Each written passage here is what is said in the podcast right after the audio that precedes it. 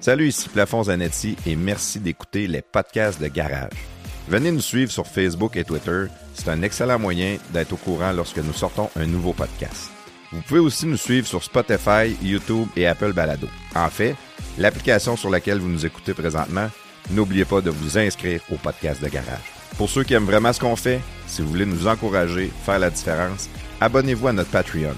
Pour seulement 4 par mois, vous avez du contenu exclusif et un lien direct avec nous. De notre côté, ça nous aide à couvrir toutes nos dépenses et comme j'aime bien dire, ça paye la bière. Maintenant, avant de débuter le podcast, appuyez sur pause, allez nous donner 5 étoiles sur l'application que vous nous écoutez.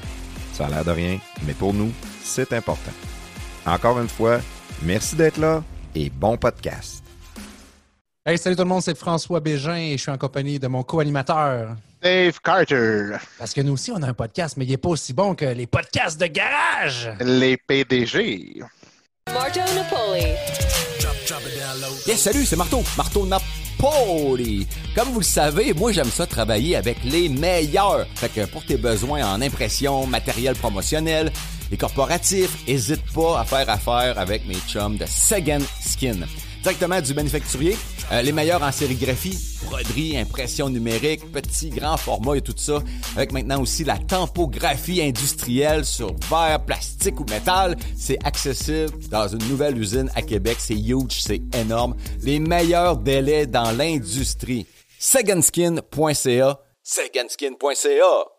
Les podcasts de Garage sont fiers de vous présenter produits Letson. Leurs deux produits vedettes, le Letson Quick Patch qui est fait pour la réparation de nids de poule et le Letson Quick Fix qui est fait pour les joints d'extension et les trous peu épais dans le béton. Allez voir sur leur site internet produitsletson.com. Vous allez voir une variété de produits intéressants pour la réparation de votre béton. Salut, ici Plafond Zanetti. Bienvenue dans les podcasts de Garage euh, avec euh, Claude Fortin. Claude, C'est trop Claude, en pré-show, je t'ai entendu, t'as l'air en feu à soir. Je sais pas si ça- je sais pas à quoi m'attendre, mais d'après moi, on va avoir tout un spectacle de ta part. là. Ben, écoute, Plafond, j'ai bien dormi la nuit dernière. Ça faisait quand même plusieurs fois que je me réveillais. Je pensais que j'avais peut-être un problème de vessie, mais finalement, ça s'est guéri hier. Donc, j'ai dormi une nuit complète. Je suis plein d'énergie. Je suis prêt à le distribuer avec vous puis avoir du plaisir. Plaisir. Puis là, ça veut-tu dire que tu vas suivre? Parce que j'ai remarqué beaucoup dans les podcasts qu'on fait, c'est qu'on parle d'un sujet, on dit tous les points, puis après ça, tout arrive. Puis tu dis, ouais, les gars, ça, c'est comme, puis tu redis exactement tous les points qu'on vient de jaser pendant 15 minutes. Là, un instant, là, tu te trompes, c'est c'est Carrie qui fait ça. Moi, je Non, fais pas non, ça. non. Moi, j'oublie ce que je dis. C'est pas pareil. Là. Ouais, Chacun lui, il son vice. dit, c'est ça. Chacun son vice. Moi, je commence de quoi, puis j'ai. euh, je- ben, j'ai- quand même, là, je sais même plus de quoi je parle. Que tu vois, j'ai réussi déjà en début euh, comme ça. Ah, ben, c'est parfait. C'est pour ça qu'on t'aime, c'est ta couleur. Merci. merci. Prestateur, prestateur, euh, chronique. Comment ça va, mon vieux? Ça va bien, bonsoir. Bonsoir. Prêt à faire un gros show à soir? T'es es, sur la promo, la, pas la promo, la production? Ben, la promo aussi, mais là, pas là. Là, Là, je suis Pas là, là.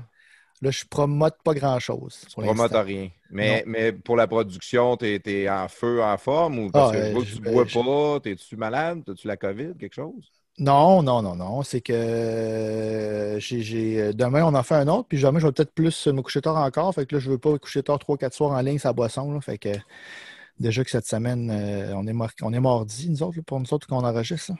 OK. Fait que fait je vais me garder quelques demain. forces. Ah, ben, Ouais, on en fait un autre je- demain. Je vais arrêter de boire d'abord. Bon, mais toi, euh, c'est, business à juste joueur. Là. Boire, Je suis euh, meilleur quand pas- je bois, je pense. Ça se peut. Ça, c'est vrai. C'est vrai. T'es Ouais. meilleur, mais pas à la fin. Pas avant- des fois, à la fin, je mâche mes mots un peu. Ouais, comme un cheveu légal pas. toi. Le, bo- le bonheur qu'on a, nous, c'est que euh, pendant qu'on enregistre, on se voit avec euh, Zoom et les caméras. Fait que des fois, ça ne paraît pas quand tu parles, mais quand on te voit, t'as la magana en esti, mon ami. Oh, oh, oh, oh, oh. Ouais, c'est ça. Hey, Non, fait que mais- ce soir, euh, c'est une première, là. Oui, oui, Oui. ce soir, on va avoir deux invités. Euh, deux invités, par contre, qui font un podcast, eux autres aussi. Euh, Ouais. euh, le podcast qui s'appelle Ça ne tombe pas du ciel. Ça fait un petit bout, ils ont eu 200 épisodes de fête. Euh, vraiment intéressant, c'est inspirant aussi. Tu sais, c'est plus happy. C'est pas. On, on a beaucoup de, de podcasts ou de, de radio ces temps-ci, dans la période de COVID, que le monde sont plus donnants un peu. Tu sais, c'est, c'est triste, puis c'est lourd, puis Tandis qu'eux autres, ben, c'est inspirant, c'est go, puis euh, ça va bien, on fonce, puis euh, gardez vos clients, puis euh, le sourire, puis le succès. Fait que. Motivateur un peu aussi. Ouais, motivateur. Je pense qu'on on va triper pas mal. Puis, tu sais, deux bonnes grand gueules. Fait que, tu sais, je suis pas sûr qu'on va avoir des. des... Pas sûr qu'on va avoir des gros blancs. D'après moi, ça va jaser en masse. là. À, à moins que Claude il nous dérange, mais sinon, ça, devrait, ça devrait bien aller. Puis euh, il y en a un dans les deux, c'est un générateur de liberté. Ça, ça, honnêtement, je sais Oh. pas c'est quoi, mais ça, met- tu sais, ça, ça sonne fort pareil. là. Voilà, ils ont l'air de trouver ça drôle. Je sais pas ce que t'as touché comme point là, mais tabarnouche, là. C'est une tour carte sensible. Mais on va le savoir. On va le savoir, ce sera pas bien, bien long. Euh, je sais pas si on a des annonces ou quoi que ce soit là, à faire euh, avant le temps des fêtes. là. Ben, euh, avant le temps des fêtes, moi, non, je sais pas, là, regarde, on- c'est intemporel, là. Tu dis toujours que c'est intemporel, nos affaires. Fait je sais pas pourquoi Mm. tu me parles du temps des fêtes, là. Le monde qui nous écoute sont en mars, euh, Pâques euh, 2021, là. Fait que- Ouais, Bon, pendant que tu ouvres une porte, le temps des fêtes, mais pendant que tu ouvres une porte sur le temps des fêtes rapidement, moi, je me cherche un PlayStation 5 en ce moment, puis il n'y en a pas. Donc, si quelqu'un est Ouais, capable de m'aider. l'achètes, m'envoie euh, ça, aftermarket, tu vas le payer 1000$ pièces sur. euh, Ouais, j'ai- moi, j'ai un PS3 à te vendre pour toi, 300 pièces. euh, C'est un deal, je vais y penser. Une vingtaine de jeux dedans. Ouais. Je vais aller chercher ma bière inox en même temps, fait que je te reviens. C'est moi qui ai vendu 100$, piastres, tu sais. Oui, il me l'a vendu 100 pièces. Je trouvais que c'était trop cher, tu sais. Good. Hey, euh, on- moi, je suis prêt à recevoir les gars. Parle-nous ça, euh, prestataire. Mets notre petit jingle de la mort. Yes, je passe ça de là.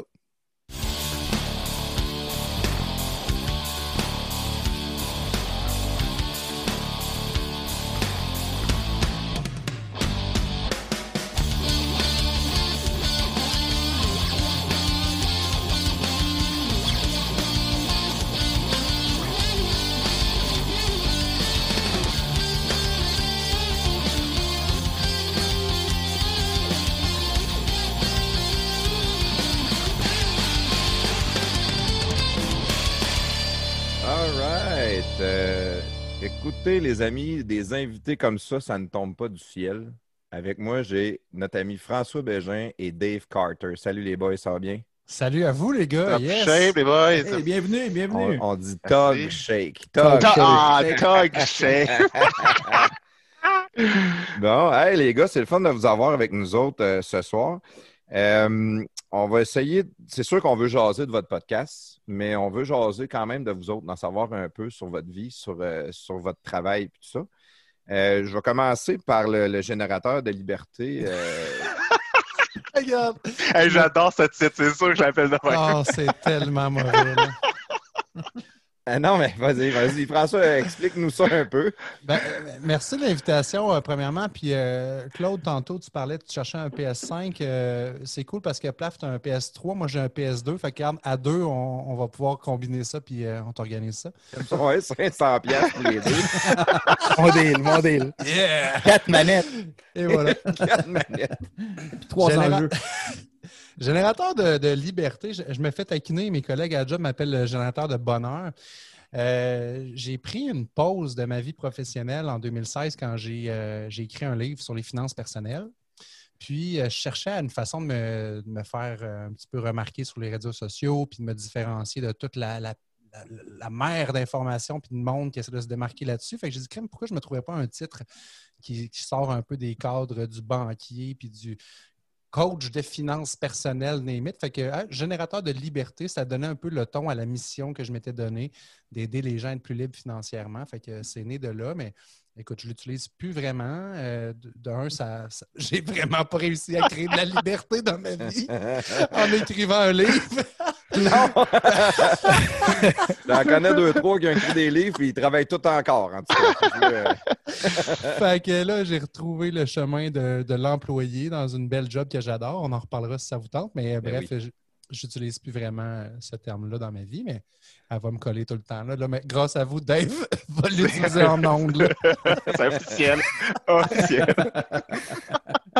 Euh, puis toi, Dave, euh, je sais que tu es un courtier immobilier pour euh, Royal Lepage Blanc et Noir. Ça, c'est-tu ton ta bannière à toi ou euh, Exactement. Écoute, on a starté ça euh, en janvier 2014.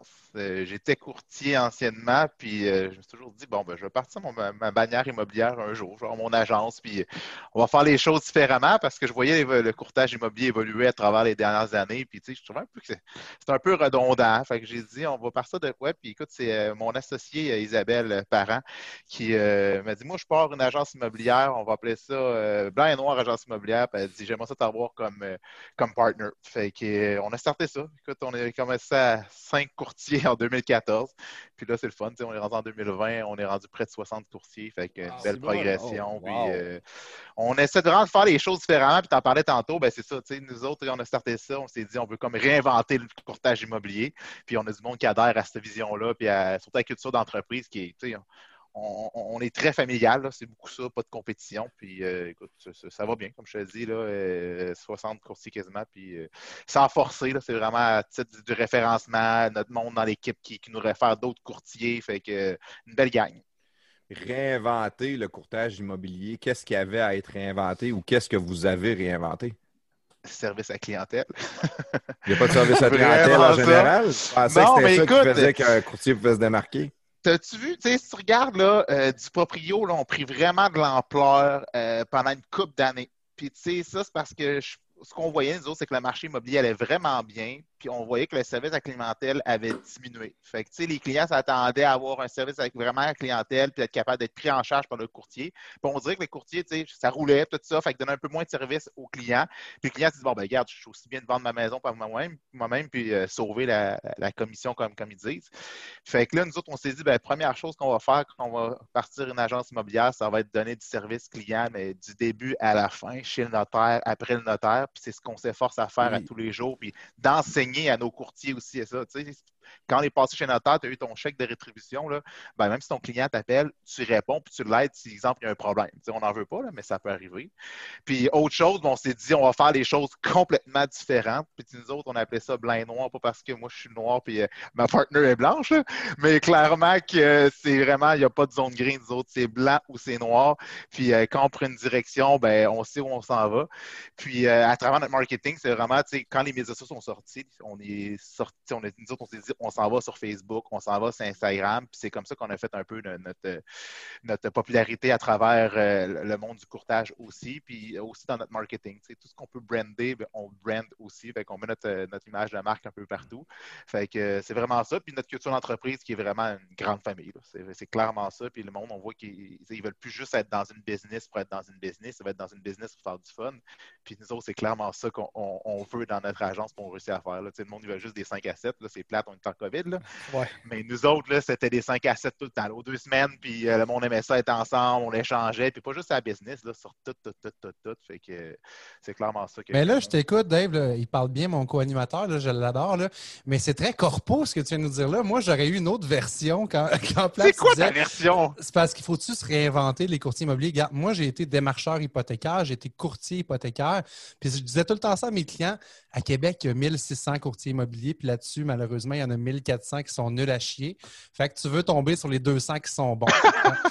Évidemment, c'était ma phrase pour référer quelqu'un. Puis ça marchait vraiment parce que je disais, si jamais ça t'intéresse, moi, j'en ai avec qui je travaille qui sont compétents. Puis tout le monde me disait, ah ouais, peux-tu m'en référer un?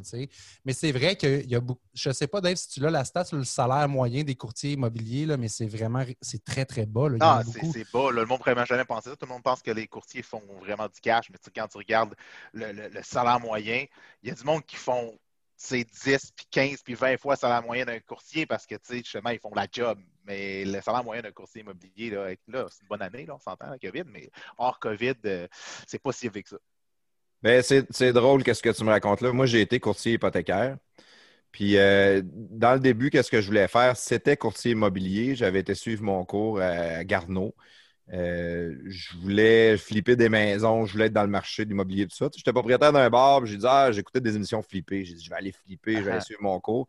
Puis quand j'ai suivi mon cours, il y a, il y a, euh, une directrice d'un- d'une agence euh, hypothécaire qui est venue nous rencontrer. Puis, tu sais, moi, les chiffres, ça me parle. Ah. j'ai dit, je vais aller les rencontrer pareil, des fois, ça pourrait être intéressant. Je me suis dans son bureau, puis elle dit, ah, regarde, c'est facile. là. Elle dit, 45 minutes chez le client, tu reviens au bureau, 15 minutes de paperasse. Après trois ans, 100 000 par année. Moi, j'ai dit, fuck, c'est ouais ce que je signe, tu sais? Puis comme tu peux voir, ben, je suis plus courtier hypothécaire. Parce que c'était clairement pas 100 000 après trois ans. Il y en avait peut-être bien deux qui faisaient 100 000 à Québec, puis ça devait être à peu près tout. Ouais, ouais, mais écoute, ça, ça dépend qu'est-ce que tu recherches, comment tu les heures que tu mets. Là, quant à moi, c'est comme dans n'importe quoi aussi. Là, tu sais. Euh, votre podcast va très bien, c'est sûr, mais vous mettez aussi les heures dedans. Je sais qu'on va être là pour deux heures avec, avec vous en partant. Ouais, ça tombe pas du ciel. Un ça tombe soir, pas du ciel. C'est exactement ça. Peut-être peut deux heures, hein? Peut-être deux heures. on. Ouais, c'est ça. Si on n'est pas trop Si plat, vous êtes bon, là, deux heures au moins. non, non, mais c'est euh, peut-être que oui, ça va avec les heures que tu mets, mais je trouvais que c'était une job qui était de, de je disais, de maniaco-dépressif. là. Tu sais, c'est toujours en montagne russe. Quand Ah ouais. que ça roule au fond, tu es sur un méga high, l'argent rentre, tu as de l'ouvrage, tu capotes, tu penses que ça va tout le temps être de même, tu tripes. Il n'y a, pas un métier plus beau au monde. Mais Ouais. quand tu retombes dans la période creuse, des fois, ça peut durer trois mois, quatre mois. Là, tu perds ta motivation. Là, tu viens à terre. Là, tu as un dossier à travailler. Tu as de la misère à le travailler parce que tu sais, tu pourrais le faire cet après-midi ou demain. tu sais. Fait que là, tu prends du retard dans tes affaires. tu sais. C'est- Pour moi, personnellement, je trouvais ça trop dur. J'avais besoin de, oui, des challenges, des up and down. Je suis encore dans, Ouais. dans la représentation. On a des périodes plus tranquilles, mais c'est jamais tranquille comme ça pouvait être en immobilier quand que ça tombait tranquille. Ça dépend de ton réseau aussi, je pense, là, ton réseau de Ouais, référence. Ah, tellement, tellement. tu sais, c'est la même chose pour Frank, là, tu sais, je veux dire, en finance, c'est la même chose. C'est- c'est- c'est- C'est c'est similaire comme job, puis même en, en représentation, là, c'est la même chose. Tu sais, finalement, c'est tout le temps ton réseau qui vient t'aider dans ta business. là. ton réseau. Faut, ça prend de la ténacité aussi. Des noms, Exact. tu t'en fais dire beaucoup avant de te faire dire un oui. Euh, moi, dans la représentation, c'est dans le milieu industriel. Fait que quand que je vais voir un client, il achète déjà à quelque part. Là, il faut que je le convainque d'acheter chez nous. tu sais. Et C'est sûr que c'est non en rentrant. là. Ça Ouais, fait 15 ans que je fais affaire avec François. Je vais continuer à faire affaire avec François. Là, ben, faut que tu continues à aller le voir. Puis de temps en temps, il se dépanne avec toi. Ça commence de même. Puis là, un moment donné, François il fait une erreur épouvantable. Puis là, le client est fâché. Puis là, je passe la gratte. C'est un des trucs. Que là, je disais François, c'était juste parce que tu un C'était un générateur nom de liberté. C'est un nom fictif. Par hasard, de même. Mais François, c'est dans cette période-là que, que moi, je t'ai connu euh, dans le temps que j'étais pour une agence hypothécaire. Oui. Euh, toi, tu étais chez. euh, C'était-tu Pantor Finance? Oui, exactement. Prêteur privé, donc euh, deuxième chance au crédit hypothécaire, là, des taux à 18% d'intérêt. Ça existe, euh, mesdames et messieurs. Vous Mais voulez ça pas existe, mais c'est nécessaire. Il y a du Ouais. monde qui n'ont pas le choix aussi. Ouais. c'est Ouais. clair. C'est clair. Clientèle, euh, tu sais, c'est ça. C'est, je le vis aujourd'hui dans, dans mon quotidien puis avec mes clients, mais tu sais, dans le temps, c'était, euh, c'était quand même un produit niché, c'est-à-dire que c'est pas tout le monde là, qui a besoin de financement hypothécaire à 18% d'intérêt, mais il y avait chance. des clients, non, mais il y avait des clients qui étaient en train de perdre leur maison, qui avaient besoin vraiment d'une situation, une solution temporaire à un problème. Puis c'est ça que, que- qu'on faisait, puis que Pentor fait encore. là. Moi, je- je- j'ai quitté euh, après deux ans. Mais euh, ouais, c'était- pas facile parce que tu avais.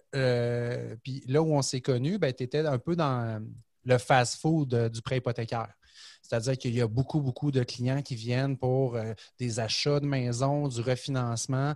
Puis ça, ben, c'est 90% de la business. Puis c'est pas vrai que c'était 15 minutes de paperasse au bureau après. Là. Ça, tu t'es fait remplir de ça. Là, parce que non, c'était pas 15 minutes. Non, non, il, manquait toujours de papier aussi. Mais la, la réalité, c'est que c'était peut-être, oui, 45 minutes, une heure avec le client. Après ça, tu as des suivis à faire, mais tu as peut-être 3, 4, 5 heures de travail en arrière pour euh, faire approuver le dossier. Mais bref, quand, quand tu es courtier ou peu importe le domaine, dans la vente ou dans la vie, tu vas tout le temps vers le chemin le plus facile. Je pense que c'est un peu euh, d'un commun accord, un commun accord qu'on va dire ça. Ben là, moi, j'arrive avec des solutions pour des clients qui ne rentrent pas dans le moule, qui ne rentrent pas dans la boîte. Sauf que pour que ça marche chez nous, là, c'est pas deux, trois, c'est pas une rencontre de 45 minutes puis deux, trois heures de travail. C'est peut-être 10 heures de travail, c'est peut-être 20 heures de travail. Là. Fait que la plupart des courtiers, ce qu'ils disaient, c'est Ah, ben oui, c'est super intéressant, t'es bien fin, mais moi, quand j'en ai, je leur dis que ça passe pas au crédit puis ça finit là. Puis c'est triste dans un sens parce que les clients, ils en avaient besoin. Il fallait juste adhérer à l'école de pensée, puis j'ai. J'ai pas été capable de le faire avec beaucoup de clients, mais j'ai eu du fun pareil. Ça tu parlais tantôt de, de ce que tu fais maintenant dans la vie. Tu sais, moi, je vois ça comme on appelle ça du B2B, là. donc euh, business to business. Toi, tu vends des entreprises. Ben moi, c'était ma première job où je suis sorti du B2C. Donc, pour une première fois dans ma carrière, je sortais de la vente one-on-one avec les clients, puis je vendais à des professionnels, donc à des gens qui, eux autres, allaient revendre mes solutions. Fait que c'était un beau tremplin vers d'autres choses. Oui, c'est vrai. Une chose qui est importante de- de- que tu as mentionné dans, dans le financement à 18 d'hypo- de, de- de- c'est le mot temporaire. Oui. c'est important parce que, tu sais, des fois, le monde dit hey, c'est des crosseurs, c'est des voleurs, 18% Non, non. Tu as un dossier que la majorité des chances fait que le prêteur va ramasser ta maison, il faut qu'il revende. Euh, c'est malheureusement pas tout blanc ou noir. Jeu de mots avec l'agence immobilière. Euh, il, y en a, des prêteurs qui euh, se sacent de ça. Là. Malheureusement, quand on dit prêteur privé, il y en a beaucoup qui voient comme l'image d'un requin qui veut reprendre ta maison, puis il y en a beaucoup de ça. Mais nous, on avait tout le temps la philosophie de dire ben, si tu n'as pas un plan de sortie, s'il n'y a pas une raison que comment je vais faire pour te ressortir de chez nous, une lumière au bout du tunnel, ben, on ne le faisait tout simplement pas le dossier. Mais malheureusement, euh, c'est pas juste teinté de ça dans, le domaine. Y a-tu, donc, donc... vas-y, vas-y, passe Que merci, Claude. Y a-tu de, des, des, des, stats ou euh, des moyennes, mettons, des gens qui vont euh, dans ces, dans ces troisième, deuxième, cinquième chances au crédit, là, qui, euh, que, ça, que passe pas, là, finalement. Ben, pas que ça passe pas dans le dossier, mais que ça passe pas. Ils, vont avoir ouverture de dossier avec vous, ils vont vous payer 18% pendant six mois, puis à un moment donné, ils pètent. Là.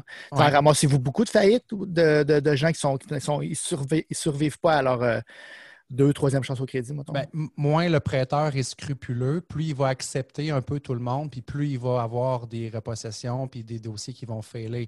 Euh, nous, on était très, très sévère sur la souscription. On acceptait peut-être 10% de ce que mes compétiteurs acceptaient. Puis c'était pas facile de dire, ben oui, mais il y a des raisons pourquoi moi je le fais pas, puis lui il le fait. Sauf qu'à la fin de la journée, on avait beaucoup moins de dossiers qui failaient, puis que le client finissait par perdre sa maison. Mais c'est pas tous les clients non plus qui l'acceptaient, la proposition. Euh, euh, comme, courtier hypothécaire, euh, des fois, moi, c'était des histoires brise-cœur que je peux dire. Il faut, réussir à se détacher. Il faut être froid un peu, des fois, comme humain. Puis c'est ça qui était le plus dur. J'avais rencontré un, couple. Le monsieur avait fait une crise cardiaque. Il avait perdu son travail à cause de ça. Il n'y avait pas d'assurance. Il était en train de perdre leur maison. Leur enfant s'était noyé dans le lac en arrière de la maison. Il, avait, tout c'était épouvantable. J'écoutais l'histoire, j'avais envie de pleurer puis de la payer pour eux autres la maison. Mais malheureusement, je ne le faisais pas, le 100 000 par année, fait que je n'étais pas capable de la payer. mais mais tu sais, c'était brise-cœur. Puis quand, quand j'avais réussi à obtenir un financement pour eux autres, c'était comme impossible à payer. C'était c'était, mettons, une, maison mobile que ça lui coûtait 1850$ euh, par mois. les ah autres, ils se sont regardés et ont fait ah, on n'est pas capable de. Là, je me disais oui, mais vous allez la perdre, la maison. Il y, a, des jardins qui ne vous veulent pas, il n'y a plus de prêteur qui vous veut. C'est l'option-là pour six mois, un an, c'est temporaire. Ou, ça limite, prenez ça, puis mettez-la à vendre. Après ça, vous allez éclairer vos dettes, puis vous allez, vous avez de l'équité sur la maison, vous ne perdrez pas tout, vous allez, vous allez regagner, mais ils, ils, se sont regardés, puis on n'est même pas capable de le payer 1800 par mois. Ça, veut dire, ça veut dire on va redonner nos clés à la banque, puis c'est fini. Ça, on avait un terme pour ça, on appelait ça une vente ordonnée, puis c'était une des stratégies de sortie, c'est de dire écoute, tu vas la perdre ta maison. Fait que d'abord, il faut que tu le réalises comme consommateur que tu vas perdre ta maison. C'est pas tout le temps évident. Mais tant qu'à la perdre, si tu as, je sais pas, 20, 30 000 50 000 d'équité, regarde, on va se battre un peu ensemble. Là. Je vais financer le temps qu'un courtier immobilier compétent te la, te la vende puis fasse une belle mise en marché. Au moins, tu vas sortir de là avec, oui, moins d'argent, mais il va t'en rester. Parce qu'on a une cliente qui, euh, je me rappelle pas des montants. Je pense qu'elle avait quelque chose comme 100 quelques mille pièces d'équité sur sa maison tu reçois un avis de 60 jours de la banque. Ça, ceux qui nous écoutent qui ne savent pas c'est quoi, tu as 60 jours pour rembourser ton, créancier, sinon ils te saisissent. La madame a dit Ah, ben là, c'est ça, la banque m'a envoyé un avis de 60 jours. Tu sais, je, je me suis résigné, j'ai commencé à faire mes boîtes. Ben voyons, madame, vous avez 100 quelques mille ça ne vous tente pas qu'on se batte un peu ensemble. Tu sais? Il y a toutes sortes de nuances aussi de comment on réagit face à des stress de même. Il y en a qui vont dire on se bat, il y en a qui vont dire Ah, ben là, la banque, c'est plus gros que moi, je ne vais pas me battre là-dedans. Fait qu'il y a la psychologie du client qui rentre dans ça et qui n'est pas évidente à gager. Ah, c'est sûr. Vous autres, les gars, les deux, vous êtes des gars de Québec? Yes. Yes, quartier Montcalm. Sainte-Foy Beach pour moi. Sainte-Foy Beach. Pas beaucoup de beach à Sainte-Foy, mais ben oui, j'étais. Ben, voyons, n'importe quoi, exact. Mon, mon, secteur, c'est la pointe Sainte-Foy, Sainte-Ursule, plage Jacques-Cartier. C'est pour ça Sainte-Foy ah, Beach. c'est vrai. Sainte-Foy Beach. Cinq fois D'accord, d'accord. Euh, fait que vous avez été les deux dans des écoles euh, à Québec. Avez-vous été dans des écoles privées ou secondaires standard normal? Vas-y, Dave. Ah, moi, j'étais primaire, c'était à Hébert, fait que public, puis secondaire, j'étais, on dirait que tout le monde allait à Saint-Charles-Garnier, fait que j'étais allé à Saint-Charles-Garnier au privé, fait que je voulais la sinon c'était Perrault. C'était Saint-Charles-Garnier au Perrault, dans mon camp. Moi, j'ai fait euh, primaire, euh, deux écoles, Saint-Mathieu, puis après ça, Fernand Séguin. Écoute, c'était une école à vocation scientifique, les gars. Donc, Oh euh, là là. Oh, mais c'était nerd. public. Oui, tellement. Puis après ça, j'ai poursuivi dans le nerdisme. Je suis allé à Rochebelle au PEI. euh, ouais, que on chicanait avec les, le régulier puis le PEI, là. les nerds puis les réguliers. C'est Ben, drôle, c'est drôle que tu parles de Saint-Charles, Dave, parce que nous autres, à, à Rochebelle, on se battait tout le temps à dire Ah, c'est beaucoup plus de. Il y a beaucoup plus de drogue au compagnon de quartier qu'à Rochebelle. Tu sais, c'est tout le temps le fight entre les deux écoles à Sainte-Foy. Jusqu'à temps qu'il y en a un qui amène la meilleure joke qui était Ouais, mais dans le fond, à Saint-Charles-Garnier, tu sais, euh, il y a aussi des gros problèmes de drogue, mais là-bas, c'est de la coke, c'est pas du pot parce qu'ils ont plus de budget. tu vois, je nie pas hein, là-dessus. je entendu, des- je n'ai entendu des bonnes, disons. Ouais, puis même, même que tu as l'air fier de ce créneau-là. Dave. ah non, je suis au courant de pas mal de choses Saint-Charles qui s'est passé. Ah, bonne c'est école, bon. bonne école, bonne école. Après ça, vous avez continué dans des études supérieures, euh, cégep, université? Ouais, moi je suis allé à Sainte-Foy, puis euh, beaucoup le basketball. Fait que je joue au basketball à Sainte-Foy, puis après ça a été euh, Université Laval en marketing puis en entrepreneuriat. Après, c'était assez. Après le bac, c'était assez. Je n'avais- J'avais fait- d'arriver puis travailler. Comme tu as fait du basketball euh, au cégep, est-ce que tu as continué avec le Rouge et Or rendu à l'Université Laval? Non, non, j'étais vraiment euh, rendu job, job puis euh, focus sur mes études. Fait que je voulais clencher ça au plus vite. Fait que euh, je me suis dit, je me concentre sur les études, j'avais ma job, puis j'avais juste hâte de, de- de partir de l'université pour commencer à travailler. fait que c'était clairement ça, là. Fait que j'ai essayé de passer ça au plus vite.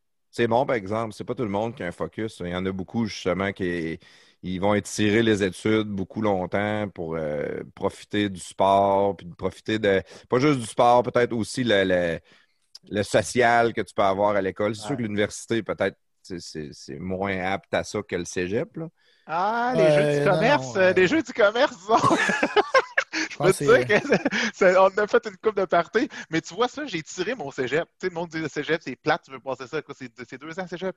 Moi, je l'ai fait en, en trois ans et euh, ça ish, on va dire, euh, juste pour, jouer au basket, fait qu'être capable de, de profiter au maximum. Ben, je me suis dit, après ça, on arrête, puis on s'en va à l'université, puis that's it, là. Tu sais, je vais jouer pour le fun intramural au basket, puis euh, c'est pas mal ça qui est arrivé aussi. Fait que j'ai tiré mon cégep, disons. Puis à l'université, Au tu as social. dit en quoi? En marketing? Ouais, marketing puis entrepreneuriat, c'est ça que j'ai fait. OK. Fait que euh, fait euh, quatre ans à Laval, puis après, c'est ça, Charbaille. Puis tu es sorti, tu as, commencé à travailler dans quoi? Je- Quand j'ai commencé, écoute, j'étais. Ben, pendant toutes mes études, je vendais des téléphones cellulaires à Place Sœur-de-Lys. Euh, Quand on parle de drogue, c'est un autre bel endroit. Les préjugés, les préjugés. Ouais. C'est Un préjugé, puis Vous saviez comment de téléphone à la carte que j'ai vendu, puis il disait, anyway, vends-moi Ah dans, dans une couple de semaines, il va être dans le fleuve. Fait que euh, je, je m'y connais à ce niveau-là. Mais écoute, euh, c'est ça. J'ai commencé à vendre des cellulaires dans le temps, puis après, j'ai été, euh, j'ai fini mon euh, bac, puis j'ai été embauché, embauché chez TELUS comme directeur de compte euh, aux entreprises. Fait je, desservais les PME, tout ce qui est solutions sans fil. Puis euh, après, été recruté chez FedEx. Fait j'ai travaillé chez FedEx. Puis là, j'étais comme un peu tanné un peu du, du, du, de- du monde de la grosse business, tout ça. J'avais vu comment c'était, qu'est-ce que j'aimais d'une grosse business, qu'est-ce que j'aimais pas. Puis je me suis dit, bon, ben, quand je vais partir de ma business, ben, je vais prendre tous les points forts de des grosses business comme ça, comme TELUS puis, euh, puis euh, FedEx. Puis je vais comme essayer de travailler sur les points faibles de ces business-là pour quand je vais créer ma business. C'est clairement ça, comme ça qu'on l'a monté, euh, Isabelle et moi. Fait que, il y a plusieurs. Le, le corporatif, hein, il y a des, les- gros avantages, c'est la structure qui nous entoure. C'est la, la- Moi, je, je- je dis souvent que même dans mon travail, j'étais à l'université. tu sais. Ils nous apprennent tellement de choses au niveau de l'entreprise, au niveau de, des comptes payables, au niveau des marges, au niveau de, de- à peu près tout ce que tu peux avoir à, Tu à- des faire formations continues tout le temps. hein. continue Exact. tout le temps. Euh, Par contre, c'est un cadre qui est beaucoup plus rigide. Moi, vous me voyez, là, le monde ne me voit pas dans la vraie vie, mais moi, j'ai l'air d'un bum. C'en est spécial que je sois un gestionnaire pour une multinationale avec la face que j'ai là. Il faut que je performe d'un autre côté pour, euh, pour assurer la, la- la face que j'ai. Compenser, oui. Mais, je suis quand même chanceux parce que mon employeur l'accepte. Il y a- beaucoup de places qui viendraient me voir et me dire là, euh, tu te coupes la barbe, puis euh, tu, tu te mets une cravate, puis c'est très rigide comparativement, probablement, à euh, une, une PME d'une soixantaine de courtiers que tu mets un cadre, mais le cadre est beaucoup plus souple. on, va, Ouais. on va se baser beaucoup plus sur la personne que se baser sur l'image corporative. Exact. Exact. Toi, François, le, le cégep, université? Moi, j'ai un parcours différent. Moi aussi, je suis allé au cégep en sport euh, comme Dave, mais j'ai fait un cours d'éducation physique, puis après trois cours, j'ai lâché le cégep. Fait que- C'était pas ma place, sérieux. Euh, moi, j'étais très business. Je voyais mes chums aller foirer au cégep, puis j'avais pas envie d'aller perdre mon temps là. J'étais déjà dans des plans d'affaires, j'étais déjà parti. Fait que je suis parti de là, puis j'ai parti euh, des, des projets. C'était pas, pas nécessairement business, c'était plus dans l'OBNL. À ce moment-là, je travaillais comme euh, entraîneur. Connaissez-vous le kinball, les gars, le gros ballon rose? Ben oui. Ça joue moi- encore, ça, justement, Kinball? Eh, c'est plus, c'est plus ce que c'était au Québec. Moi, j'ai Ouais. travaillé pour l'inventeur du kinball. C'est un gars de la rive sud de Charny, Mario Demers. C'est un gars vraiment sharp. Puis j'ai démarré une association de kinball euh, à Saint-Hyacinthe. Fait que moi, après le secondaire, après mon, mon six mois de cégep, je suis parti à Saint-Hyacinthe avec ma valise. Je me suis loué une petite chambre dans un sous-sol là-bas. Puis euh, je partais le kinball dans les écoles primaires de Saint-Hyacinthe. Puis comme ben, je gagnais vraiment fucking pas bien ma vie avec ça, moi aussi, moi aussi je vendais des cellulaires, Dave. Moi, j'étais chez Cantel euh, à Galerie Saint-Hyacinthe dans un petit kiosque dans le centre d'achat.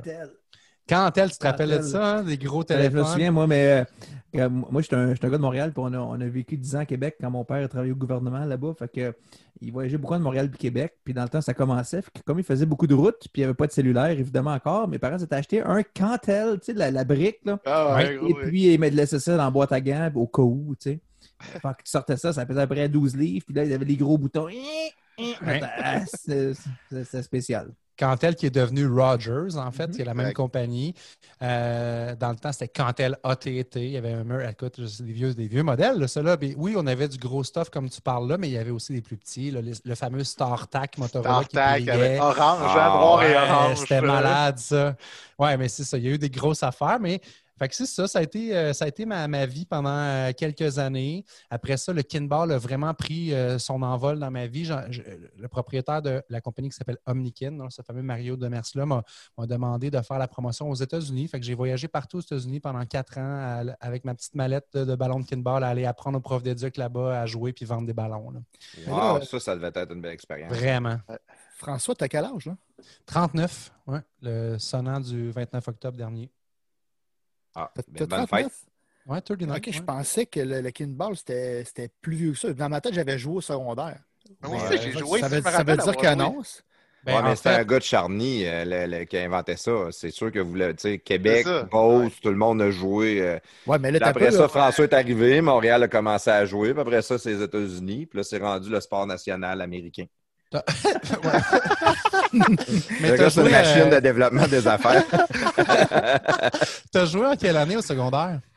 Ben, il me semble sur secondaire. T'as bien que je me mêle, mais euh, moi, j'ai Hey, mais j'ai- ça, j'ai c'est au 41. primaire. Moi, j'ai Ah, 41. Mais En c'est très possible parce que 1990, je pense qu'on jouait à ça. tu, réécouteras le podcast, mais je n'ai pas inventé le kinball. Quand je suis arrivé, euh, il existait déjà depuis plusieurs années.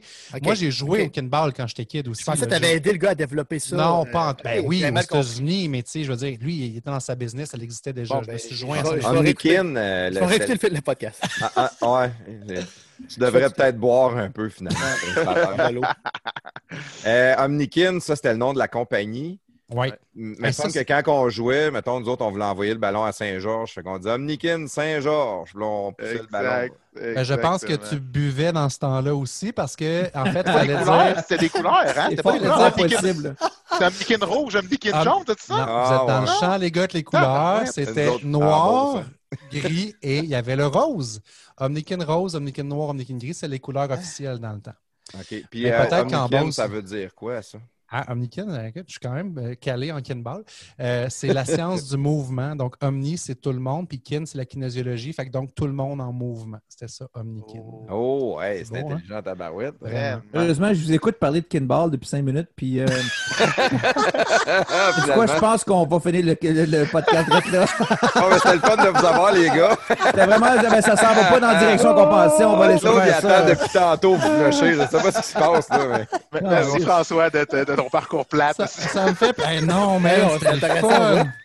Mais c'est vraiment Euh, atypique. là. Blague à part, François, c'est parce que j'ai jamais joué à ça, OK? Puis j'ai vu ça à, à quelques reprises, pas souvent, mais le kinball joué dans, dans un coin de gymnase.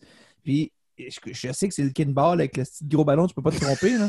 Puis je me suis toujours dit, what the fuck, c'est quoi cette affaire-là? Puis je sais que c'est une kinball, mais je sais pas qu'est-ce qui se passe, tu sais.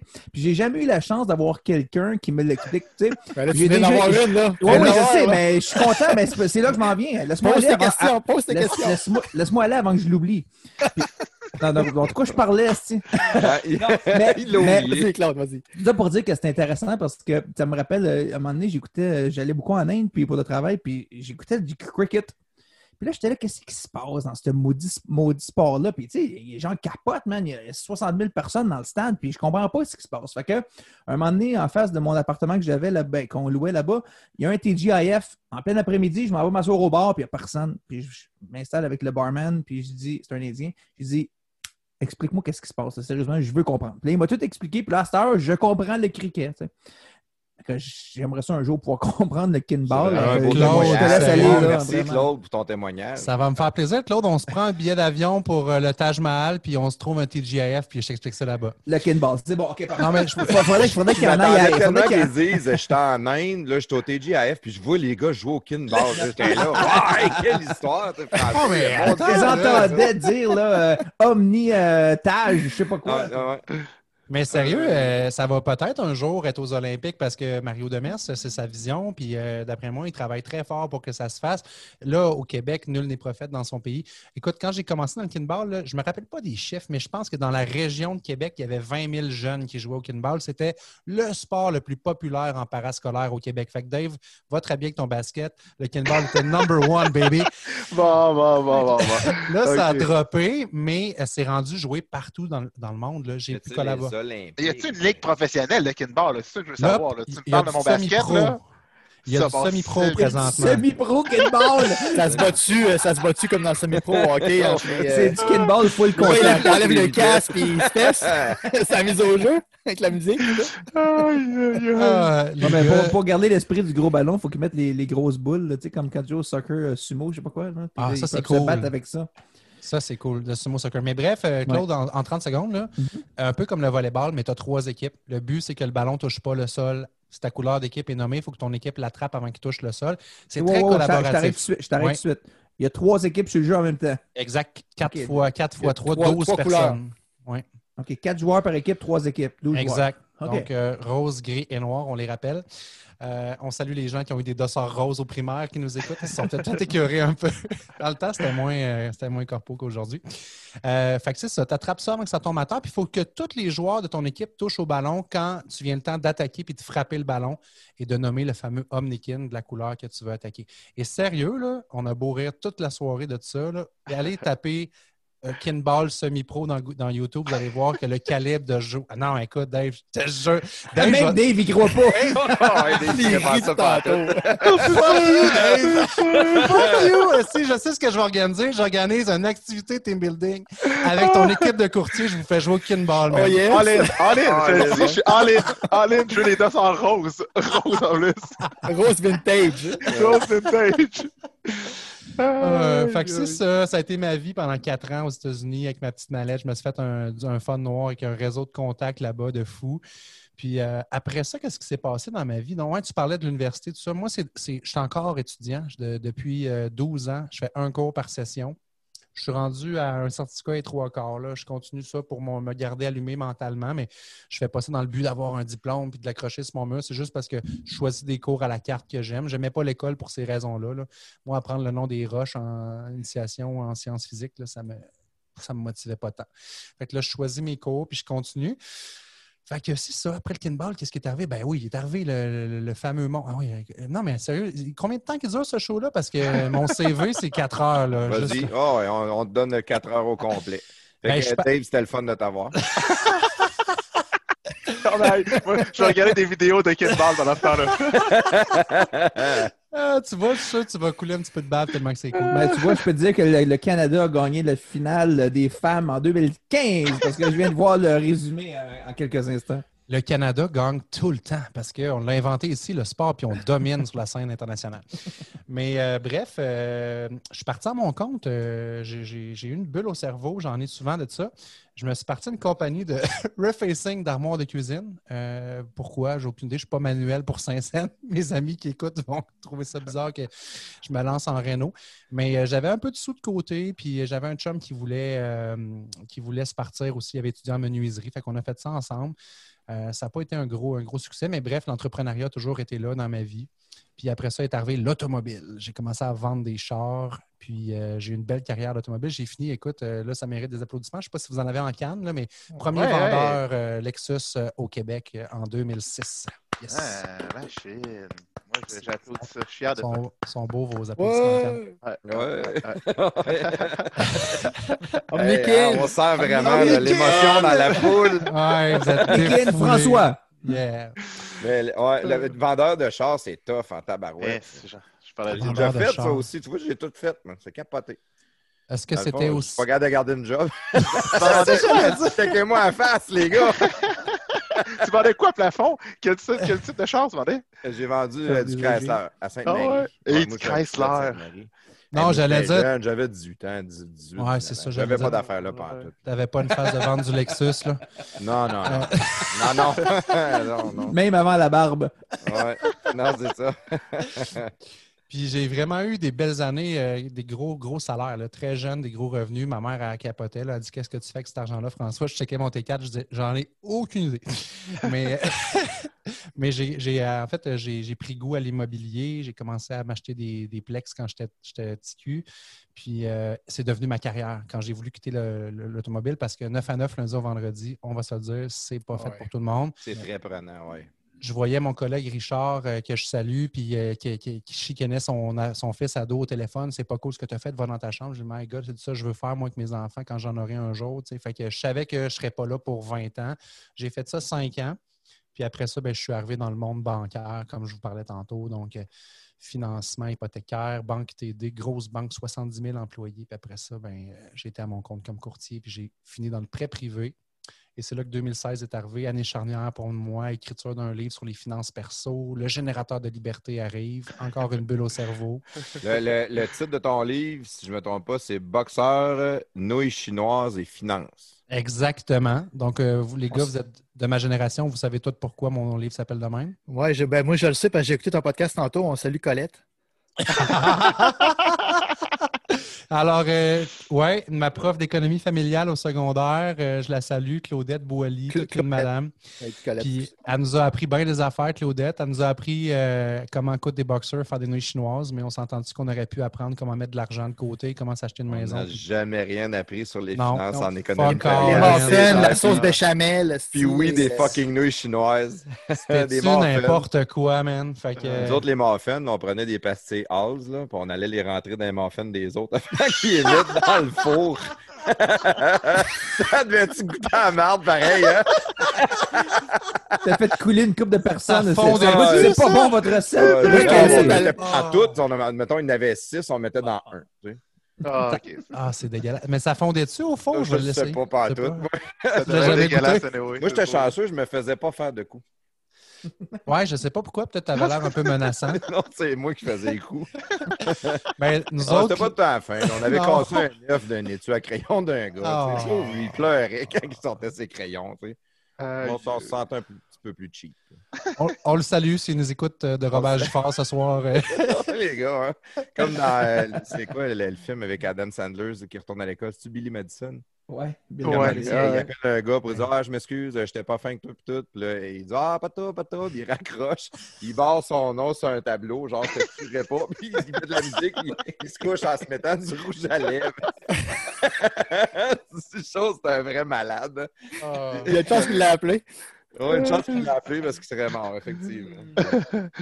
Et c'est triste, mais on en a-tu fait des méchancetés de même avec les kids? Écoute, je, je comptais, moi j'ai des enfants, là, deux garçons, 9 et 11, puis l'autre jour, je comptais à mon plus jeune que j'avais déjà été méchant, moi, avec des, un petit garçon en maternelle qui s'appelait Marc Lamontagne et qui prononçait mal son nom. Puis nous, notre, notre- notre façon de s'amuser, c'est de dire Hey, comment tu t'appelles?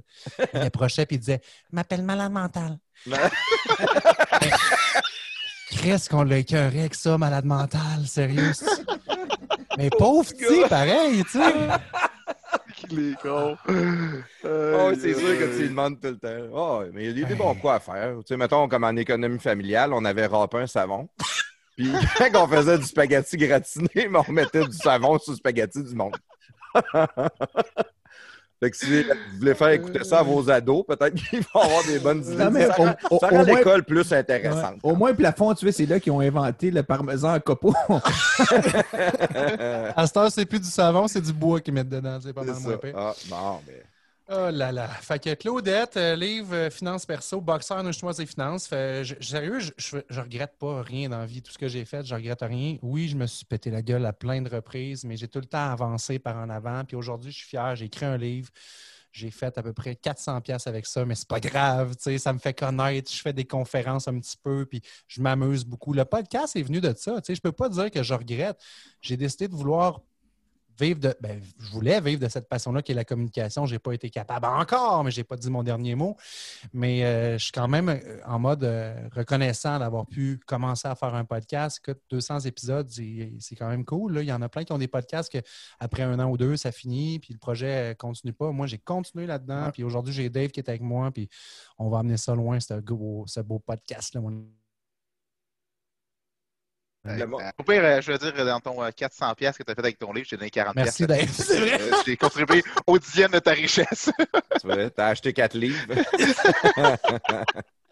Non, mais j'avais fait une campagne de socio-financement sur La Ruche, si vous connaissez, une plateforme euh, québécoise. Euh, écoute, j'ai battu tous les records, 311 de mon objectif. Euh, j'ai vraiment été. J'ai tout le temps été un gars, tu parlais de réseau tantôt, là, de, de l'importance d'avoir un réseau. Ça, c'est ma grosse richesse, je pense, dans ma vie. là. Je connais beaucoup de monde. Euh, c'est tout le temps mes amis. là. Mon cousin m'écarte tout le temps. Ah, ben, c'est ton chum. Tu dois avoir un chum, là. Ouais, c'est tout le temps mes chums. Mais regarde, je suis fier de ça. J'ai un beau réseau. J'ai travaillé pour le bâtir, le réseau, mais ça m'a permis de faire plein d'affaires. là. Combien de Ah, livres mais- que tu as vendus? Excuse, l'as-tu dit tantôt? euh? Euh, tu vois, je suis best- best-seller sur Amazon. Au Québec, c'est pas tant. C'est juste que Amazon m'a permis de- d'avoir le titre best-seller parce que j'ai vendu peut-être, je sais pas, euh, 200 euh, livres électroniques en, en temps de semaine. là. Mais des livres papier, je dois être rendu à peu près à, à 800-900. OK. Ah, c'est vraiment bon, bon. Ouais, non, non, non, je, non, non, je, je fais des jokes, là, mais oui, je suis super content. Puis je l'ai édité moi-même. Fait qu'au lieu que normalement, quand tu fais un livre, il te revient 2-3 piastres du livre. là, Ouais, c'est un- Moi, je l'ai édité moi-même. Fait qu'il me coûte à peu près 4 piastres à imprimer. Je le vends euh, 25. Fait qu'il me reste 20 à peu près à chaque fois que je le vends. On a fait un podcast avec Yann Sénéchal, puis c'est Mhm. qu'il nous disait, là, il avait, il avait fait, l'éditeur ramasse tout, là, il lui reste Ouais. rien. L'éditeur, le distributeur, il y a un distributeur aussi, lui, dans le fond, il met ça dans son camion, il amène ça chez Renaud Bré, puis Renaud Bré aussi, là, il se prend une cote là-dessus, fait Ben qu'il oui. reste focal pour le gars qui écrit un livre.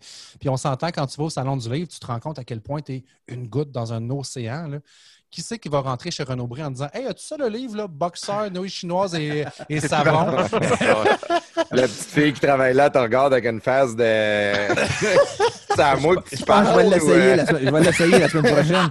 Euh, Excusez-moi, est-ce que vous avez le livre euh, le best-seller Amazon. Oui, avez-vous le best-seller? Ouais. Ouais, ça ça va être drôle. Je pense que je vais la filmer avec le téléphone comme ça.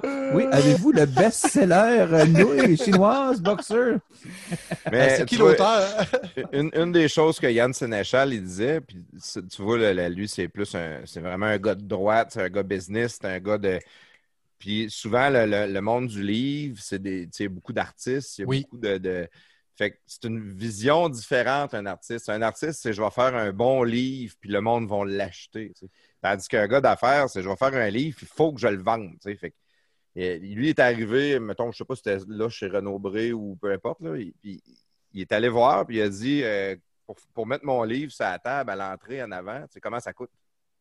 Ben, euh, ça coûte rien, là. tu sais, Il n'y a pas de. Personne On ne fait- demandait ça. là. Il n'y a aucun, aucun auteur qui demandait ça au gars Ben oui. Aucun auteur demandait à mettre son livre à- en avant pour que le monde qui rentre, parce que tous les fouineux regardent le livre Ah ouais. en avant, de temps en temps, ils partent avec. tu sais. Ouais. Fait que euh, il l'avait demandé, puis non, on n'est pas. euh, on met ça de même, là. euh, on prend des livres au hasard, puis. euh, fait que, tu sais, lui, était là, mais tu peux-tu le mettre? Je vais te payer. tu sais. Mais là, en avant, euh, Mais il en a vendu, je sais pas, prestataire, si tu t'en rappelles combien il en a vendu. mais, euh, 7 8 000, il me semble. en c'est ça haut, qu'il a dans, les milliers, ouais. Oui, oui. Plus que, plus que 1000, il y en avait. euh, Ben, avec les pirates, il y a dû en il y en vendre pas mal plusieurs mais- milliers. hein. Ouais, ouais, c'était dans les milliers, là. Je ne sais plus combien, là, mais euh, peut-être Mais 7 c'est drôle parce que quand Yann, compte, quand Yann compte ça, ça me faisait penser que à chaque fois que tu rentres dans, dans les librairies comme ça, tu as, 5-6 livres em- empilés. là, Tu as deux piles de 5.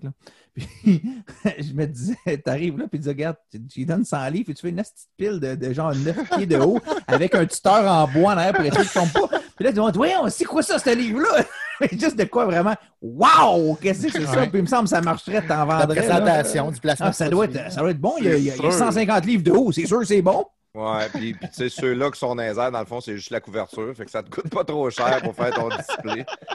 Mais tu peux, tu peux être chez euh, Costco, tu peux vendre tes livres chez Costco. Là, Oui. c'est, d'autres deals euh, qui, qui sont là. Je ne sais pas qu'est-ce qui se garde comme cote, mais là, c'est du gros volume. Mais tu sais, encore une fois, tu sais, moi, le but du livre, c'était de dire qui c'est qui va acheter mon livre? C'est les gens qui viennent me voir en conférence, qui écoutent mes podcasts. Fait que j'ai-tu besoin d'être number one chez Renaud Bré tout ça?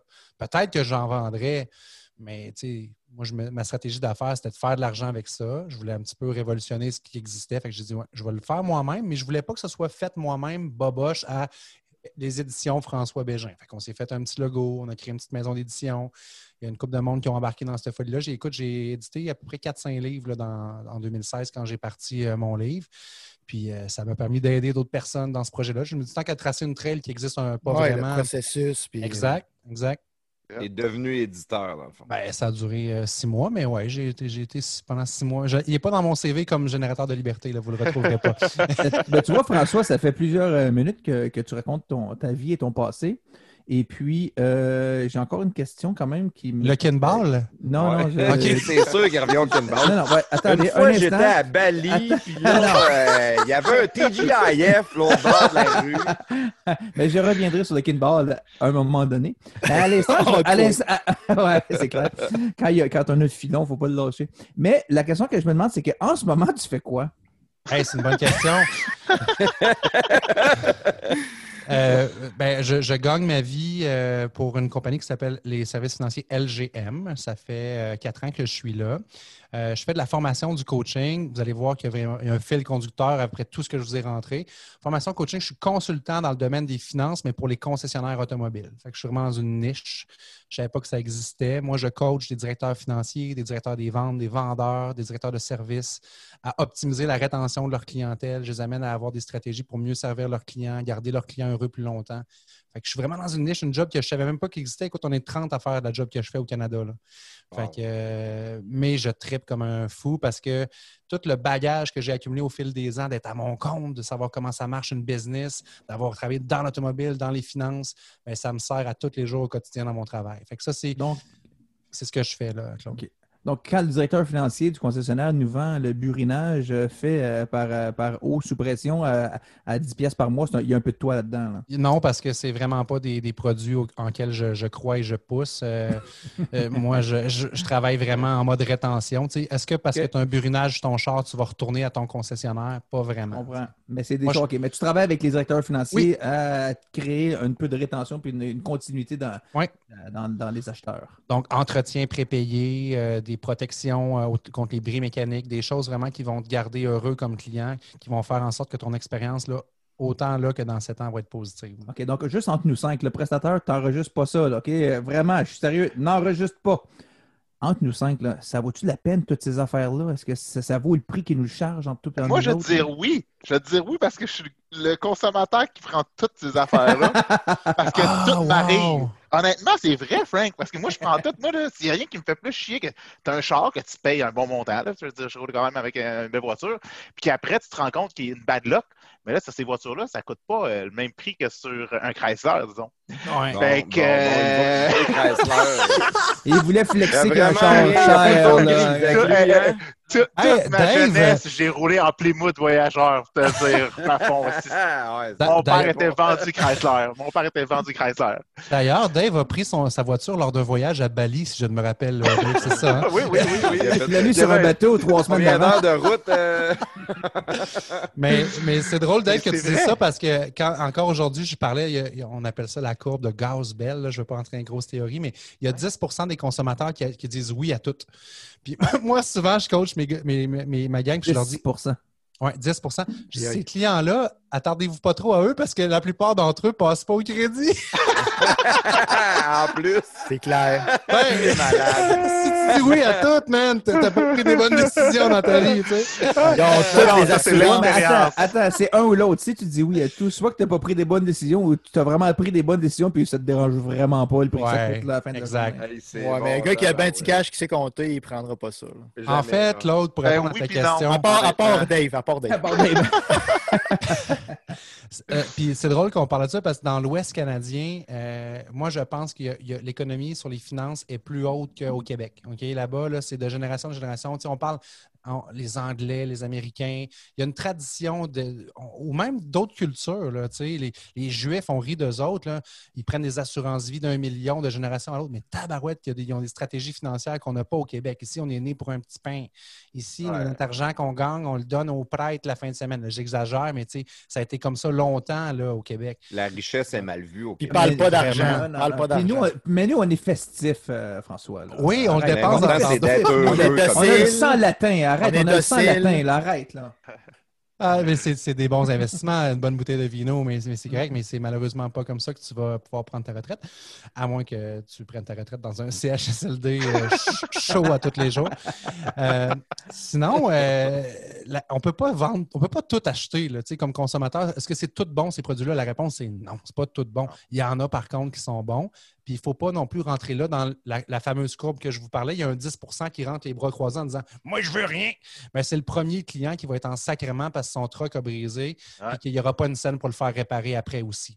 Fait qu'il y a un entre-deux là-dedans. Puis c'est ça que j'essaie d'éduquer mes clients, de dire Vends pas à pression, ça ne sert à rien. Vends pas tout à tout le monde. De toute façon, tu ne te feras pas une crédibilité et un nom là-dessus. Écoute les besoins de ton client puis trouve le bon produit pour ce que lui il a besoin. Ah ouais. C'est quelque chose qui fait très mal euh, aux vendeurs d'auto aussi, parce qu'il y a eu tellement d'années de, de crosseurs, pédaleurs, dans l'usager beaucoup plus.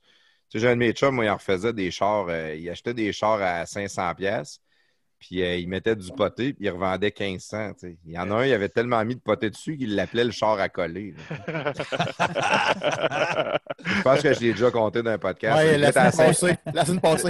la semaine passée, c'est vrai. Parce qu'il était arrêté, le, le client il a arrêté euh, à une lumière sur le boulevard Laurier, puis il y avait de quoi de bizarre avec sa porte. Il a ouvert la porte, puis la porte est tombée à terre dans le chemin. Ah non. Fait, que- fait que, tu sais, ça donne une mauvaise réputation à la fin des vendeurs. Il de n'avait pas pris l'assurance porte. Il avait euh, c'est ça. Il avait, il avait dit non à tout. Mais C'est une job très ingrate, celle du directeur financier, parce que Eh. tu sais, tu, tu vas voir le vendeur, c'est lui, ton, ton, ton gars primaire que tu vas voir. Tu- tu- C'est lui qui fait visiter l'auto, il fait essayer l'auto, il répond à tes questions. Tu négocies un prix, tu es content, ça, ben OK, c'est bon, ça me semble raisonnable. J'y vais avec, euh, ben, pour, euh, pour, pour, euh, pour- euh, j'ai un blanc pour Dave, euh, une Mercedes, puis pour François, une, une Kia. Mais je veux dire, on y va avec notre, on y va, on y va avec, notre voie. Ouais, Lexus, excuse-moi. Lexus, ouais. On y va avec notre voiture, on est content. Puis là, tu penses que c'est fini. Puis là, il t'envoie au directeur financier. Puis lui, il te rajoute à peu près 90$ piastres par mois. Tu sais, c'est- il, il est frustrant, ce passage-là. Puis ça sent un peu arnaqué parce que tu es comme, dans ta tête, le taux, l'achat est fait, c'est terminé. Puis là, tu ne tu peux plus reculer. Que À l'inverse, il- il, peut briser, il, brise, il brise des rêves aussi. Là. Il y a du monde qui pense, genre, ils ont leur voiture, là, puis ils pensent Ouais. déjà qu'ils partent avec. Puis là, ils arrivent au- devant FNR, puis ils disent, euh, ça passe pas. Là. Fait Mais que- en fait, écoute, il y a tellement Aussi, de vrai. choses. Moi, je- quand j'étais vendeur de char, là, avant de l'été chez Lexus, j'ai fait un an chez Toyota, puis je me rappellerai tout le temps d'une cliente qui est sortie du bureau du FNI en pleurant parce qu'elle, elle voulait canceller parce que tous les produits qu'on y avait offerts, elle les voulait tous. Était comme rendue à se dire Je peux pas avoir de voiture sans toutes ces protections-là, mais j'ai plus le budget d'avoir un char. C'est triste en tabarouette, là. Fait que oui, le juste milieu, oui, changer ce, ce cassage de moule-là du pédaleur, c'est pas facile. C'est une industrie qui est vieille, qui a 60, ça fait 60 ans, plus que ça, même que l'industrie automobile a fait la- les choses de la même façon. Venez nous voir en concession. Je peux pas te dire combien ça vaut mon char. Je veux que tu viennes ici. Viens me voir, mon ami. Je ne peux pas te dire combien ton char d'échange vaut. Viens, je vais l'évaluer. Parce que c'est comme ça qu'on leur a appris à faire dans l'automobile. Mais aujourd'hui, les consommateurs, ils ont évolué. Et avec Internet, Avec Ah ouais. Amazon, avec Internet, ils veulent faire ça chez eux. Ils veulent pas avoir un vendeur, peddler à pression. Fait que moi, je suis entre deux eaux. Il faut que je fasse avec ce que l'industrie veut, mais il faut aussi que je les pousse un peu à dire Hum, il y a du changement dans l'air, les amis, parce qu'il y a des Uber qui s'en viennent. Je ne sais pas si vous savez c'est quoi qu'ils veulent faire, Uber. Uber, ils veulent être propriétaires de pas aucune voiture, mais avoir la plus grosse flotte de voitures sur la planète. Parce que quand Tesla va sortir des voitures qui vont se conduire toutes seules, puis on va le vivre, mesdames et messieurs, dans les prochaines années, là, ben, ils vont pouvoir faire un mix des deux. Et toi, comme propriétaire de char, pendant que tu es au travail 9 à 5, ton char, tu vas l'envoyer faire des commissions puis du Uber, puis il va devenir non pas un- une dépense aïe, aïe. et des revenus. Alors là, ça change la game complètement. là. On n'a plus besoin, tout le monde, d'avoir une voiture. Imaginez si le prix des taxis là, il est rendu un dixième de ce qu'on paye présentement parce que c'est l'offre et la demande.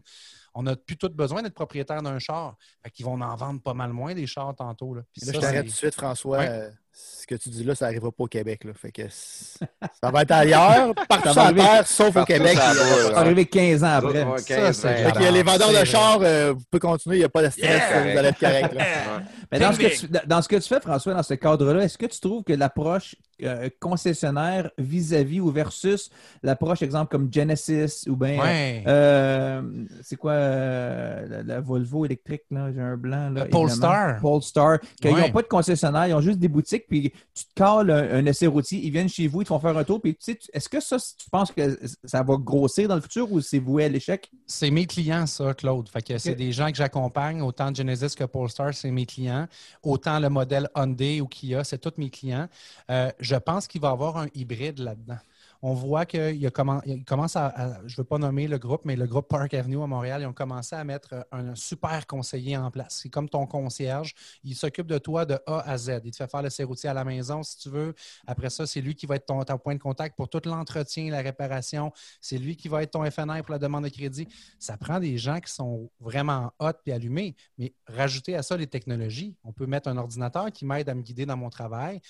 Euh, je pense qu'il va y avoir une grosse révolution par rapport à ça. Ce ne sera peut-être pas un modèle 100% en ligne comme ce que Tesla fait présentement, mais il va y avoir définitivement un accompagnement du client. Toi, si tu veux commencer la, la transaction chez vous en pantoufle, puis qu'à un moment donné, tu vas aller faire l'essai routier, parce qu'il y a ce bout-là qui est quand même touché. Là. Acheter un char sans l'essayer, mais pas sûr Non, que tout le monde adhère à ça. À cause du montant, c'est pas comme du linge. tu sais. Exact. Il y a beaucoup de monde qui va acheter du linge, puis comme Tu le retournerais si ça ne fait pas. tu sais. Avec Amazon, tu peux le retourner gratuit. Fait que tu l'essayes, c'est trop serré. Ah, je voulais un large à la place. Ben, il le renvoie, puis ils s'en font renvoyer un large. Ça coûte rien de plus. Et au-delà de, de ça, il y a un plaisir. Moi, en tout cas, pour moi, personnellement, moi, je suis en affaires depuis 2001. Et puis, euh, avec un peu de chance, je vais prendre euh, ma retraite bientôt. Mais où je veux l'emmener, c'est qu'il y a un plaisir à aller négocier des autos. Tu sais, il y a un pla- moi, c'est un plaisir pour moi. Ça serait d'ailleurs Ouais. euh, en, en- en- retraite, façon de parler, mais un, un sideline, j'aimerais ça négocier, acheter des autos pour les gens. Je trouve Ouais, ça- ça se moi, fait, moi, il y a un plaisir. Ben, ouais, bon. Mais j'ai un plaisir à faire ça. Puis des fois, peut-être que je change d'auto trop souvent, mais c'est parce que c'est vraiment un plaisir d'aller me débarrasser de ma ballonne. Tu sais, tu sais, j'ai- le challenge de changer d'auto, puis la ballonne, non, mais tu le négocies que finalement, tu ne payes pas, puis tu changes d'auto un an avant ton terme. tu sais. Puis enlever ce plaisir-là, euh, ça vient un peu euh, briser. Puis je me souviens, j'étais tout jeune, je pense, j'avais même pas 20 ans, puis début vingtaine, puis j'allais chez Saturne, tu sais, Saturne, à l'époque, il y avait, il y avait une approche, on Pas ne négocie pression. pas le prix, c'est le prix qui est écrit, tu payes ça. Fait qu'à un moment donné, je commence à, puis je savais pas ça encore à cet âge-là, mais le vendeur, qui était peut-être euh, début de trentaine, n'était pas vieux vieux, mais quand même plus vieux que moi, puis là, je commence à essayer de négocier le prix un peu, puis il me dit, oh non, non, ici, monsieur Fortin, chez, Saturne, on, on négocie pas le prix. Il dit, ah ouais, ben, c'est plate, vous enlevez tout le plaisir de, de la chose. Et là, le jeune, il me dit, euh, j'avais début vingtaine, là. puis le gars, il me dit, ah ben, en toi puis moi, tu sais, moi, je vais vendre quoi, peut-être? 200 chars cette année, puis toi, tu vas en acheter un ou trois ans. Qui tu penses qui va gagner? Puis là, je le regarde dans les yeux, je dis, ben, moi. Puis, et- et- mais, mais ça enlève le plaisir. Je- moi, si j'aurais- Ouais. j'ai pas acheté d'auto-là parce que euh, ça fait partie de la transaction. Il faut que tu puisses euh, négocier puis parler puis essayer d'avoir l'impression d'avoir fait un bon deal. Tu sais, à la fin de la journée, je le sais euh, sérieusement que j'ai pas toujours fait le meilleur deal possible puis que j'ai plus perdu que gagné, mais dans ma tête, j'ai réussi à gagner quelque chose. Et puis, c'est important dans la transaction, ça, que les deux parties se sentent non lésées, qu'ils se Ouais. sentent gagnants d'une certaine façon. Parce que si quelqu'un se réveille à chaque jour en se disant il m'a fourré, il m'a fourré, je me suis fait avoir, ben ça marche pas dans le futur, puis tu peux pas continuer une relation à long terme. C'est pas ça que le concessionnaire veut, puis c'est pas ça que moi je veux en tant que consommateur non plus. C'est beau ce que tu dis, Claude, mais c'est à peu près 1% de la population. Ouais, Les vraiment. gens, c'est ça que je suis en train de me dire. moi, en l'écoutant, là. les gens Là, malade, détestent ça, magasiner un char. Ouais, Oui, parce que l'expérience client, c'est- de façon générale, puis j'ai des concessionnaires partenaires extraordinaires qui travaillent fort pour donner du bon service, mais de façon générale, j'entends beaucoup plus de négatifs de Ouais, là, je suis allé magasiner un char, puis encore en 2020, ah, on n'a même pas regardé ma femme, il m'a regardé moi tout le temps. Ah, ma petite madame pour les femmes. Tu sais, Il y a encore beaucoup de ça, malheureusement, puis on essaie de casser ça. Ah, ça se dit plus, ça, ma petite madame? Non, il faut dire ma grosse madame. La grosse, ça, ma, grosse madame. 2020, hein, Ma petite, ma, ma- ma- ma petite personne non genrée.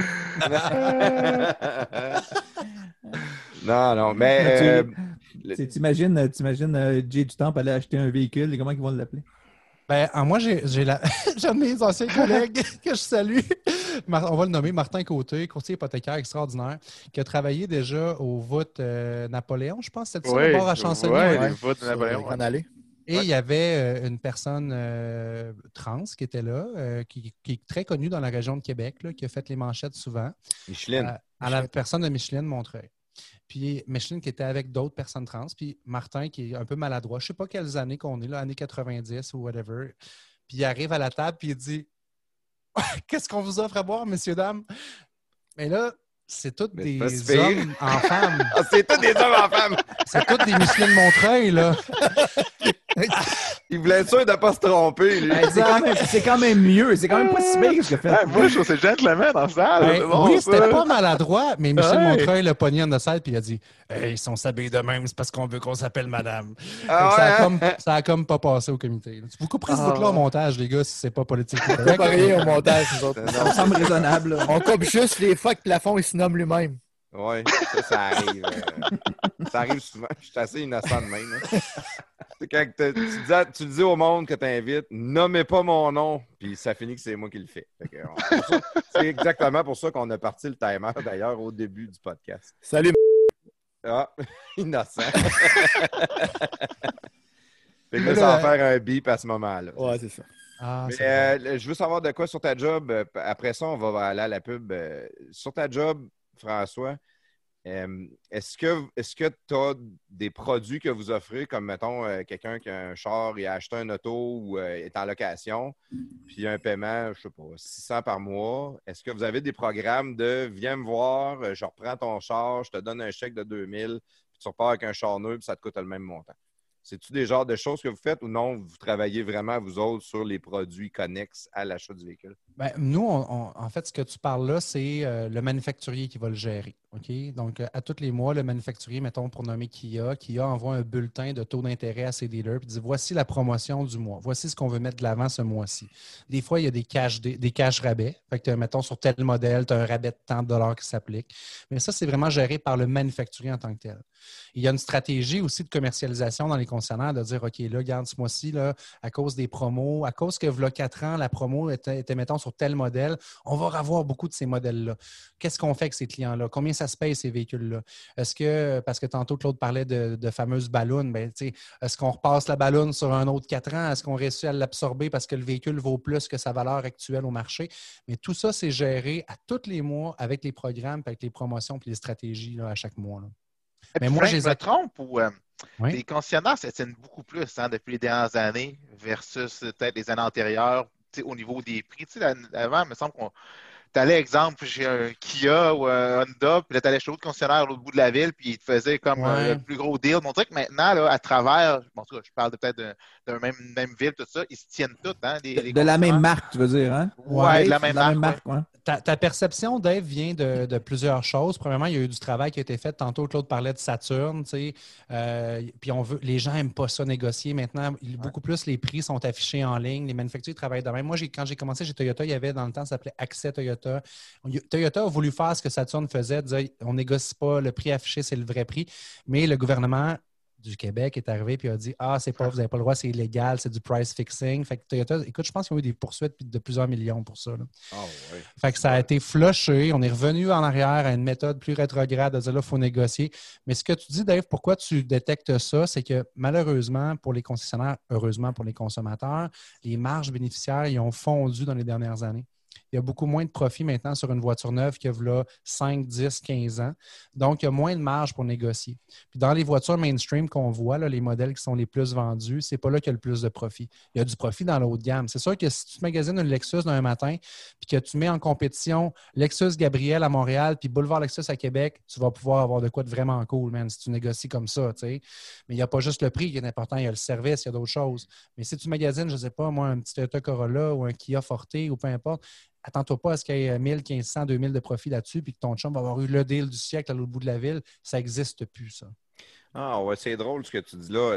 À l'époque, on avait, c'est-tu un holdback que ça s'appelait? C'est quand que le concessionnaire avait vendu tant de chars. Mettons que ça mettait qu'il faisait 2000 de profit, mais il y avait comme un 1000 de cachet que il, il allait- il allait ravoir après avoir vendu ses Ouais. Ça existe-tu encore? Oui, il y a- il y, a des bonus, euh, tout dépendant de, de ce qu'il réussit à livrer. Il y a eu des articles d'ailleurs dans les journaux là-dessus. Il y a des stratégies des fois qui sont ordinaires dans le sens que ils vont piner des chars qui ne sont pas vendus encore pour atteindre le bonus. Mais là, ça fait que dans l'inventaire, j'ai peut-être euh, 10 chars qui sont pinés puis qu'ils ne brûlent pas de gaz, ne sont pas vendus. Ouais. C'est de pelleter par en avant. Oui, ça existe encore dans certains manufacturiers. On voit ça plus dans l'américain que dans le- le- les voitures étrangères. Mais euh, ça existe encore des, des- des- des- des- incitatifs comme ça à la performance là, pour encourager les concessionnaires à vendre. ouais. Parce que quand on, cherchent- va, euh, quand on va au garage, quand on jase avec eux autres, ils font toujours juste 300 pièces de profit sur le char. Ouais. il faut qu'ils mettent du gaz dedans, puis là, il faut qu'ils lavent. Ils ils font jamais une scène à les entendre parler. Ils ont tous des garages Ouais. de 3 millions, mais ils font pas d'argent. Oui, mais c'est. Puis, tu sais, mettons, je te pose la question, là, je te relance ça, le plafond, le même matin, tu as, un million disponible, tu as, du cash, là, on peut savoir quoi faire. Sachant qu'il y a des grosses transformations qui s'en viennent dans cette industrie-là, t'investirais-tu dans un dealer automobile, toi? Non. C'est touché pareil parce que ces Ah gars-là, c'est quand même des propriétaires de PME qui font vivre beaucoup. Écoute, euh, j'entendais Robert Poetti là, de la corporation. Là, je ne sais pas combien de dizaines puis de centaines de milliers de, de personnes que ça emploie l'automobile au Québec. Là, mais c'est c'est- écoute, c'est tellement gros que pendant la pandémie, à un moment donné, tout était fermé, mais les dealers de chars restaient ouverts, eux autres. Le gouvernement, il sait que ça génère de l'argent, ça là. là. Fait que euh, c'est- pas aussi facile que ça comme réponse. C'est touché parce que ça emploie beaucoup de monde, ça fait rouler l'économie. Fait que ça ne changera pas du jour au lendemain, mais il va y avoir définitivement une progression vers d'autres choses éventuellement.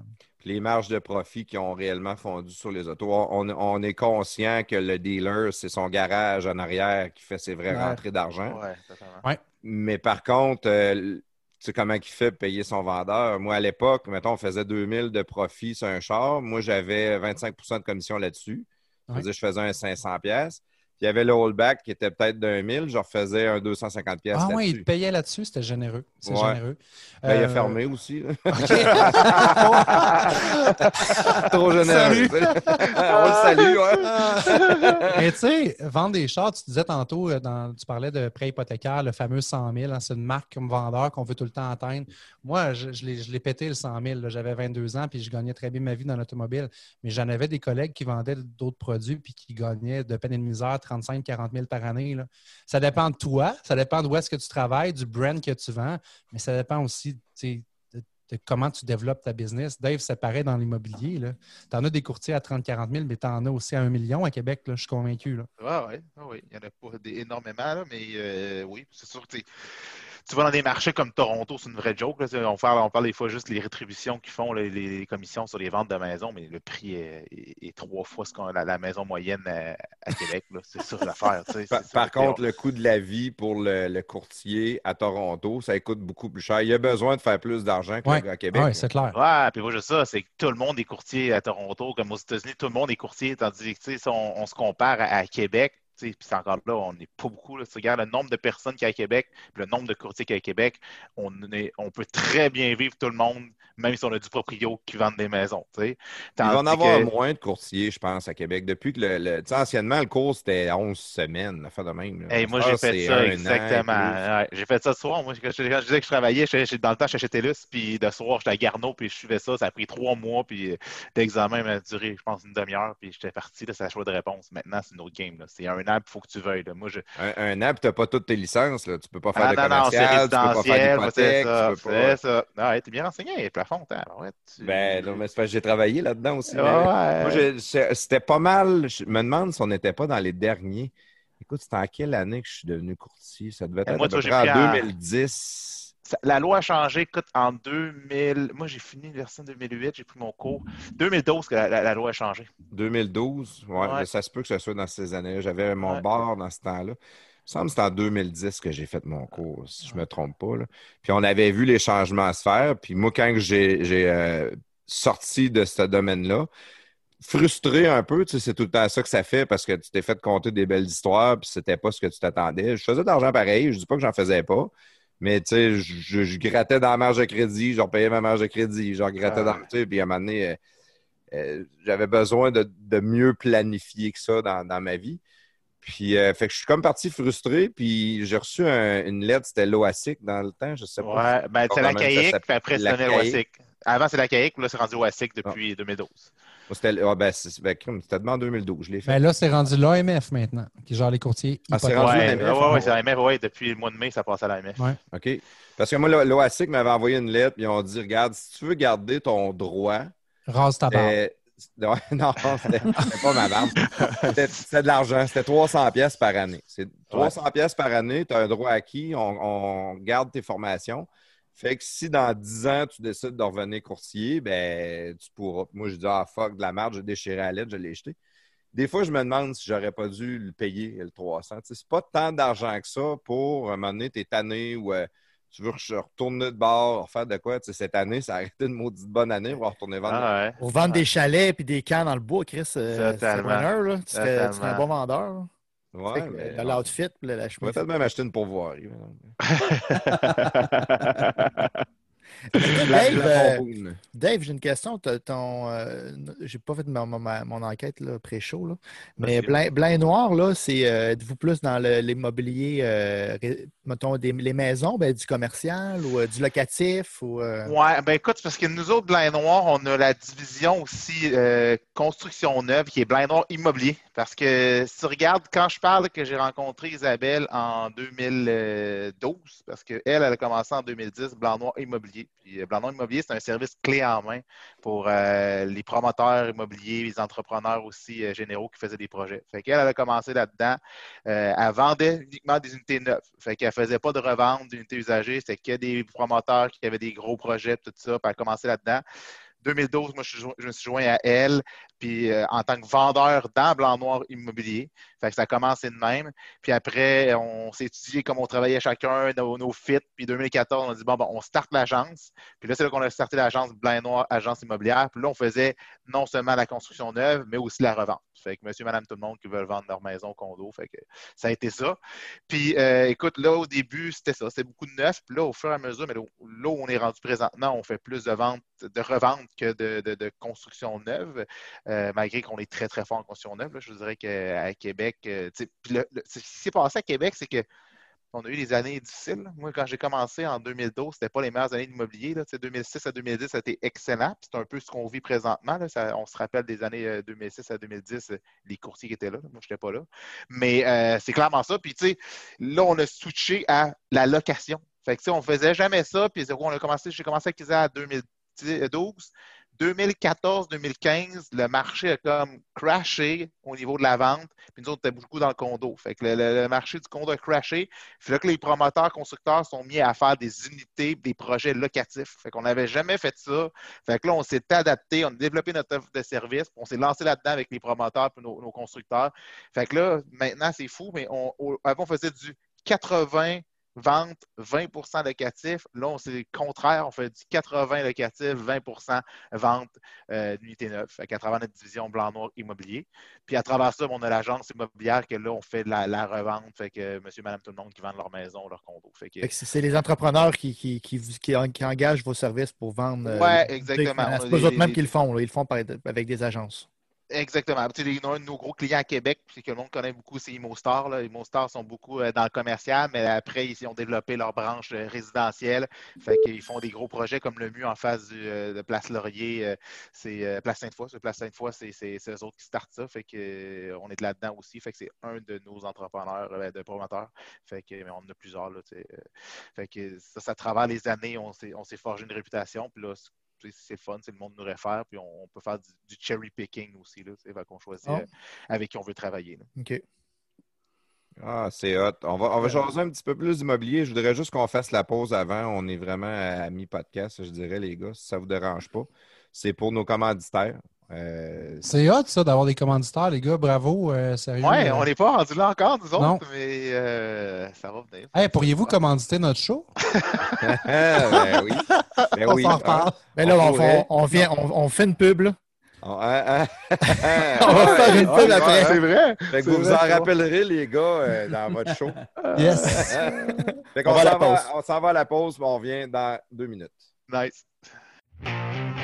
L'Association des routiers professionnels du Québec permet aux petites entreprises et aux camionneurs d'avoir les mêmes avantages qu'une flotte aurait accès. Comme exemple, un compte national pour des pneus, une assurance collective, ainsi que des rabais chez plusieurs partenaires. On parle également de comptes flotte majeure pour des pièces de véhicules lourds, des rabais pour des- la téléphonie cellulaire. On parle aussi d'activités de lobbying. Autrement dit, si le gouvernement vient qu'à vouloir négocier des nouveaux règlements ou des nouvelles lois, l'association est toujours consultée on est capable d'apporter votre point de vue directement au gouvernement. Comment devenir membre, c'est simple. C'est en allant sur Internet au arpq.org ou au téléphone au 1-877 956 2777. Vous pouvez également nous rejoindre sur Facebook sur la page Association des routiers professionnels du Québec.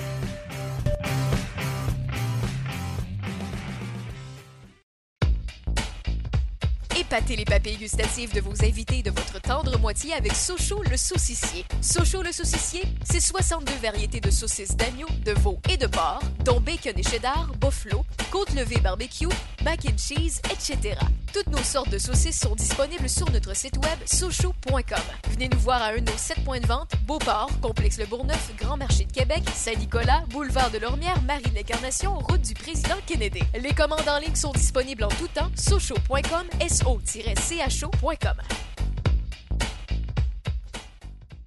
Salut la gang, c'est le moment de vous parler de béton Sanson. C'est quoi ça, béton Sanson?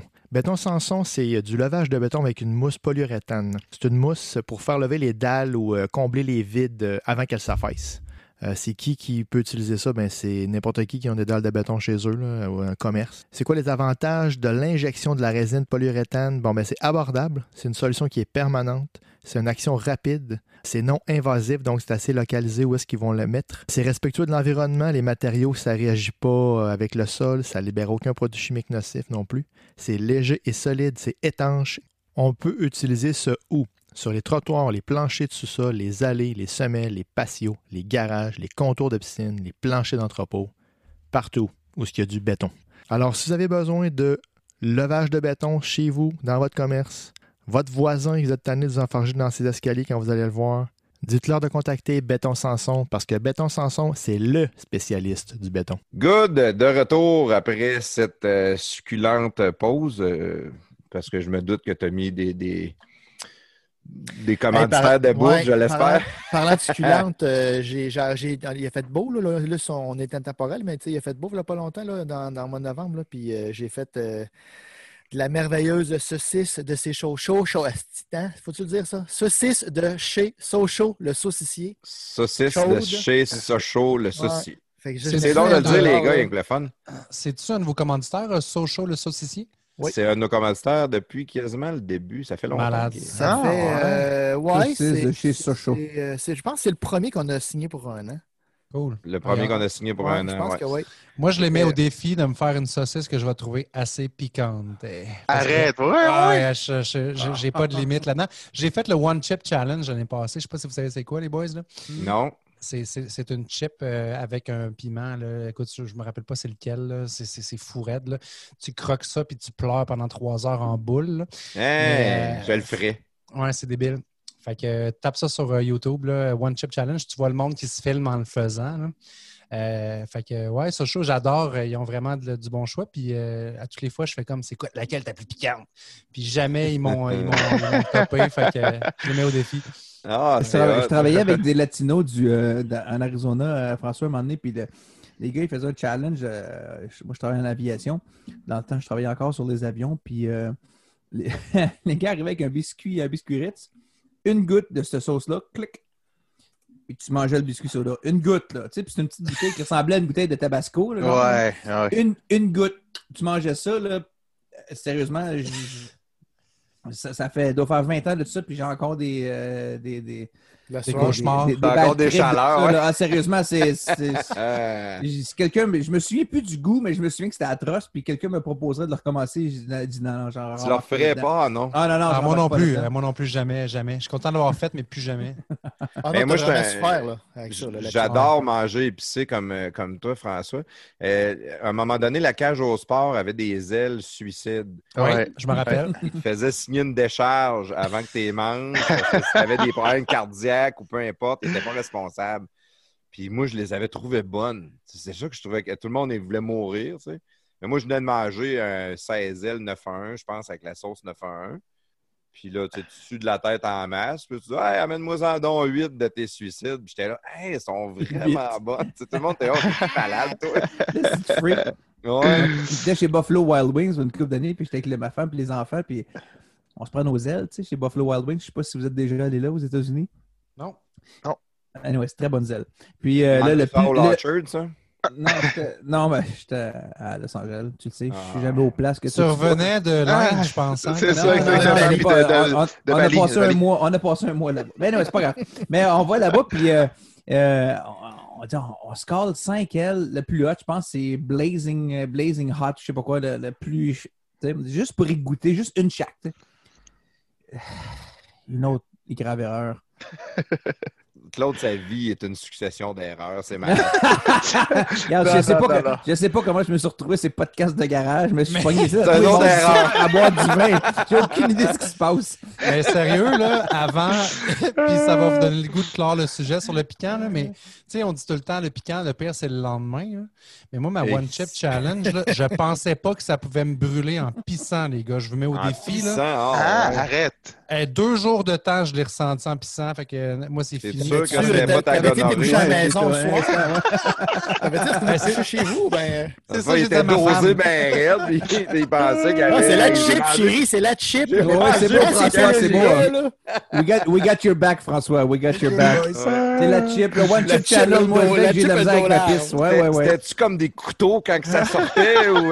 Ouais, exact. Là, puis Ah Le docteur parlait de condylome, mais j'étais pas Ouais. trop sûr. Pas Moi, normal. c'était pas ce champignon-là. C'était pas un piment, moi, pour les. Docteur retourne à l'école, c'est le One Chip Channel. Arrête, c'est pas de challenge, excuse.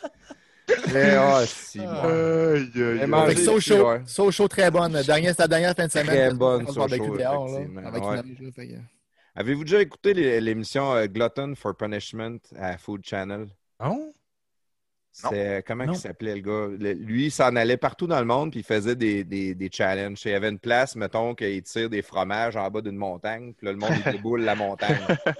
Très intelligent. J'ai vu ça, Fait, ouais. que- fait que là, lui il arrive là, il s'entraîne Ben, ça, une c'est relever le défi euh, avec Gaston Lepage. Ouais, ça. version québécoise, c'était ça. Puis à un moment donné, il est au Mexique, puis il y avait une compétition de sauce forte.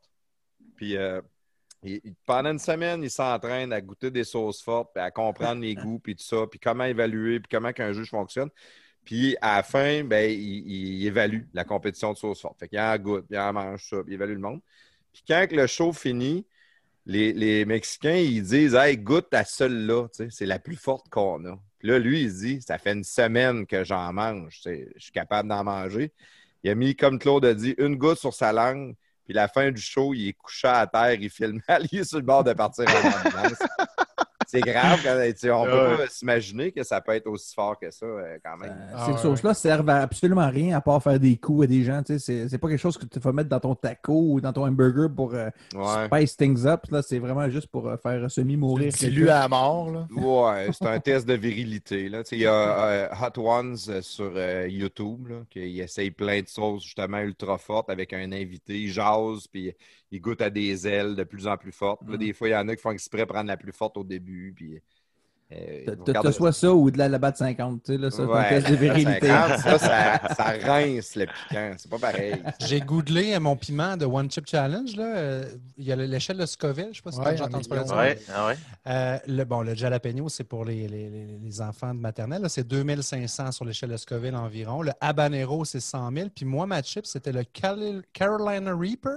1,4 Qui t'a pris un million. Carolina Reaper? c'est 1,4 c'est- million. Ouais, elle est faite avec ça, la chip que je vous parle. le Car- Carolina Reaper. Ouais, ouais. C'était fait. 1,4 million. Ah, L'autre, comment le, le jalapeno? Un, un jalapeno 2500? 2500 puis un habanero 100 000. Fait que Je c'est pense quatre- qu'il est.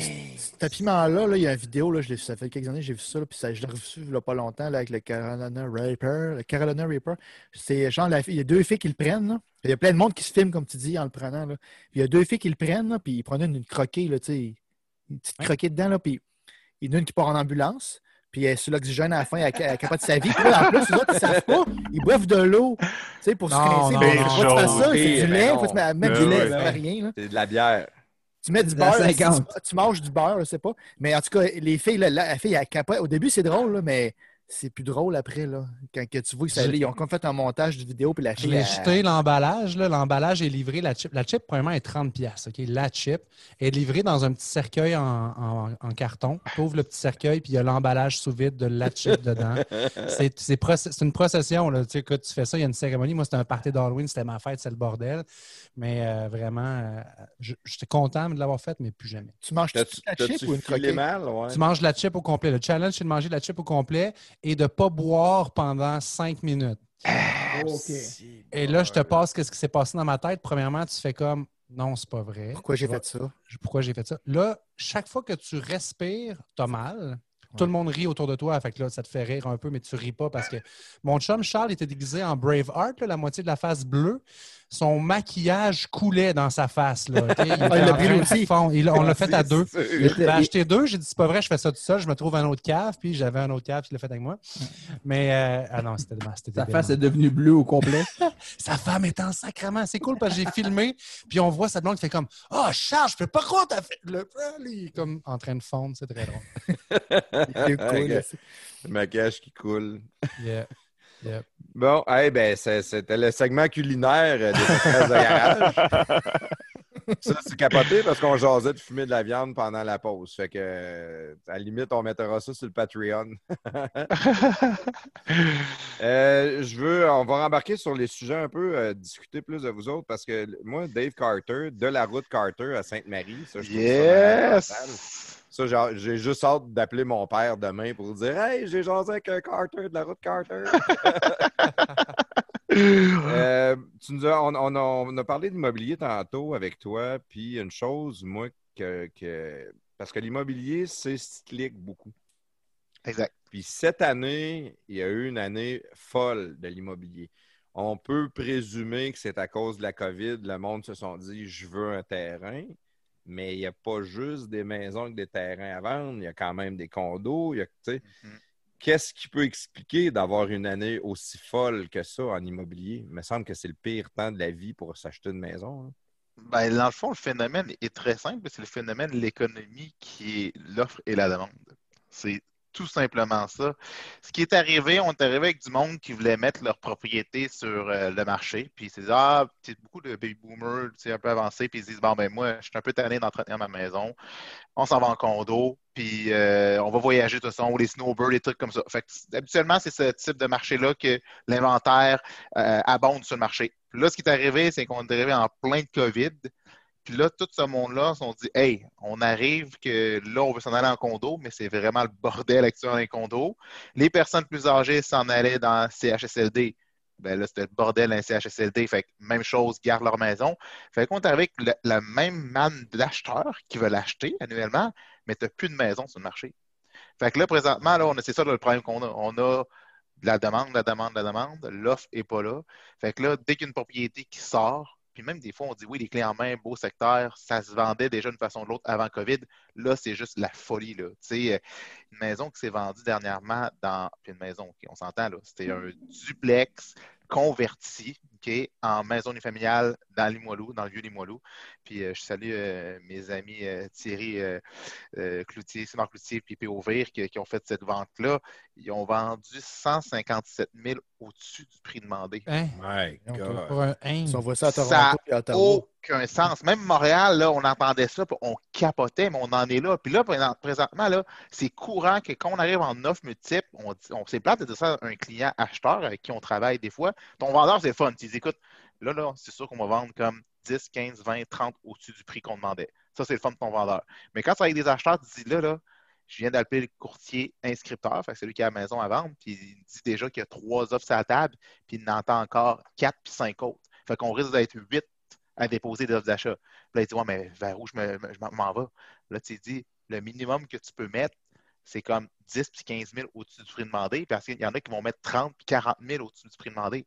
Fait que ça, là, c'est le, le- le- c'est dans quoi on joue présentement les courtiers immobiliers.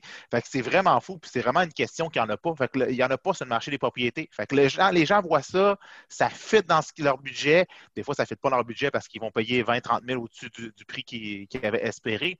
Mais c'est la maison qu'ils veulent. Ils en ont perdu trois autres. Fait que là, ils déplient. Puis c'est c'est c'est clairement ça qui est arrivé avec euh, la maison que je vous parle qui est 157 000. L'acheteur, ça faisait trois qu'il venait de perdre, puis il a dit c'est là, j'en perds pas, puis je vais y aller all-in, puis il est allé all-in à, à 157 000 au-dessus du prix demandé. Fait que c'est clairement ça. Mais qu'est-ce qui va se passer dans le futur? On ne sait juste pas. Tu sais, avant, avant que tu ailles au futur, juste, euh, le- est-ce que tu es en train de me dire que vous en vendez pas plus que les autres années? Vous les vendez juste plus cher? On les vend plus cher, plus rapidement. Euh, puis c'est sûr que là, ce qui est le phénomène, c'est que les vendeurs, tu sais, le problème qu'on a eu dans les dernières années, c'est qu'on était avec nos vendeurs, puis on était comme, écoutez, désolé pour vous, mais le marché n'est pas votre avantage. Le marché est à l'avantage des acheteurs. Les acheteurs négociaient les vendeurs, allaient voir une maison, allaient voir une autre. C'était quasiment, bon, ben, j'ai le choix. Fait que, écoute, euh, moi, si tu ne me fais pas à ce prix-là, ben, on ne s'entendra pas. Je vais aller l'autre qui m'intéresse, puis il va me faire aussi euh, un meilleur prix que toi, puis ça va me satisfaire en tant qu'acheteur. Mais là, on est dans l'inverse. Là, c'est comme c'est les vendeurs qui ont le, gros bout du, le gros bout du bâton. Puis ce qui arrive, c'est que là, les vendeurs, ils voient qu'est-ce qui se passe. on- en fin de semaine, on a licité 20 visites, 8 offres d'achat qui sont entrées sur le marché. On a vendu, pas mal, pas mal aux clients. Mais le monde dans la rue, on a reçu des appels, moi ma partner, puis c'est comme genre, venez évaluer notre maison. On a vu là, que le monde faisait la file dans la maison pour visiter. Fait que là, tu as des vendeurs qui veulent le mettre sur le marché pour profiter de, de- de- de- ce qui se passe présentement. Fait que, au lieu de repousser leur, euh, leur objectif de vente dans un an ou deux ans, ben là, se rapproche. Fait que là, ça ramène un peu plus d'inventaire sur le marché, mais encore là, il y a un manque d'inventaire sur le marché. Vraiment, il y, a, une pression sur les prix. Les prix sont plus chers. Puis euh, il y a- au lieu d'avoir peut-être le même nombre d'acheteurs qu'on avait sur euh, pour euh, le nombre de propriétés qu'on avait avant, ben là, il y a moins de propriétés. Là, tu es rendu avec euh, trois fois le nombre d'acheteurs sur une seule propriété parce qu'il n'y a pas d'inventaire. C'est clairement ça qu'on vit actuellement. Comment qu'un courtier immobilier fait pour se démarquer face à du proprio dans ce moment-là? Parce que si je sais que je vais la vendre, ma maison, pourquoi que je donnerais une commission à un courtier? sais-tu quoi? Je vais répondre à ta question. Puis en ce moment, là, je te dirais que pour un vendeur, c'est là qu'il a besoin d'un courtier immobilier. Parce que essaie de gérer huit offres d'achat de un. Et de deux, comment je serais surpris de voir le nombre de du proprio qui réussissent à l'entrée du 3, 4, 5, 6, 7, 8 offres d'achat sur leur maison. Pourquoi on est capable de le faire? Bien, souvent, les clients sérieux vont travailler avec des courtiers immobiliers. Euh, les acheteurs sérieux, souvent, surtout que euh, le service d'un courtier immobilier, quand tu es un acheteur, ne te coûte rien parce que c'est le, courtier du vendeur qui va payer le, courtier de l'acheteur. Ça, c'est une chose. Mais euh, après, c'est de gérer huit offres d'achat qui rentrent. Puis on sait, nous autres, en tant que courtier, qu'on est réglementé, comme tu disais, par l'OASIC. Fait qu'on a des règles très strictes aussi au niveau de la confiden- confidentialité des offres. Fait que pour un vendeur, ce qui est bon, c'est que tu as huit offres d'achat qui rentrent sur la table pour ta maison, mais toutes ces offres d'achat-là sont complè- complètement confidentielles. Personne ne le sait. Fait que le- personne ne le sait. Fait qu'il y en a qui ils disent Hey, mais on va-tu savoir c'est quoi les prix pour être capable de bider au-dessus? Ben non, tu peux pas. Fait que, c'est vraiment. C'est la surenchère de fou. Fait qu'il y en a qui vont peut-être donner 5 000 parce qu'ils ne peuvent pas donner plus haut que 5 000 par rapport au prix demandé. Mais il y en a qui sont comme on cherche des maisons, il n'y en a pas, il n'y en a pas sur le marché, il faut qu'on déménage, puis ils donnent du 20, du 30, du 40 000 au-dessus du prix demandé. Fait que là, pour un vendeur, là, tu dis, hey, gérer 8 offres d'achat, puis de un, c'est réussir à l'en faire rentrer autant sur une propriété, tu dis, j'ai peut-être à- j'ai peut-être une bonne décision à prendre, puis faire affaire avec un courtier, puis dire, lui, il va me rentrer justement le nombre d'offres d'achat pour être capable de faire de la surenchère. Puis après, c'est de gérer ces offres d'achat-là qui vont rentrer sur la table.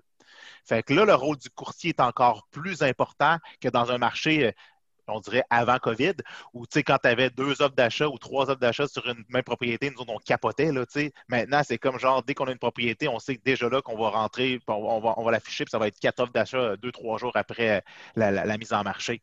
Fait que notre rôle est encore même plus important actuellement avec tout ce qui se passe. Est-ce que, est-ce que vous les, les pressez bien, pareil, je ne sais pas si c'est le bon terme, là, mais sais, à un moment donné, il faut quand, comme tu arrives comme courtier, tu évalues le marché autour, combien que ça peut se vendre. Tu te dis, bon, Ouais. mais ta maison, elle se vend 400 000. Ouais.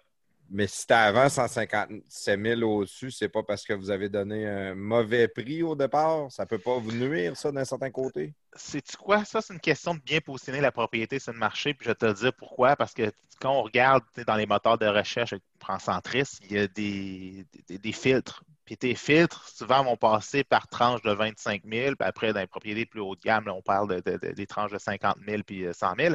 Mais des fois, tu te dis, bon, ben, écoute, au lieu de demander, euh, disons, 267 000 pour ta maison, mais qu'est-ce qu'on va dire au client? On dit, regardez, mettez-la, exemple, on va la mettre à 250 pour être justement tombé sur le, filtre du 250 et non du 275. Fait que là, tu vas risquer de rejoindre beaucoup plus d'acheteurs qui arrêtent leur filtre de recherche à 250, puis c'est là que tu vas générer de la surenchère puis tu pensais peut-être afficher à 2,67 pour vendre 2,60, exemple, ou 2,65, mais finalement, en affichant à 2,50, ben, tu vends 2,80.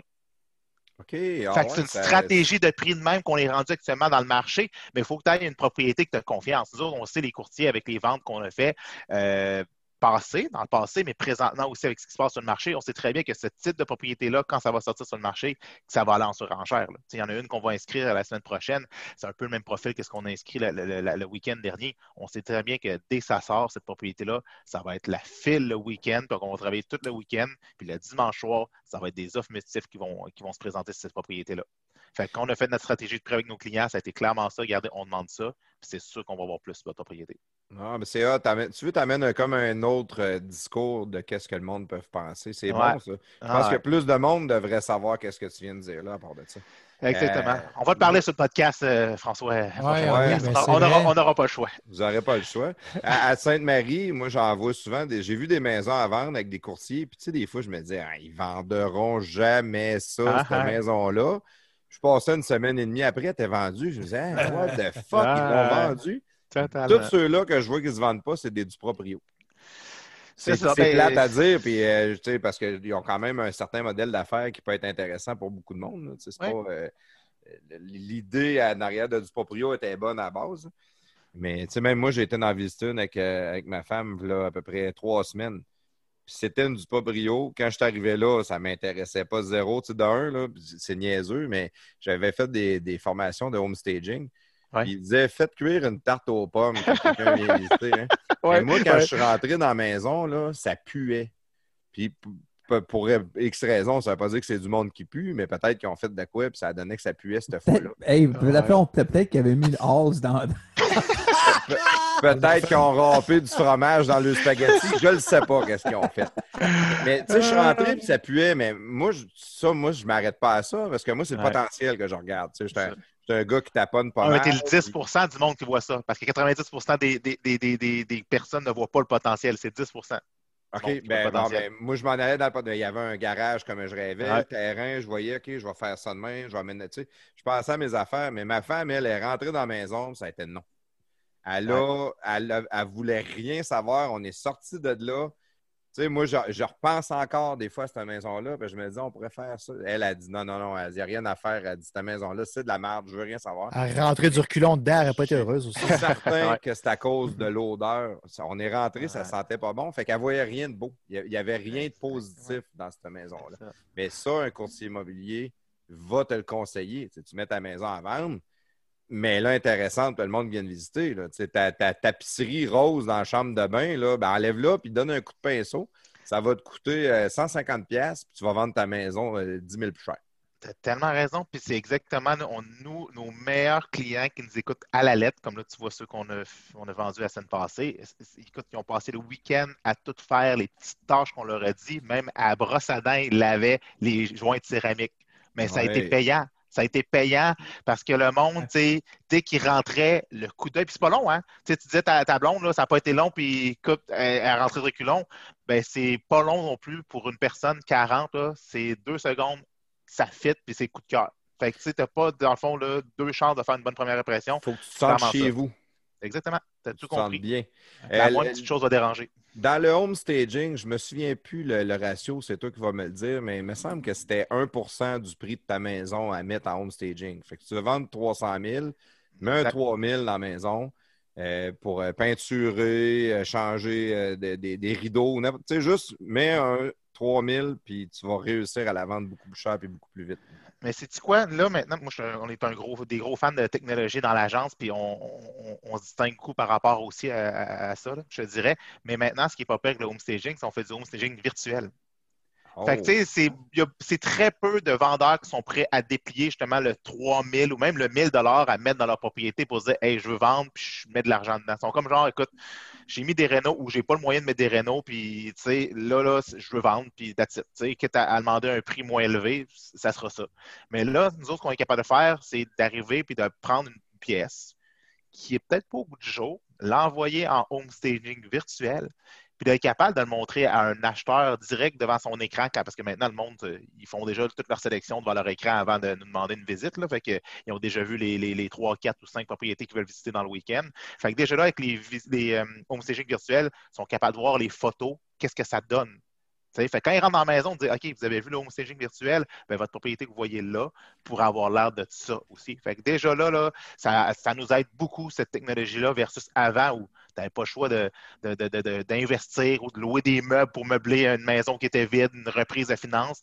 Maintenant, tu payes home staging, là, tu veux une maison complète en home staging virtuel, c'est 500$, mais ta maison est meublée au complet. Fait que sur les photos, ça look beaucoup plus qu'une maison vide. Ils vont l'offrir les- sur euh, Tinder, d'ailleurs, cette option-là, bientôt. aussi. Je pense qu'ils l'ont déjà avec les filtres. Ouais, moi, ouais. moi, je suis chanceux, je suis en couple, ça fait longtemps, mais j'ai des chums qui me disent sur Tinder qu'à un moment donné, tu vois une fille qui a des, a- des petites oreilles avec un nez de chien. là. Si Ouais. boire, c'est sûr que tu Les yeux, les yeux, les yeux de manga chinois, esti, euh, comme Ouais, des, hein. des deux piastres. OK, est folle, on passe à un autre appel. Exact. Ah, tu pognes surtout ton air quand tu rentres à travers la porte puis qu'elle a vraiment un Elle a vraiment- des oreilles. Ah hein. Elle te parle, puis elle fait wouf wouf. C'est le cosplay, ça. Ouais, Ouais. ça, c'est le triple là-dessus, le cosplay, hein, prestataire. Ah, moi, euh, je- à soir, je suis naturel, d'habitude, je suis déguisé. Là, chien. Il se déguise. Il son kit de Darth Vader. Allez, Euh, là, hey, t'es- là, tu me déstabilises, prestataire, avec toutes tes, belles idées de déguisement de même. Bon, tu comprends à cette heure comment je me sens. Plafond, Oui, quand hein, j'ai mes idées, tu vois, c'est il simple. est hein. intimidant. Il est intimidant. Le- le- là, le- ton staging virtuel comme ça, euh, là, tu as dit c'est un 500$ pièces que tu charges au Ouais, client? euh, mais non, c'est même nous autres qui l'absorbent. On le met dans notre offre de service aussi. OK. Dépendant du type de propriété aussi, c'est sûr. Là, euh, je te dirais, euh, c'est- ça fonctionne au pourcentage des les, les commissions, le monde le savent. Là, fait que, tu sais, des fois, tu dis, bon, ben, Une maison La- mobile, home staging, on Ouais, c'est ça. le charger. Fait que ça dépend toujours. Là, je vous dirais, mais tu sais, dans la majorité du temps, le home staging, on va l'assumer aussi parce qu'on sait que nous autres, ça va nous permettre de vendre à meilleur prix puis plus vite également. Fait que souvent, ça fait partie de notre offre de service. là. Dans ton home staging, si tu mets des meubles, est-ce que le client peut les acheter, ces meubles-là? Ou non, c'est juste vraiment du meuble virtuel? Hmm, euh, habituellement, c'est plus virtuel, je dirais. Euh, dans le temps où on louait des, des, des meubles, oui, le monde, tu sais, il y avait des fois, il y avait leurs meubles chez eux, puis t'es bon, ben écoute, euh, je peux t'acheter ça? Je trouve que ça look chez nous, puis versus ce que j'avais avant. Puis euh, souvent, ma, ma designer, ben, elle vendait des, les, les meubles. Fait qu'elle s'en rachetait d'autres euh, à ce moment-là. Mais en virtuel, je dirais, euh, c'est plus fictif, là, les meubles qu'ils ont. là. fait que, tu sais, elle peut, elle peut te, te dire, oui, tu vas en trouver là, là, là, mais euh, c'est plus difficile de dire, j'achète exactement le lit ou le divan que, que j'ai vu sur le home staging virtuel. Mais ça serait une bonne chose. Ça serait une bonne chose, honnêtement. je C'est une excellente idée pour faire de Ouais. Différemment. Oui, c'est vraiment wise, honnêtement. C'est, euh, Je prendrai regarde, en tu vois, entente avec euh, une, une compagnie de meubles. puis, euh, je, je vais en parler avec celle qui se fait mon, mon home staging virtuel. Oui, c'est très wise. Bonne idée. Suite avec le lien direct, tu peux acheter ce divan-là à telle place. Puis là, ben, toi, tu ramasses une cote en Puis plus sur la vente. Comme dans Fight Club, quand que tu vois son condo puis tu vois tous les tags Ikea. Tu sais, je sais pas si tu te rappelles de ça dans Fight Club. Non. Mais Moi, je me rappelle juste que quand ils mettaient un film au cinéma, on voyait une graine. Ah oui, oui, oui, oui, oui, oui. Ah, puis Dave, si tu veux être wise avec ça, tu peux demander à François de financer à 18% aussi. Ça pourrait Ouais, être ouais. T'as inclus une coupe de ballon de kinball dans le deal. Ouais. Tu vas en vendre de Regarde, maison. là, là, si ça, ça vend pas, là, je veux dire ça. là. Claude, il est incroyable. hein? il va vous le remettre dans la face jusqu'à la fin, les gars. Là, c'est- c'est François qui a parlé de kinball. J'ai rien dit encore, moi, là. Je suis victime d'une appréhension à ce qui s'en vient. Mais on, on va, on va continuer avec l'immobilier, ça te dérange pas, Claude. non, c'est bon, c'est bon. Là, je t'ai demandé, je t'ai demandé pour l'année extraordinaire. Moi, je pensais honnêtement qu'il y avait plus de maisons qui se vendaient que les autres années. Mais qu'est-ce que tu me dis là, c'est qu'il s'en vend autant, mais il y a moins de maisons à vendre. C'est pour ça qu'ils se vendent plus vite et plus cher il s'en vend plus aussi, comme je te dis, parce qu'il y a des vendeurs qui voient qu'est-ce qui se passe présentement, puis qui avaient peut-être prévu de vendre dans un an, deux ans, trois ans, que là, mettent leur maison sur le marché. Fait qu'actuellement, là, on a, je dirais, 30% d'augmentation au niveau des, ventes de, de propriété. Oh, 30 OK. oui, oui, il y, a, une augmentation, là. Ça, il y a une augmentation. Il y a, du monde aussi, sûrement, qui veulent euh, sortir de la ville, peut-être, qui veulent aller, euh, comme, comme euh, Plafond disait, aller sur un terrain, puis avoir leur chez eux, au lieu de, mettons, d'être dans, la ville, dans des tours. Oui, exactement. Mais juste pour vous dire, tu regardes juste la couronne nord, tout ce qui est Stoneham, Tewsbury, tout ça, là, ça, ça a augmenté de 45% versus l'année passée. Puis c'est la même chose pour la rive sud de Québec. Le monde cherchait des, des, aires de vie qui étaient plus grandes, des terrains qui étaient plus grands aussi. Fait que c'est sûr que le prix, on s'entend, euh, le prix du fond de terrain est moins cher ça rive sud euh, que ça rive nord. Fait que c'est pour ça qu'on a vu vraiment toutes les couronnes nord, Stoneham, Tewksbury, prendre l'ampleur dans les derniers mois. Euh, puis même chose rive sud. Puis là, on ne parle même pas des, propriétés en bordure du, fleuve, des lacs. Donc ça, ça, ça l'a explosé. Mais ça, c'est pas des propriétés qui sont euh, souvent des propriétés haut de gamme. Fait que euh, c'est ça. Mais ça, ça a explosé aussi les propriétés en bordure de l'eau. Et ça, tu t'associes juste ça peut-être juste au, télétravail? Beaucoup. Ben oui, parce que le monde, tu sais, euh, il se rendait compte que ben, c'est le fun d'avoir son chez-soi aussi. Puis le monde était, qui était très condo, ils se sont rendus compte que tu pognais entre quatre murs, là, tu sais, souvent, puis euh, en temps de COVID, puis tu peux pas aller, les, les parties communes sont fermées. Tu sais, souvent, le monde aimait la vie de condo pour dire, c'est ça. Il y a plus de restaurants, les gyms dans les condos sont fermés. Euh, toutes ces affaires-là, tu n'as plus de parties communes euh, que, tu peux exploiter. Les piscines dans, les copropriétés, c'était fermé. Fait que là, tu disais, je suis dans mon condo, je suis pogné. Fait que souvent, ça a poussé du monde à dire, regarde, on met le condo sur le marché, puis on s'en va chercher une maison ou même un chalet, tout ça pour le même prix, mais au moins, on va avoir la paix, on va avoir de l'espace pour sortir, s'amuser et être loin de, la COVID. la vente de condo, est-ce qu'elle est bonne, la vente de condo? Meilleur qu'avant parce que le marché euh, s'est résorbé beaucoup. L'inventaire s'est résorbé versus les dernières années où ça a été très, très pénible. Euh, on n'est pas encore dans un marché, je dirais, de vendeurs dans le condo, euh, ni, je dirais, un marché équilibré. C'est encore un marché acheteur dans le condo, mais il va mieux. Il va mieux ben, dans la région de Québec. je parle pour Québec. Montréal, c'est une autre game. Montréal, on est ailleurs totalement. le condo, même à Montréal, sort puis à des prix même des fois un peu fous aussi dans certains arrondissements. Mais euh, à Québec, je vous dirais, on est encore avec un avantage des, acheteurs, mais ça va mieux. OK, OK. Ben, on a parlé du futur, puis tu disais, on ne le sait pas. On ne sait pas. oui, ben, écoute, euh, prends juste la SCHL au mois de mars, qu'est-ce qu'ils prédisaient du marché immobilier? ils savaient-tu pas, eux autres? Ils prévoyaient tous des drops, ils prévoyaient des drops de 6 à 10% au Canada. Exact. 6 à 10% de drops au Canada. Puis c'est totalement le contraire qui s'est passé. Euh, puis, tu sais, tantôt, je parlais de l'inventaire, mais il ne faut pas oublier les, le taux, les taux d'intérêt. Ça, ça, c'est taux d'intérêt, ça fait 10 ans qu'on se fait dire qu'ils vont monter. Eh, ben oui, ils montent à l'automne, ils montent à l'automne. ça fait 10 ans qu'on se fait dire ça. Ça, là, ça pousse les acheteurs aussi à acheter présentement parce que tu regardes ce que tu payes pour ton taux d'intérêt, tu dis écoute, je vais sauter là-dessus, puis surtout que tu es capable de le gérer pour 5 ans, un bon taux d'intérêt. Fait que tu dis écoute, moi, ma stabilité va être faite pour 5 ans, mon salaire va augmenter, ou tu sais, je vais finir de payer la garderie des enfants. Fait que tu sais, ça là, c'est, je dirais, l'inventaire qui réduit les taux d'intérêt font en sorte qu'on vit dans la tempête parfaite parfaite dans l'immobilier actuellement. Excuse-moi, plafond. Excuse-moi, plafond. Non, mais j'ai lu un article cette semaine qui disait qu'il y avait beaucoup de liens avec la PCU. L'article faisait un lien entre la PCU puis euh, le, marché immobilier. Et dans le fond, que euh, ce, qui, était perdu en montant euh, reçu des gens par leur emploi était couvert par la PCU. Puis ça venait couvrir aussi l'augmentation des prix à l'immobilier. Donc, dans le fond, en gros, en résumé, en mes mots, évidemment, parce que c'est pas très scientifique ce que je dis là. Mais euh, au moins, j'ai pas perdu mon point. Mais que, que, que, l'augmentation des maisons était. j'ai failli le perdre en disant ça. Attends, t'es pas rendu au bout, là. mais il va le perdre, il va le perdre. arrêtez, arrêtez, vous me jinxez. Mais que l'augmentation des maisons était, était euh, exactement proportionnelle au montant de la PCU reçu dans la population là, globalement. Ouais, puis aussi? Québec, Québec, l'affaire, c'est qu'on est aussi euh, un genre de petit village gaulois où on a beaucoup de, de- de- d'emplois institutionnels aussi gouvernemental, faire en sorte que le monde a des bonnes jobs qui les gardent, tu sais. Fait que c'est ça, c'est la bonne chose qu'on a à Québec. Fait que c'est pour ça que le marché du Québec va très bien aussi. Mais tu sais, tu parles à un gars de finance comme François, puis tu dis euh, PCU, euh, c'est un cadeau empoisonné, hein, Frank? Parce que Eh, c'est, officiel que on- on- ça va revenir, là. ça. Tu sais, c'est, pas de l'argent qui est gratuit puis que, que, que tout le monde a les, les coffres ouverts. Fait qu'à quelque part, il y, a- il y a du monde qui vont se faire prendre au détour euh, dans le futur. Là. Fait que euh, Ouais. c'est pour ça que ça, ça aide.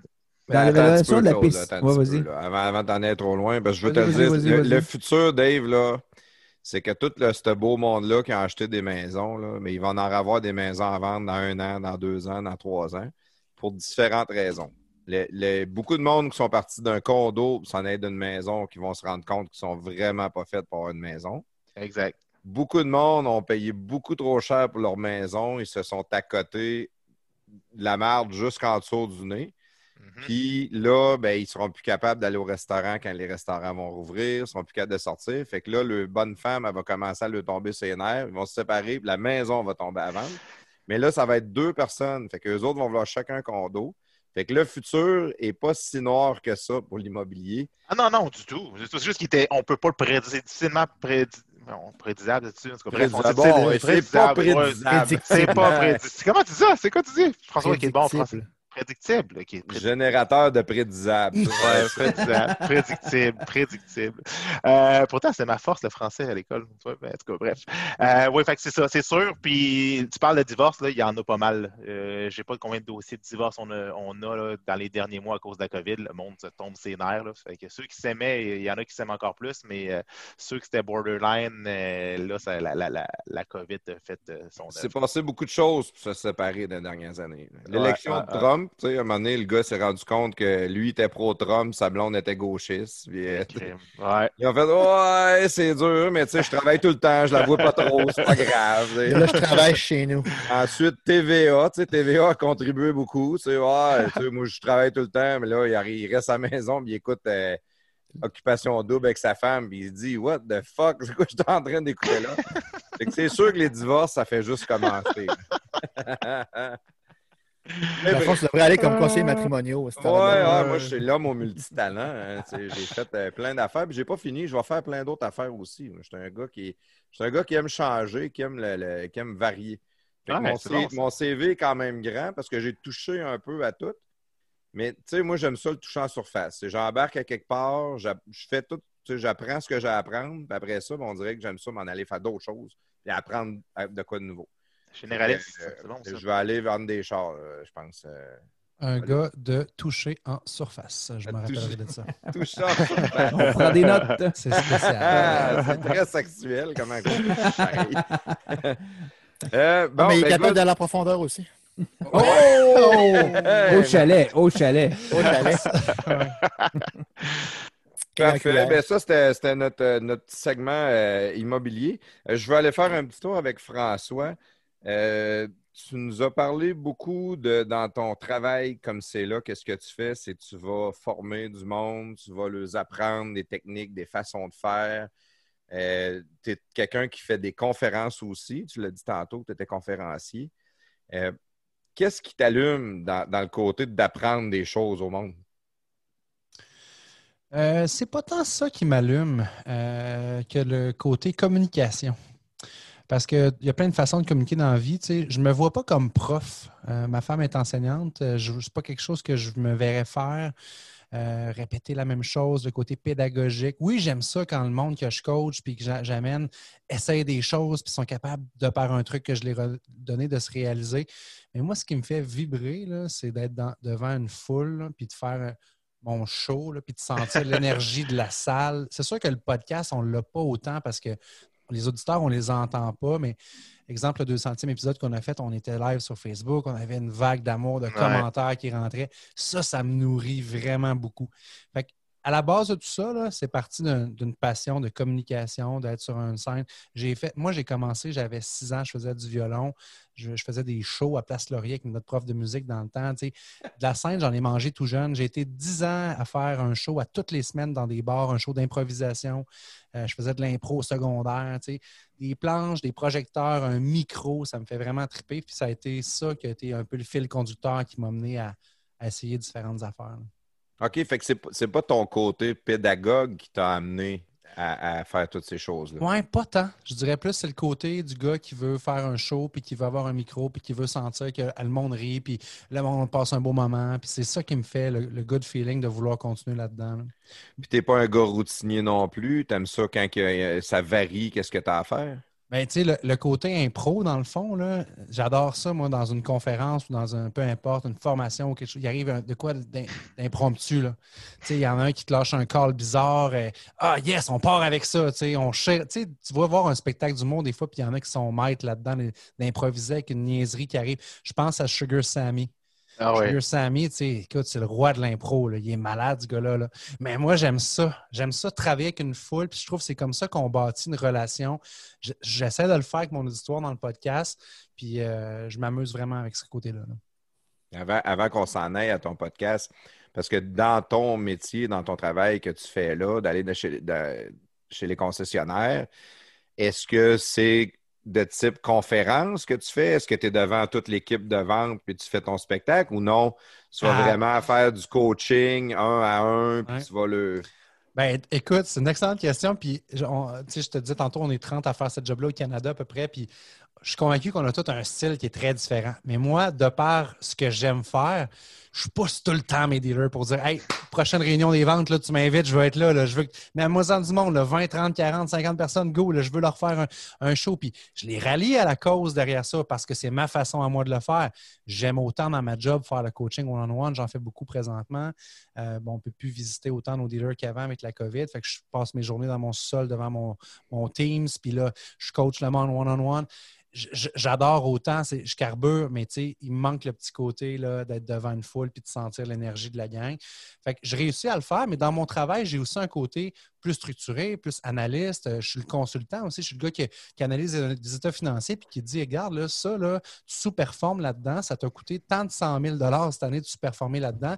Qu'est-ce qu'on fait pour y arriver? Voici les plans d'action qu'on met en place. Puis après ça, je suis aussi le gars qui, qui se retrousse les manches puis qui aide le directeur général, qui aide le propriétaire à, atteindre cet objectif-là puis aller chercher cet argent-là. Que je fais un peu tout dans ma job, puis c'est ça que j'aime. Il n'y a rien de routinier là-dedans. Mes clients, c'est des entrepreneurs, c'est du monde que ça fait 30, 50 ans qui sont là. Des fois, il y en a que c'est la business familiale de la troisième génération, fait qu'ils ont une pression de performance. Mais moi, je les aime, ces bébites-là. Les entrepreneurs que j'accompagne, que j'amène à, vivre de la croissance, finalement, j'aime travailler avec eux parce qu'il n'y en a pas un qui est pareil, mais ils ont toutes leur personnalité. Il y en a qui ont, des égaux très forts. Il y en a qui sont plus, Ben, moi, je ne veux pas déplaire, j'aime mon monde, je ne veux pas les tasser, les brusquer. Puis moi, je rentre, puis go, on y va. Là. Fait que euh, j'aime bien ça. C'est beaucoup, beaucoup de défis. Je me vois encore là longtemps. Puis euh, écoute, j'ai tout le temps de ça dans ma vie, puis finalement, je changeais, mais j'ai tout le temps changé pour. Ah ouais, des- dans chose de trois mieux, semaines, je vais être rendu ailleurs. mais moi, quand, là, vous ne le voyez pas euh, parce que je, je- je me la pète beaucoup avec mes prix en arrière, mais chaque fois que j'ai gagné des prix, ça a été pour moi de dire Ouais, good, j'ai fait, j'ai un accomplissement, j'ai réussi ça. Tu sais, je vous disais tantôt, meilleur vendeur Lexus, j'en ai eu d'autres dans ma carrière. Là, j'ai gagné, il y a deux semaines, le meilleur performant au niveau du Canada, au niveau de la- des protections mécaniques, c'est un produit en tant que tel, la- de l'atteinte d'objectifs. Fait que je me dis, regarde, c'est porteur de d'autres choses. Euh, la communication, c'est un, rêve que j'ai encore de- de- d'en vivre de ça. Est-ce que je serai capable, dans mon projet diabolique de convergence que je suis en train de travailler, de dire un jour peut-être que je vais travailler pour le même employeur ou dans le même domaine, mais que j'aurai un micro entre les mains puis que je serai payé pour faire ça? On verra ce que l'avenir nous réserve. Ah, c'est inspirant, Ouais. pareil. C'est pas du 9 à 5. Non, je fais mon horaire. Puis ça, ça c'est sûr, je ne retournerai jamais en arrière. Tu, sais, tu dis, j'aurais-tu dû.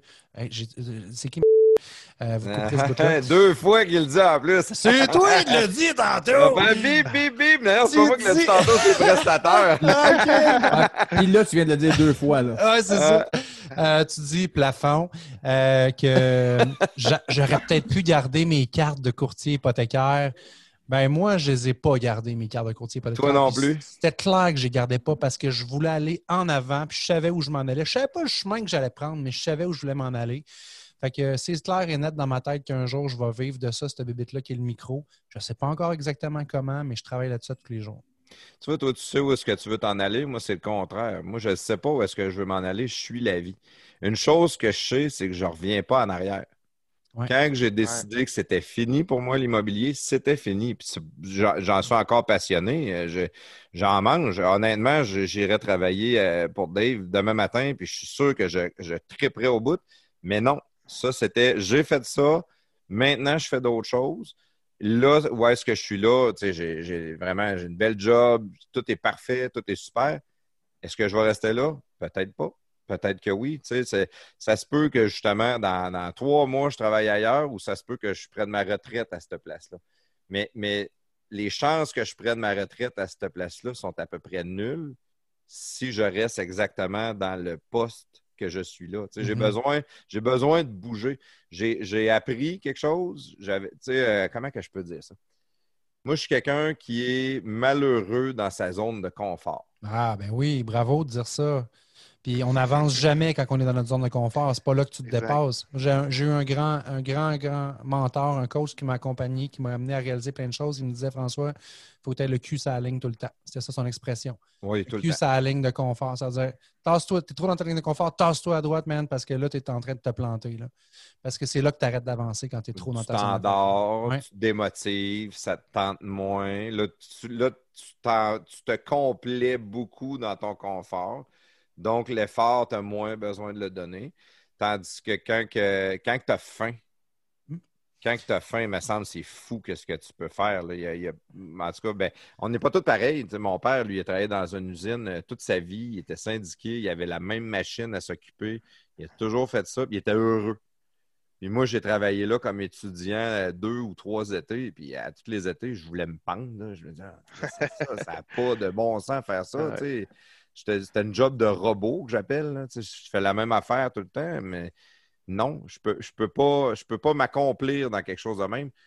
Mets-moi dans la merde, mais le seul problème qui arrive dans la vie, c'est qu'à un moment donné, tu as une femme et des enfants, puis tu peux pas tout le temps te remettre dans la merde comme tu aimes te remettre dans la merde. tu sais. Non, Faut que tu fasses un petit peu plus attention. Là, tu as des comptes à payer, là, tu as ta maison, là, tu Je me repartirai pas une business d'armoire de cuisine demain matin, ça c'est sûr, c'est derrière moi.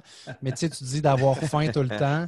Euh, je suis tombé sur un livre cet été qui est un livre de Tim Grover, qui est le coach de Michael Jordan. On s'entend que Michael Jordan, au niveau du basket, pour faire un petit clin d'œil à Dave, c'est quand même quelqu'un qui est assez connu.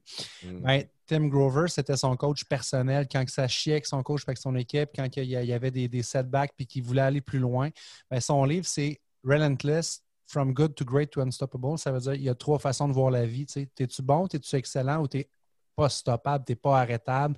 Lui, il appelle ça des cleaners dans son livre, là, mais c'est quelqu'un qui regarde, c'est beau mon trophée, là, là, what's next? On passe à d'autres choses. Je, je veux d'autres choses, je veux d'autres choses, tout le temps, tout le temps, tout le temps. Ma vie va tout le temps être ça. Tu m'entendras jamais dire, oh, moi, je suis rendu une sommité. Parce que quand tu dis ça, man, c'est triste en tabarouette. Ça veut dire que tu n'as plus rien à apprendre de la vie et des autres. là. Tu es mieux de mourir. Tu es rendu vieux quand tu dis ça. là. Moi, je vais toujours vouloir être une meilleure version de moi-même puis regarder en avant. Puis ça, c'est profondément ancré chez moi. C'est peut-être ça la beauté de la vie, c'est qu'il y a une fin. Ouais. Parce que s'il n'y a pas de fin, ben, à un moment donné, tu vas devenir une sommité, puis là, ça va devenir crissement ennuyant, pareil, quand tu penses à ça.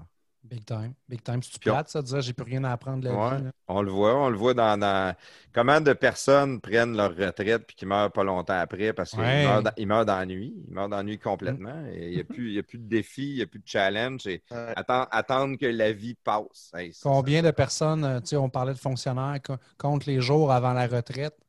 C'est-tu triste, ça, man? Change de job, buddy, là.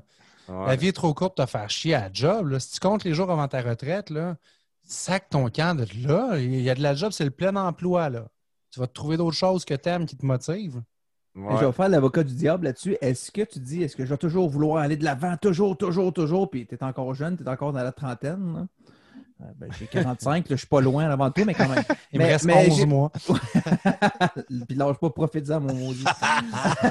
Moi, Mais- tu vois, à 40 ans, on commence à Ah, engraisser. Tabarnouche, tu vas fesser comme un. Non, bon, non, mais c'est pas vrai. Mais euh, cela dit, ah, on parle qu'on veut toujours avancer, puis c'est vrai, dans la trentaine, même si c'est à la fin de la trentaine, mais tout le temps, tu t'en veux plus tout le temps, puis, puis c'est pas un déclic automatique à 40 ans. Mais est-ce que tu penses que, tu sais, les gens, à mesure qu'ils avancent, c'est des gens qui ont toujours été en affaires, qui ont toujours drivé, toujours, toujours, euh, tu sais, euh, sur le gun, toujours. À un moment donné, tu dis, sais-tu quoi?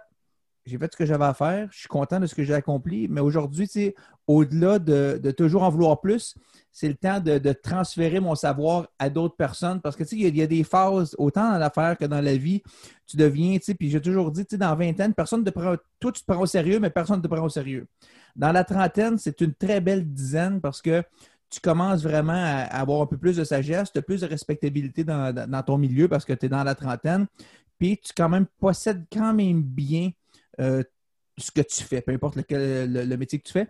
Dans la quarantaine, je trouve que c'est le summum parce que tu as, automatiquement le total du respect des autres, parce que tu as 40 ans. Oui, il connaît son métier, il a 40 ans, c'est correct, il est dans la quarantaine. Puis dans la cinquantaine, tu commences à dire, bon, mais sais-tu quoi, je commence à tranquillement me transférer vers un âge de retraite. Puis ça devient un âge, un peu une transition vers oui, je connais ce que je sais, je sais ce que je fais, tout ça, mais je commence à, à regarder des jeunes de 20, début de trentaine, puis je commence à transférer ce que moi je sais parce que tu commences la transition vers le futur.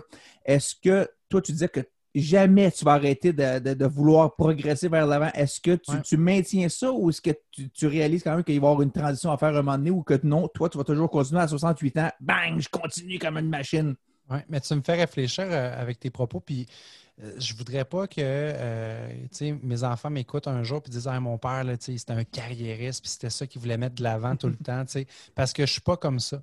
Mais je sais que mes propos peuvent so- sonner comme ça, mais pour moi, c'est pas de vouloir euh, plus au niveau salarial, au niveau que ah, j'ai de l'ambition, je vais être le boss de la compagnie. C'est pas ça pour moi progresser. C'est d'être un meilleur être humain. Ça, je vais toujours Mhm. pouvoir continuer Ouais. à le faire. Dans la sagesse que tu dis, Claude, que peut-être que oui, dans la quarantaine, dans la cinquantaine, je vais vouloir peut-être développer plus mon côté philanthropiste, euh, redonner davantage. Mais ça, pour moi, c'est de la progression. Mais c'est une progression qui est différente que celle que je vis présentement. Là, tu sais, je suis en mode croissance, j'ai un podcast de croissance, j'accompagne mes clients dans la croissance. C'est sûr que dans 20 ans, je ne serai plus là-dedans, je vais être fatigué d'être là-dedans, mais je vais faire ça autrement. Mais je vais toujours avoir l'idée de dire comment je peux me coucher à soir en disant qu'est-ce que j'ai fait de plus pour être un meilleur être humain qu'hier? Puis ça, je pense que tu n'arrêteras jamais ou j'arrêterai jamais d'avoir ce mindset-là. Tu as raison. Ça, on devrait se demander ça, qu'on ait 18 ans ou qu'on ait euh, 62 Ouais. ans. Et qu'est-ce que j'ai fait aujourd'hui pour, euh, tu sais, ne serait-ce que de tenir la porte pour une, une dame âgée qui rentrait au centre d'achat. Juste ça, c'est quoi? Ben bon, aujourd'hui, j'ai changé la vie de quelqu'un, ne serait-ce qu'à à 0.3% mais j'ai profité, euh, tu sais, ça, c'est important, là. Plus proche que ça, ta famille, tes, tes enfants, ta femme, tes amis, comment, tu sais, je suis beaucoup en mode gratitude, j'essaie de souligner plus les, les fêtes autour de moi, les gens que j'apprécie, de leur faire savoir, tu sais, je suis beaucoup là-dedans, mais je vais toujours pouvoir m'améliorer là-dedans parce que il y a plein, tu sais, mes enfants, j'en parle souvent, mais c'est des petites bébites qu'on a beaucoup de responsabilités comme parents là, de vouloir ce qu'il y a de mieux pour nos enfants, mais je suis pas un, je suis pas un- je peux pas dire que je suis un mauvais père, mais je suis pas un bon père dans le sens que je peux m'améliorer là-dedans un milliard de fois plus. Là. Des fois, je suis impatient, je crée, je crée- je crée après mes enfants. tu sais. Ouais. Qu'est-ce que je peux faire pour être meilleur dans ça? Ben, je sais pas, mais juste d'y penser puis de se poser la question, déjà, c'est un pas plus par en avant. Tu es quand même un grand sage à t'entendre parler, euh, François. T'sais, Puis euh, être, un mauvais père, on, on est tous vraiment, on est vraiment des excellents pères jusqu'à ce qu'on ait des enfants. Ouais, c'est, c'est pas facile tous les jours. Moi, je dis tout le temps à la blague, c'est les 20 premières années les pires. tu sais. Mais c'est vrai. Jusqu'à temps qu'ils partent, c'est pire année. là. Ça, ça- ça- c'est Tanguy jusqu'à 30, pas mal. là. Ouais. Là, ma, ma mère qui va dire en arrière, dit Ah, mais même toi, à 20 ans, t'étais, t'étais pas du monde des fois. C'est, de la merde. Quand, quand, t'en- quand t'en as pas d'enfant, tu dis Ah, moi, je vais être de même, je vais être un cool dad, je vais faire ci, je vais faire ça. Puis quand t'en as, tu te rends compte que ça vient pas qu'un mode d'emploi. C'est une, c'est une personne, c'est un être humain, puis il a, sa personnalité, puis il va prendre ses décisions, puis il va challenger ton autorité ou ta façon de faire les choses. Tu sais, la, vie familiale, c'est une certaine chose, puis on a, c'est correct d'être dessus de soi-même, mais en même temps, on peut être fier. Il faut regarder où est-ce qu'ils s'en vont parce que que tu sois bon ou pas bon, comme tu peux penser que tu n'es pas bon ou que tu cries ou pas, Regarde les accomplissements, puis regarde l'être humain que tu es en train d'aider à se développer par Exact. Puis tu Ça- peux pas ça, tout ça faire pour tes enfants non plus. Tu étais un peu comme le guide qui essaie de s'assurer qu'ils restent dans le bon Ouais. chemin, mais des fois, ils prennent des mauvaises décisions puis ils mettent du savon dans les muffins des collègues ou whatever. tu sais. On sait jamais. on le sait jamais. Des Euh, fois, on sait jamais. Des fois, on ne sait jamais. sait Ça, c'est la, phrase à, classique. à Claude. En tout cas, des fois, on sait On jamais. sait jamais. Hey, ça n'a pas sorti encore, ça, c'est vrai. Non, c'est mais vrai. vous allez savoir que dans ma famille à moi, moi, je suis, le plus moi. jeune, je suis le plus jeune de trois gars, OK? D'accord? euh, Mais on, on appelle ça des classiques instantanés. Donc, depuis que je suis tout jeune, j'ai des one-liners qui sortent comme ça, là, euh, peu importe la raison. Mais ça devient, on appelle ça des classiques instantanés. Des Chez- classiques. Dans, dans ma famille, ouais, c'est des classiques instantanés. Je dis quelque chose, puis ça a tellement des fois pas de sens là, que ah, ça, c'est un classique instantané. Ça, là, Claude est phénoménal. Ça, on, on- malade, on- ça. on- on- on le répète. euh, puis des fois, évidemment, moi, euh, ayant fait mon MBA en marketing, quand mes frères me disent qu'on a un classique instantané entre les mains, j'utilise la soirée même pour le répéter une dizaine de fois pour vraiment Ouais. qu'il s'entre dans la tête. Tu comprends? Il faut l'imposer pour que ça devienne vraiment un Mais classique instantané. Mais si j'en ai des phénoménales là-dedans. Tarantino a bâti sa carrière là-dessus. Ses films, c'est qu'il y a des classiques instantanés. Il y a des répliques de ses films vrai? qui- qui sont que ça. Fait que bravo, mais c'est un don. Là. Je sais pas, tu me parles de. de, de- Voilà, de- un don arrêté là, quand même. Tu Ah, devrais faire des films, Claude. Tu devrais faire des Ça, films. c'est- ça, c'est Fra- génie. Claude le génie. Donc, si je comprends bien, je, suis, je, génie. je suis génie, Tarantino. C'est bon, j'ai compris. Hey, T'as raté ta vie dans un sens, mais t'aurais pu faire tellement plus. Il a vraiment raté sa vie. Pauvre Claude, pareil. hein. Ah ouais, je si brillant. Et Puis finir ça dans des podcasts. Au podcast de garage. Venir au podcast de garage. Parce qu'à t'entendre, t'es- t'es sur le bord de la retraite. L'autre, il t'en Ouais. reste plus tant à travailler. Là. On Non, croise mais, les doigts, on euh, croise les doigts chaque jour, mon cher François. Je veux, je veux dire quelque chose, je vais rajouter quelque chose sur ce que tu ce que as dit. Tu ne veux pas que tes enfants pensent que tu es carriériste ou tu as, comme un message de, de croissance personnelle, je te dirais, plus que de croissance euh, monétaire. Euh, toi, tu veux être un meilleur humain. Moi, je suis le contraire. Moi, je ne veux pas être un meilleur humain. Moi, je veux juste avoir du fun. Oui, mais ça passe par là. Moi, je vais avoir du fun. Si je tripe, je, je, je vais, je vais en faire plus que n'importe qui. Je vais avoir plus de succès que les autres. Je vais réussir plus tant que j'ai du fun. Quand j'ai plus de fun, c'est là que ça se corse. À un moment donné, je vais, je vais procrastiner ou je vais perdre l'intérêt ou l'envie de. Puis c'est c'est là que je dis qu'il faut que je sorte de ma zone de confort parce que en étant dans ma zone de confort, c'est là que j'arrête d'avoir du fun. C'est là qu'à un moment donné, ben, tu vas faire ton, ton 8 à 5 du lundi au vendredi à aller faire ta poutine. Tu la même crise d'affaires à tous les jours. Ça devient ennuyant. Tu là, il y a un moment donné, il y a, cette tâche-là, là, ça, je suis plus capable de la faire. J'ai trop fait, je suis plus capable de faire ça. Mais quand tu embarques là-dedans, ben moi, il faut que je change. Il faut que j'apprenne une nouvelle tâche à la place de faire la Christie d'affaires que, que- comme mon père, tu sais, je, je le respecte énormément. Mon père, c'est mon meilleur ami. Mais de, de, de le voir, lui, avoir fait la même chose de même sans vouloir essayer de se surpasser ou de, ou de démontrer quelque chose de nouveau, juste de dire, ben non, j'étais bien, j'avais ma paye, si je voulais plus d'heures, je faisais de l'over. Si je voulais plus d'argent, je faisais de l'over. Puis, tu sais, j'étais correct. Bah, c'est pas motivant. Mais il y a Ben, une c'est- question de, de- de- temps une aussi. balle dans la tête, là. Tu sais, je, je me rends Ouais. pas là, là. On vivra peut-être plus ça jamais parce qu'aujourd'hui, euh, avec Internet, c'est un monde de possibilités. tu Ouais. nous parlait de ses voyages autour du monde. Moi, mon père, ma mère, euh, ils sont jamais sortis du Québec. là.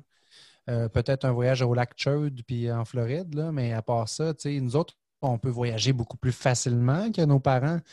Mais oui, il y a une question aussi. On parlait tantôt de né pour un petit pain, la génération que, bon, on était plus là-dedans, l'argent, c'est mal. Fait on est chanceux en tabarouette, là. Et nos parents, c'est pas qu'ils n'auraient pas voulu. J'en parle avec mon père souvent, moi aussi. J'ai un père psychologue, imagine. On philosophe des fois sur des Ah, petites ouais. au cerveau.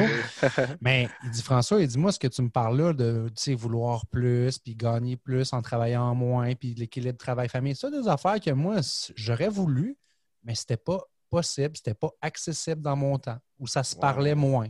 Autre génération, c'est Ouais. sûr. Vraiment. C'est sûr que les boomers, ils se cassaient pas la tête. Tu pognes une job, c'est ça ta job, tu fais ça jusqu'à la fin, puis après ça, tu prends ta retraite, puis euh, tu vas au Launcher de l'été. Je sais que le Claude, il rit bien de moi de ça parce que moi, j'ai pas voyagé bien ben dans ma vie. là. Euh, Ah, Peut-être. pas- Attends, attends, attends, c'est pas pour ça. Je ris, c'est pas pour ça que je ris de toi. Mais je ris pas de toi d'ailleurs. Je ris de ce que tu dis, c'est pas pareil. Mais parce que l'autre jour, le- non, mais, je, non, mais je veux clarifier que je ris pas de toi, plafond. Jamais je fais ça. T'es mieux pas, mon esti, je vais monter à Montréal. De la façon que tu me regardes, de la façon que tu me regardes là, jamais je rirais de toi en plus.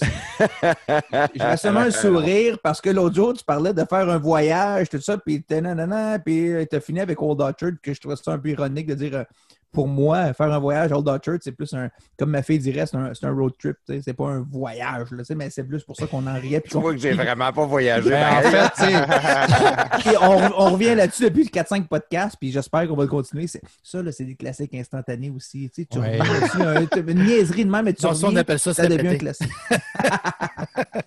Non, mais tu sais, là, on, on est tous différents. Moi, je le- le- je suis pas un passionné de voyage. Mettre de l'argent là-dedans, je- ça me rentre pas dans la tête, mettons. euh, Mais en même temps, j'ai pas voyagé, fait que je peux pas comprendre de quoi qu'on parle. Mais tu sais, quelqu'un qui va dire Ah, ben, je mets 1500 pièces, je vais passer une semaine au Mexique. C'est cher en tabarnak, 1500 pièces pour passer une semaine, me semble. Moi, 1500 pièces, j'en fais tellement d'autres affaires que... C'est- peut-être pour ça que j'ai pas voyagé ben ben, mais être millionnaire, euh, je voyagerais, c'est correct, mais sais, j'aimerais mieux aller travailler pour toi et l'autre puis que ce soit toi qui me paye pour voyager. Tu sais, le- On le- peut, on peut arranger ça, je te l'ai déjà dit. là, ça serait, ça serait un investissement. Ça, tu c'est sais. la barbe. C'est tout. Ouais, mais, Faut que euh, tu me trois- rases. trois pouces, 3 pouces, au moins 3 pouces. Trois On a, pouces. on a un target de 6 pouces max. Là, fait que, on, on parle de barbe, là? Ouais, tu veux juste parler de de barreau. Non, parce que lui, c'est sûr, c'est 6 pouces plus. Lui. Non, non, c'est ça. Moi, c'est une autre affaire. là. Oui, il se qualifie Plafond, pas du tout. pla- Plafond, c'est le chef de la planète. Même s'il n'a pas voyagé. C'est incontestable. Bon, hey, les gars, c'est assez niaiserie. C'est assez niaiserie. Là. Euh, je veux savoir, Alors. François, parce que tu fais des conférences, mais tu fais des conférences, je me doute que c'est sur, euh, c'est sur la croissance personnelle. là. C'est sur quoi? Ouais, je ne suis pas allé là encore. Je l'assume pas, ce titre-là de motivateur. Je me suis fait appeler l'autre jour. Je t'avais donné une conférence pour Desjardins et on m'a appelé le Jean-Marc Chaput de la finance. J'ai trouvé ça vraiment touchant. mais c'est quel homme? euh, il est décédé malheureusement récemment, mais euh, tu sais, peut-être un jour, je vais, je vais l'assumer pleinement. Euh, je- là, je ne suis pas encore euh, assumé à 100 je, je suis dans ma zone de confort. Je parle de quoi dans mes conférences? J'ai une conférence sur les finances personnelles, évidemment, avec mon livre Boxeur de chinoise et finances, que j'adapte à divers clientèles. Avec Desjardins, c'est une clientèle plus jeune, c'était des étudiants. Je l'ai fait dans des cégeps, je l'ai fait en entreprise également. Euh, comme de par mon travail, de par ma passion de euh, garder les clients heureux, de la rétention de la clientèle, je parle beaucoup de l'art de ça en affaires. Donc, ça, c'est une autre branche que j'ai plus business. Comment aller chercher des références de nos clients, comment devenir une source de référence, comment garder nos clients heureux. Fait j'ai comme exploité un petit peu ces deux volets-là. Puis c'est un sideline, hein, on s'entend que je fais ça là, euh, à temps perdu, puis j'adore le faire quand je peux le faire, mais j'ai pas eu, euh, j'ai voulu en fait développer ça, puis dire je vais en vivre de ça, mais c'est long bâtir une carrière de conférencier, comme de dire je vais vivre de livres. Fait que là, oui, je me suis planté avec ça en 2016, garde, je l'assume, je suis heureux de l'avoir fait pareil. Là, je suis revenu dans une job plus stable, que j'adore, qui me motive, puis ça me permet de faire quoi? Ben, comme sideline, de continuer tranquillement sur un plan de peut-être 10 ans, de dire je continue à développer ça, puis un jour, peut-être qu'il y aura la personne que je trouverai, le spark, qui va me permettre d'en vivre. Mais regarde, je continue à faire mon petit bonhomme de chemin en attendant. Ah, c'est bon, mais euh, ça, c'est comme euh, je dis souvent à mes enfants, là, ah, j'aimerais ça être acteur. Je leur dis, c'est une belle passion. Oui. tu, peux, tu peux faire ça par passion. Tu n'es pas Ouais. obligé de- t'es Ah, pas obligé d'être acteur pour gagner ta vie, mais tu peux l'être aussi, ça ne veut pas dire, mais tu sais, je- moi, je suis genre à baisser le, le- le- Ouais. les attentes. Ouais, je- moi, non, moi, non, par Moi, je exemple. suis le Moi, je suis- contraire. ouais. Ouais, c'est ça, exact. Ah. All in. All ouais, j'essaie ouais, de les amener dans le quoi de rationnel un peu plus. Ah, moi, je ouais, sais c'est comment correct. que d'être. Moi, je suis, je suis rêveur. Fait que... Vous êtes rêveur? Ah, moi, je suis Ouais, Ouais, rêveur mais je dis pas que je suis pas rêveur, mais je sais comment, comment de fois je me suis mis dans la merde à, à vouloir me sortir de ma zone de confort ou à, à- à- à trop être dans ma zone de confort ou peu importe. Comment de fois je me suis mis dans la merde? Comment d'instabilité ou de misère que je me suis donné dans la vie Mhm. pour rien que j'essaie d'amener mes enfants à juste étudie, va te chercher une bonne job, tu fais de la grosse argent, puis après ça, tu vas te triper parce que tu vas, tu vas, tu vas pouvoir faire ce que tu veux. Tu, sais. Tu veux être acteur la fin de semaine, tu seras acteur la fin de semaine. tu sais. Tu veux euh, jouer de la musique, tu joueras de la musique. Mais la semaine, va-t'en neurochirurgien, puis gagne bien ta vie. tu sais. Sauf que si tu as un don, puis que tu es le virtuose du clavecin, puis que tu veux devenir le prochain euh, claveciniste Ouais, ça, c'est la mondial. pensée magique. Ça. penses-tu? Ah, Ouais, ça, c'est un autre podcast. magique.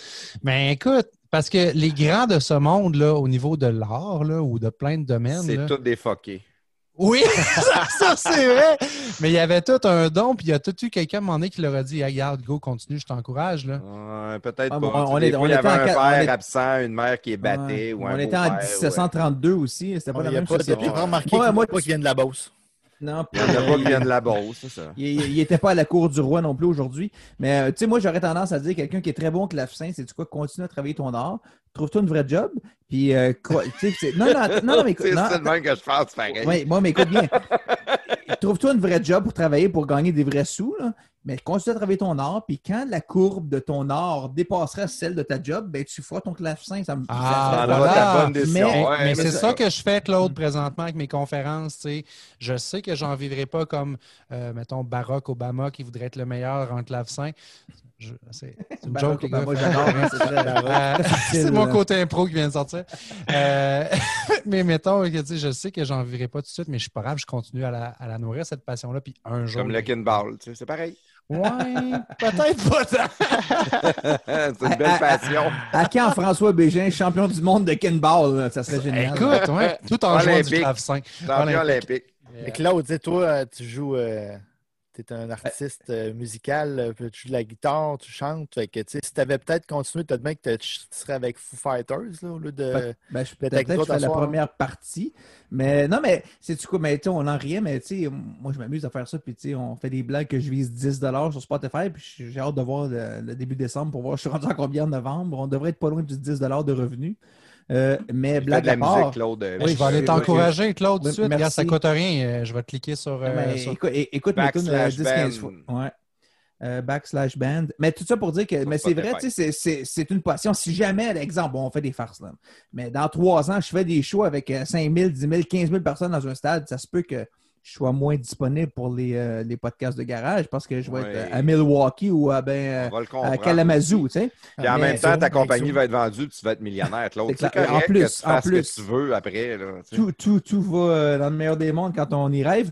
Mais cela dit, euh, chaque chose dans son temps, mais je ne lâche pas ma job pour faire de la musique. tu sais. Donc, c'est un peu ça, je fais ça le soir à temps perdu avec mes, mes amis. Ouais, parce que ah, mais Claude, il l'a pas dit, mais sa femme est pas endurable. Fait qu'il s'en va dans le musique. Ah, Vous- J'ai mes guitares prêtes ici en arrière. Je suis dans mon cocon dans le sous-sol, pas de fenêtre. Puis, euh, Je pensais c'est- que c'était toi, ça, plafond? Non, non. Moi, ma femme est extraordinaire. OK. On la salue d'ailleurs, qui nous a. Oh, la salut! non, non. Hey, dernier sujet, les gars. Là, là, euh, j'ai- j'aimerais ça qu'on soit capable de faire deux heures sur le dernier sujet. Rien de ça, moins. va être, ça va être difficile. Ah, Rien de moins. Mais les podcasts. Là, votre podcast, ça ne tombe pas du ciel. On veut, on veut aller plus loin un peu dans, dans la, la vie du podcaster. Nous autres, on le vit aussi, on sait ce que c'est.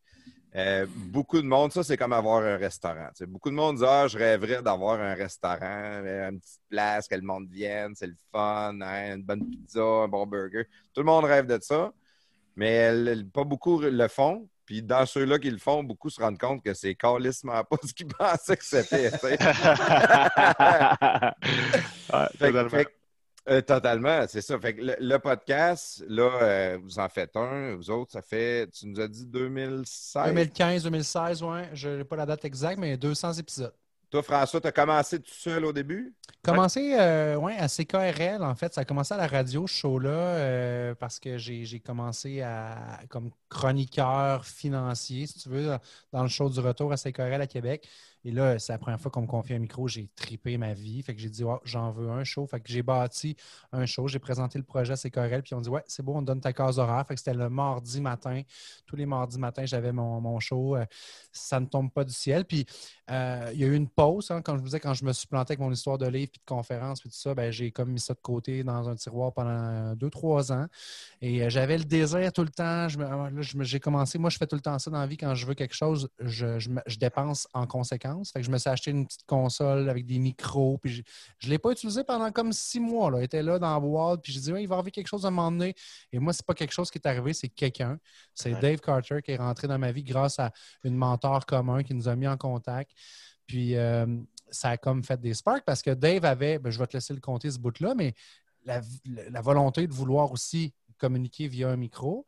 Puis moi, j'avais bâti quelque chose, tant qu'à repartir de quoi de zéro, pourquoi ne pas continuer un beau projet? Puis voilà, on s'est rencontrés depuis mars. Ben, on se connaissait avant. Il m'avait donné Ouais, 40 pièces dans ma ouais. campagne de livres.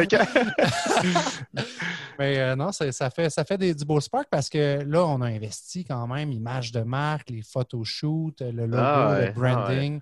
Puis on a des. On a, en tout cas, je dirais qu'on a de l'ambition pour ce show-là.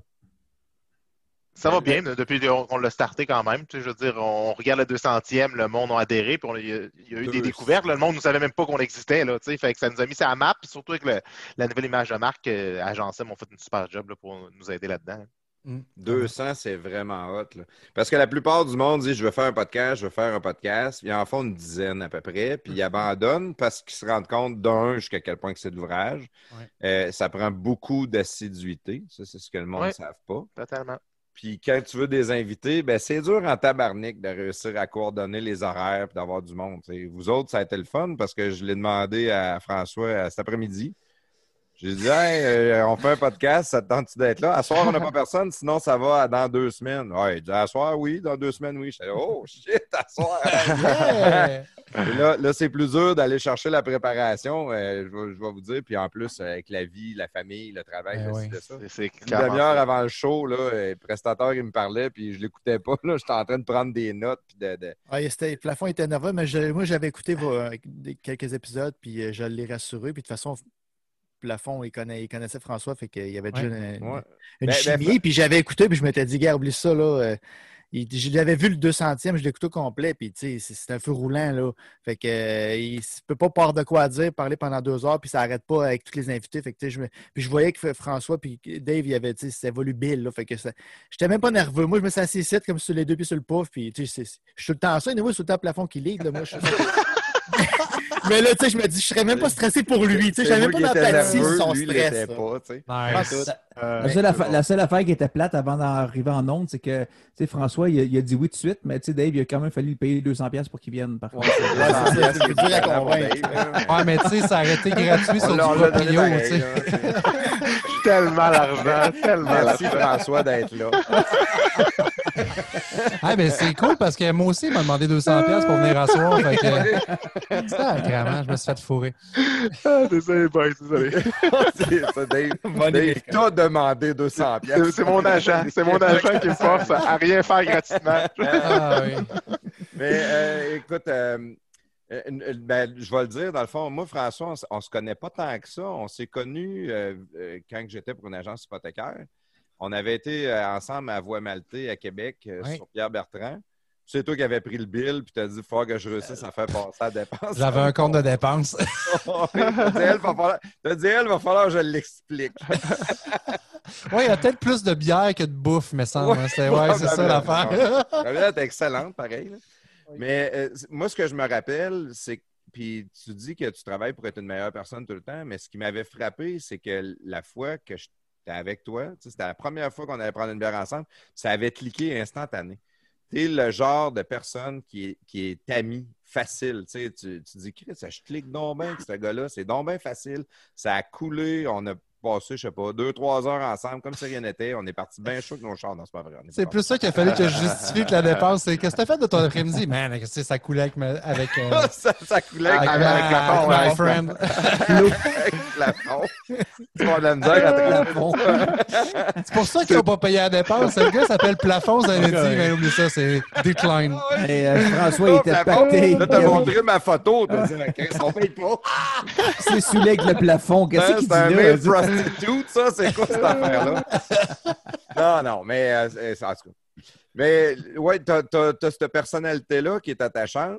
Fait, que- fait que là, t'as été chercher Dave qui, qui a embarqué avec toi, que euh, je le vois J'existe clairement que- sourire, man. Ah, tu sais, ouais, je veux je- dire, tu peux pas pas Euh, le monde ne le l'aimer. voit pas, mais je le vois clairement que tu es une personne aussi attachante.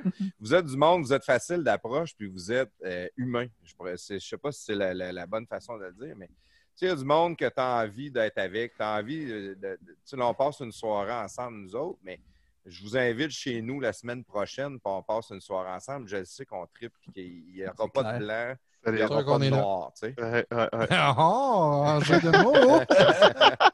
Puis je t'amène euh, une One Chip Challenge euh, si tu nous invites chez vous. euh. Ben, oui, mais non.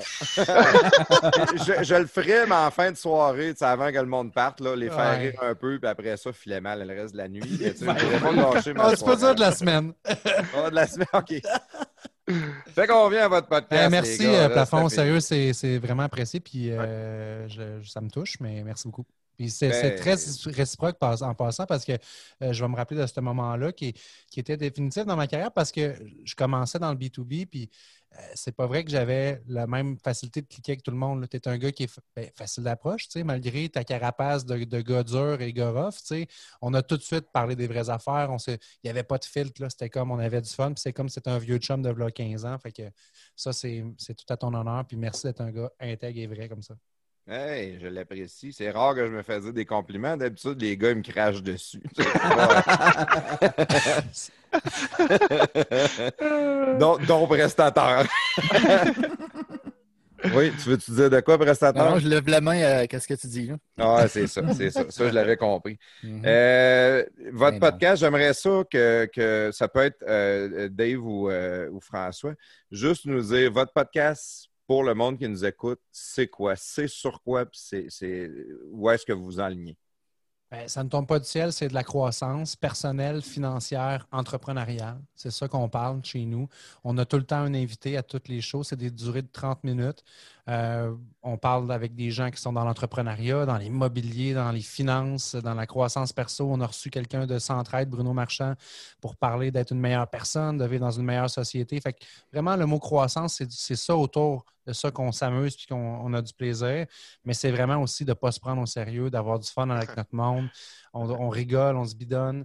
Euh, notre logo, c'est ça aussi, c'est un cartoon. Notre logo, la fille qui a dessiné le logo, elle s'est inspirée de Fripp et pas humaine pour faire le logo. Là. Fait que, on est vraiment dans, dans le cartoon, puis on veut pas avoir de cravate puis d'être guindé. On n'est on n'est Ouais. pas aussi lazy, pas lazy, sloppy dans le sens, tu sais, relax que vous autres. Vous êtes chill, j'aime votre vibe. Tu sais, Ouais. podcast de garage, la barbe très- pas faite, la calotte, j'adore votre La vibe. 50 sur le comptoir.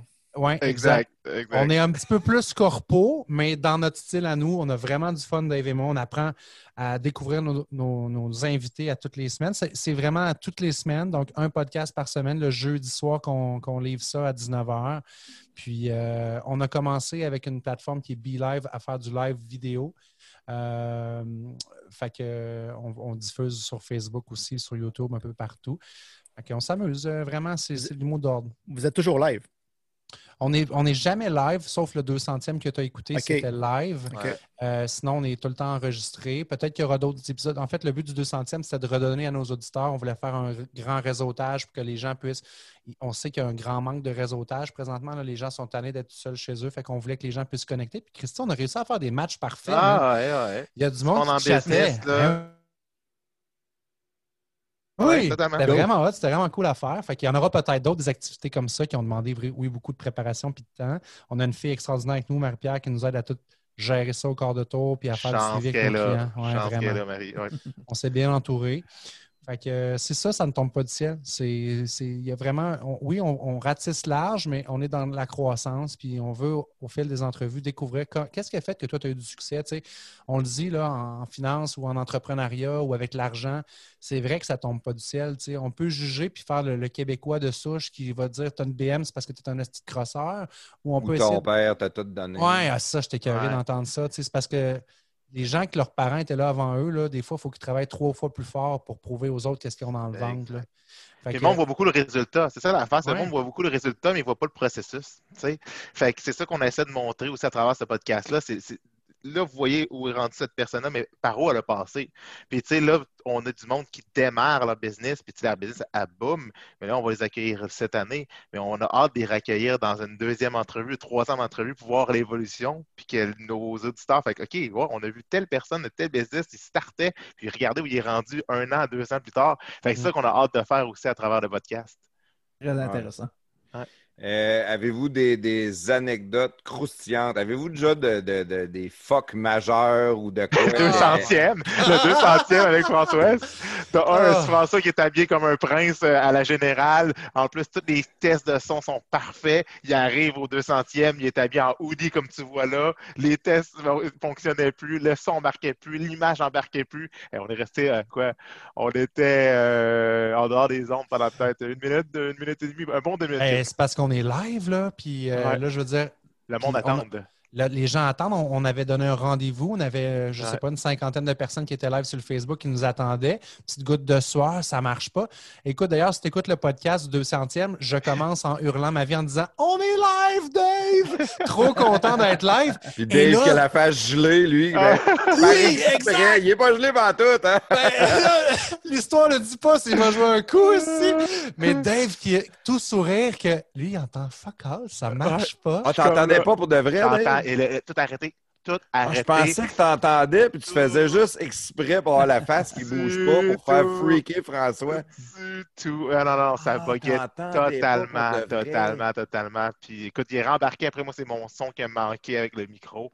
Mais finalement, on a réussi. C'est juste drôle. Puis ça, c'est la beauté des podcasts. On Ouais. n'est pas des pros de un. Ouais. C'est la beauté du live, que le live, justement, ça arrive demain. Puis l'impro, tu sais, Frank, euh, François parlait de l'impro. Moi, c'est ce Ouais. que j'adore de l'impro du théâtre que j'ai fait. C'est que t'es tu sais jamais, là. Tu tombes là, puis comme le trou il est là, tu rentres dedans, puis après, regarde, tu te relèves, puis let's go, puis on est reparti ailleurs. Fait que c'est ce qu'on Ouais. aime. C'est ce qu'on le podcast est très, très différent d'un show de radio, puis c'est ça qui est le fun. C'est ça. Des, des- des fois, euh, moi, j'écoute euh, beaucoup de Joe Rogan. Nous autres, on est des fans de Jeff Fillion. On- tu sais, quand tu écoutes beaucoup de podcasts, qu'est-ce qui se passe autour est le fun. Sais, Jeff Ouais. Fillion, à un moment donné, son chien jappe. n'entends jamais ça dans un Ouais, show de radio, un chien qui jappe. Là. Ben, il parle Ou Joe Rogan, l'invité, il dit Hey, il dit, faut que j'aille aux toilettes. Ben, il dit Vas-y, je vais jaser pendant que. Je vais jaser avec ton chien pendant ce temps-là. Mais la- la- la- le podcast va chercher beaucoup de, de- de plus en plus de monde. Puis, tu sais, vous l'avez l'avantage, vous autres, là, ça fait 200. Fait que votre auditoire est sans cesse croissant. Mm. Puis, plus que vous allez le faire longtemps, plus que vous allez monter. tu sais. Si, mettons, vous avez 1000 écoutes par podcast là, ben, peut-être que dans 3 ans, vous allez en avoir 6000 écoutes par podcast. Puis, dans 15 ans, vous allez en avoir 50 000 écoutes par podcast. tu sais. C'est exponentiel, ça. Oui, puis les auditeurs sont fidèles. Ouais, c'est ça, Moi, c'est je- ça qui je- est surprenant. Hein? je- Moi, ça, ça m'impressionne. Écoute, je suis tout le temps abasourdi quand euh, je- j'ai un client à Montréal que je fais des. Ben là, en- quand il n'y a pas de pandémie, j'anime des soirées mensuelles à tous les mois. Je vais, puis des fois, je fais comme. La madame elle vient me parler, puis elle dit Hey, écoute, ça fait trois ans que j'écoute ton podcast, puis ah, tu sais, le dernier épisode, tu as reçu un tel, puis c'est passé telle affaire. Man, c'est hot, tu sais, de vivre malade. ça. Ouais, ouais. C'est ouais. débile. T'as envie de la serrer dans tes Ben bras. oui, vraiment. Puis là, tu, tu te rends compte qu'elle est laide, fait que tu te gardes une gêne. Mais... Ah, ouais. Elle va, elle va-tu se reconnaître, tu penses? ah, oh non, faudrait pas! Il se un, rend compte un- qu'elle un est, client hein. de moins. Ouais. Elle, elle peut arrêter de m'écouter, ça me dérange pas. me dérange pas, elle pue de la gueule. On salue tous nos auditeurs. euh, Nous, on aime tous, nos auditeurs. euh, Ben, je vous l'envoie, la mienne qui pue de la gueule. Elle vous écoutera. Ouais, elle nous écoutera.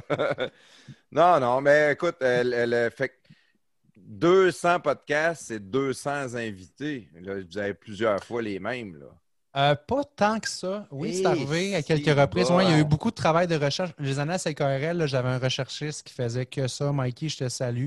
Il m'a donné ma chance à la radio, puis c'était un gars extraordinaire.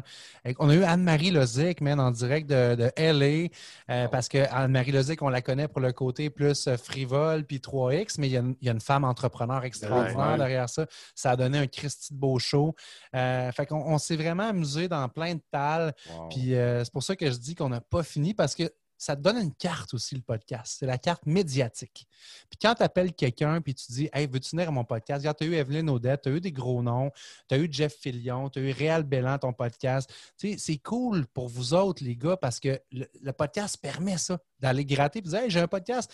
Peut-être qu'on est juste 20 à l'écouter. C'est pas ça qui est important. Viens triper. Puis lui, après ça, il le rediffuse dans son réseau. Il peut Exact. chaîner à travers ton émission. Fait que c'est ça qu'on est en train de builder aussi. C'est intemporel. C'est du réseautage un peu aussi. Là. Ouais, Ben, vraiment. Tu fais un podcast avec Réal Bellan, puis mettons, tu 1000 écoutes, mais ça, c'est cette année. Parce que son podcast, il est encore là L'année prochaine, il y a encore du monde qui va l'écouter l'année d'après. Puis là, à un moment donné, ça fait que tu en as 200, 300, 800, Exact. 1000 podcasts. Puis le monde qui commence à l'écouter, ils ne commenceront pas au numéro un. Tu sais, t'en Mais as non. 1000. Là, ils vont en- commencer par aller chercher les personnes qui les intéressent. Puis là, ah, ça c'est bon. Puis ils vont en écouter d'autres. Fait qu'ils ne jugeront pas si t'es premier. Parce que s'il vous plaît, jugez-nous pas sur nos premiers. Non, Ben, mais, c'est intéressant, plafond, parce que, puis en plus, quand tu commences dans ce format-là, tu n'as pas de limitation, que tu commences à jaser, tu jases, puis tantôt, tu sais, comme avec vous deux, des fois, ça passait proche après 25 minutes qu'on arrête tout ça, mais finalement, on a, on a, on a continué avec le reste, tu sais. On a bien fait. On a bien On a- continué, on a continué, puis ça fait quand même pas, un peu plus que deux heures et demie. Il faudra avoir le timer exact, Longines quarante. ou euh, demander au euh, gars de Formule 1, voir c'est quoi le temps exact du tour. Mais, mais cela dit, tu sais, on- on- on- tu pars quelque part, puis tu t'en vas vers quelque chose, puis il arrive ce qui arrive, puis c'est ça qui est intéressant parce que on s'en va vraiment n'importe où, puis c'est magique. Moi, c'est ce que j'adore le plus là-dedans. là. Il n'y a, a rien de scripté, puis on n'a pas de limite de temps. Que C'est génial pour ça. là. Est-ce que Comme tu disais, plafond, excuse-moi, euh, Prez, mais tu sais, dans le fond, le fait qu'on ait la troisième dimension de behind the scenes, d'entendre le chien qui jappe, de on se prend une petite Mhm. bière, ça fait que les gens qui écoutent, c'est comme s'ils étaient là avec nous dans le salon. Dans le salon, c'est on ça. prenait c'est une bière ça. ensemble. C'est ça le feeling d'écouter un podcast. C'est On c'est débile, ça. On est Ouais. directement dans leur tête. C'est ça qui Exact. est fou. Tu écoutes avec des écouteurs, tu es directement dans la tête de la personne pendant que tu y parles. Il y a, il y a Ah. no- notre, notre invité qu'on sort le podcast lundi prochain, il nous a dit exactement ça. Lui, c'est Stéphane.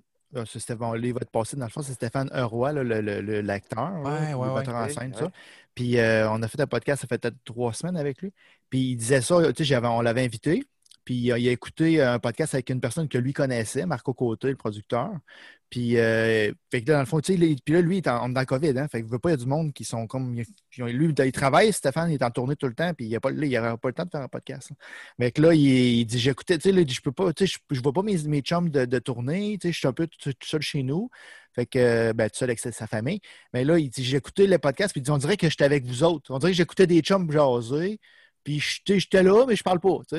Puis, euh, mais là, puis, tu sais, c'est un peu ça, dans le fond, les podcasts. c'est le, le monde, ils sont dans tes oreilles, puis euh, c'est plus, c'est plus relax qu'une émission de télé ou une émission. Puis c'est Ben ça que je dis quand on, quand, quand on fait des invitations, on dit, c'est pas un format de télé ou un format de radio que tu vas avoir 15 minutes pour parler. On peut parler pendant deux heures et demie. Evelyne, quand j'ai dit nos podcasts du- duraient deux heures et demie en moyenne, Elle capotait. je vais dire quoi pendant deux heures et demie? Ça capotait, là. Puis on a fait trois heures pratiquement avec, puis on aurait continué après. Il fallait arrêter un moment donné, tu sais. Fait que c'est, c'est- c'est- c'est- la formule, est, la formule est toujours, elle évolue, puis elle est toujours, elle, elle est full facile à, à faire avancer. Vraiment. Puis C'est ce qui donne la magie du show. Votre podcast, là, là, vous avez 202, 203 épisodes, 222 peut-être, là, mais qu'on sorte notre podcast. Nous autres, on ne le sait pas. là. Ah, Parce qu'on y va, on y va vraiment par intérêt, tu sais. Fait que si votre podcast est moins bon, on le sort dans trois mois. Non, c'est pas vrai. Fait que là, mettons, l'année prochaine, il n'est pas sorti. Faut-tu que j'en déduise quelque chose? ou- Il devrait être sorti, il devrait Ouais, être sorti euh, dans quelques jours. On, on vise une sortie, on vise une sortie post-COVID. là. non, non, non. Vous êtes vraiment des enfoirés, les gars. Oui, vraiment. Ça valait vraiment la peine de me faire payer 200 pièces. Merci, merci. La, la- la vérité, c'est qu'on les sort en ordre. Le seul qu'on a sorti plus rapidement que les autres, c'était Réal Bellan. Parce que Réal, il faisait, de, il faisait des chroniques avec Jeff Fillion à Choix sur l'heure du dîner à, à Choix, dans le fond. Puis euh, son agent l'a appelé, puis il a dit il faut que tu arrêtes de faire des chroniques à Choix avec Jeff, sinon tu vas perdre tel contrat. Hein. Puis là, ben, En tout cas, c'est ça l'histoire. là. C'est pas c'est C'est ça l'histoire, ouais. Officiel, là, non officiel, on- mais c'est ce, qu'on- c'est ce qui était Ouais. là à ce moment-là. Fait qu'on s'est dit, c'est le temps de le sortir tout de suite. On ne peut pas attendre trois semaines. Là, il y a- que- là, il y a sur le hotspot, on y va d'avance. Mais normalement, là, c'est vraiment tout le temps en ordre. là, Ouais. Mais vous autres, votre podcast, c'est ça que je veux savoir. Au-dessus de 200 épisodes de fête, euh, vous faites à peu près une demi-heure, comme vous avez dit. Vous avez pas mal toujours des invités. Le futur de votre podcast, vous le voyez-vous dans, vous le voyez où dans un an, cinq ans, dix ans, si la vie vous le permet? Ben, ce, qui nous guide aussi là-dedans, un peu comme toi, Plafond, c'est d'avoir du fun. Fait que tant qu'on va continuer à avoir du fun et avoir du plaisir avec ça, oui, je rêve, de- j'ai des, j'ai des ambitions de podcast. Peut-être tu parlais de commanditaires tantôt, tu as des commanditaires. Peut-être qu'un jour on en aura des commanditaires, mais l'idée première, ce ne serait pas pour moi de dire je fais de l'argent avec ça. Ça serait On a Marie-Pierre qu'on a parlé tantôt. Ça serait de garder une Marie-Pierre à temps plein avec nous, de dire on structure notre patente, on fait parce qu'on sait qu'on a juste gratté la surface de tout ce qu'on peut faire au niveau promotion, diffusion. On est en train de développer une offre de service aussi. C'est ce que tu disais tantôt, il y a beaucoup de monde qui veulent se lancer dans le podcast, puis que finalement, l'entrepreneur, moi qui m'écoute, il a peut-être envie de l'utiliser le podcast pour en faire, pour promouvoir ses services. Mais au lieu que tu t'équipes en, micro puis que tu deviennes tout d'un coup quelqu'un qui pense qu'il connaît ça, faire du montage puis que tu n'es pas bon là-dedans, mais viens chez nous, je vais, te, louer mon équipement, je vais te louer des animateurs puis je vais t'en mettre des podcasts dans la bouche. Que ça, c'est quelque chose qu'on est en train de travailler on the side. Moi, je le vois comme ça, le projet grandir. J'aimerais pouvoir te dire un jour, pas si lointain que je vais en vivre personnellement, mais je suis réaliste aussi dans mes attentes. Puis je me dis, garde, on va prendre le temps de bâtir les choses, puis on verra où ça nous mène. Puis peut-être aussi, là, on, nous autres, on, l'a fait la 200e live, mais euh, peut-être qu'elle est aussi sur du visuel également. On aime bien ça, puis je trouve que c'est le fun. Ça apporte une dimension différente. Euh, c'est le fun de l'avoir dans les oreilles aussi. Puis euh, quand moi, j'adore écouter des podcasts en auto en, courant, là, mais c'est le fun d'avoir le visuel. Puis on a vu la, la vibe que ça fait ben avec le 200e, le visuel aussi. Fait c'est ça qu'on pourrait peut-être exploiter ça. Là, ce qui est pas, c'est qu'en COVID, même Frank et moi, on peut même pas être côte à côte, mais je pense que la dynamique côte à côte avec du visuel risque d'être quelque chose d'intéressant. Dave est tellement beau qu'on on veut mettre sa ah. face partout. C'est vrai, il faut admettre. Je capote depuis le début. J'osais pas le dire, mais là, à ça, quand ouvre la porte. My God! Hein? C'était ça un 200 piastres bien investi. Hein? c'est bol, hein? Non, moi, j'essaie d'avoir un rabais. on n'est pas payé encore. Euh, arrêtez-moi ça. Arrêtez-moi ça, s'il vous plaît. Mais cette valeur, le visuel, on le met pas nous autres. Fait que...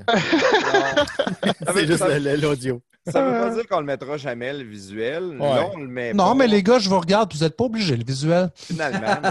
Finalement. On François. merci, merci. Hein? Il, y a, juste prestataire qui a un backdrop euh, décent. Ouais, c'est ouais. Hein? Ouais, c'est très cher. Oh, C'est le millionnaire de la gang. Hein. Il joue au BS, chose le pauvre. Hein? mon personnage, c'est un prestataire de, du bien-être social. Ouais, il y a, full de, il y a full de, il y a full de Bitcoin, là. il y a un chalet. Puis, euh, il y a tout. Oh, ouais. aussi, il y a un chalet, puis il sent bon. C'est vrai. Il sent bon. il, il sent bon, man.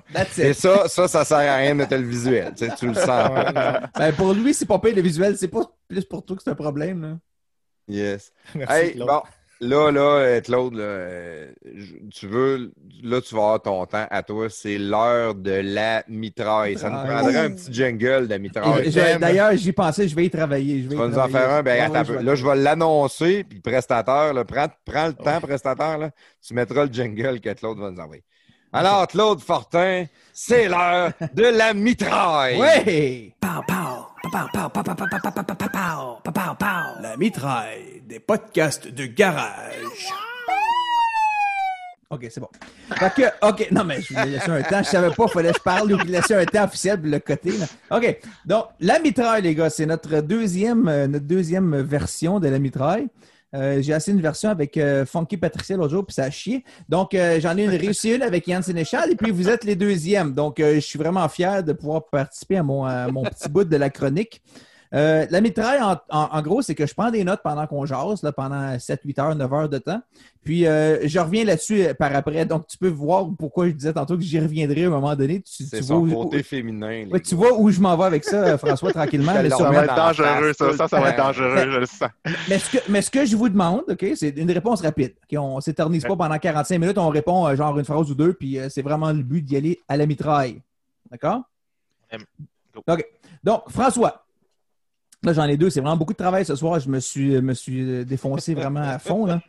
Euh, François, tu parlais que ben, euh, ou tu parlais ou que euh, Plafond parlait que tu étais un générateur de liberté. OK? mais, mais on a aussi appris que Dave était un générateur de 5 à 7 aussi à son époque. Donc, entre les deux, lequel qui est le plus important? Donc, qu'est-ce qui est le plus important entre les deux? Ben, d'abord, la... Mais les deux vont ensemble. Les ben deux non, ensemble. Ben non, c'est de la grosse ça, parce que si t'as pas de liberté financière, tu pourras pas aller à ton 5 à 7 puis payer ta tournée à tes chums. Fait que d'abord, financière. OK. Donc, Moi, plafond, qu'est-ce que de ça, toi, plafond? Le fun avant tout, hein? Ben, moi, c'est le plaisir. Moi, Ah, je voilà, suis 5 à 7, plafond je vais encore ça. Je mets ça sur la marge de crédit. Puis, euh, Exactement. Ouais, je vais t'envoyer une copie de mon livre, man. aussi. Faut que tu lises ça. je vais le commander, par exemple. OK, donc aussi, je voulais spécifier que j'ai entendu quelque chose ce soir que je ne pensais jamais entendre de ma vie. Euh, euh, j'ai entendu un homme mature dire la phrase suivante Le kinball a pris son envol dans ma vie. Donc, jamais j'aurais pensé entendre ça, mais vraiment, François, je voulais te remercier de cette. euh, Mais c'est Dave qui a dit ça. Moi, j'ai pas dit ça. Ah, c'est non, non, c'est vraiment toi. Euh, J'aimerais, je- je- j'apprécie ton esquive, mais non, c'est toi qui as dit ça. Donc, le kinball, je le répète parce que c'est vraiment génial. là. Le kinball a pris son envol dans ma vie. Quel poète. écrit sur ta tombe, je pense. C'est ça. Mais bon, mais Dave, t'es pas en reste.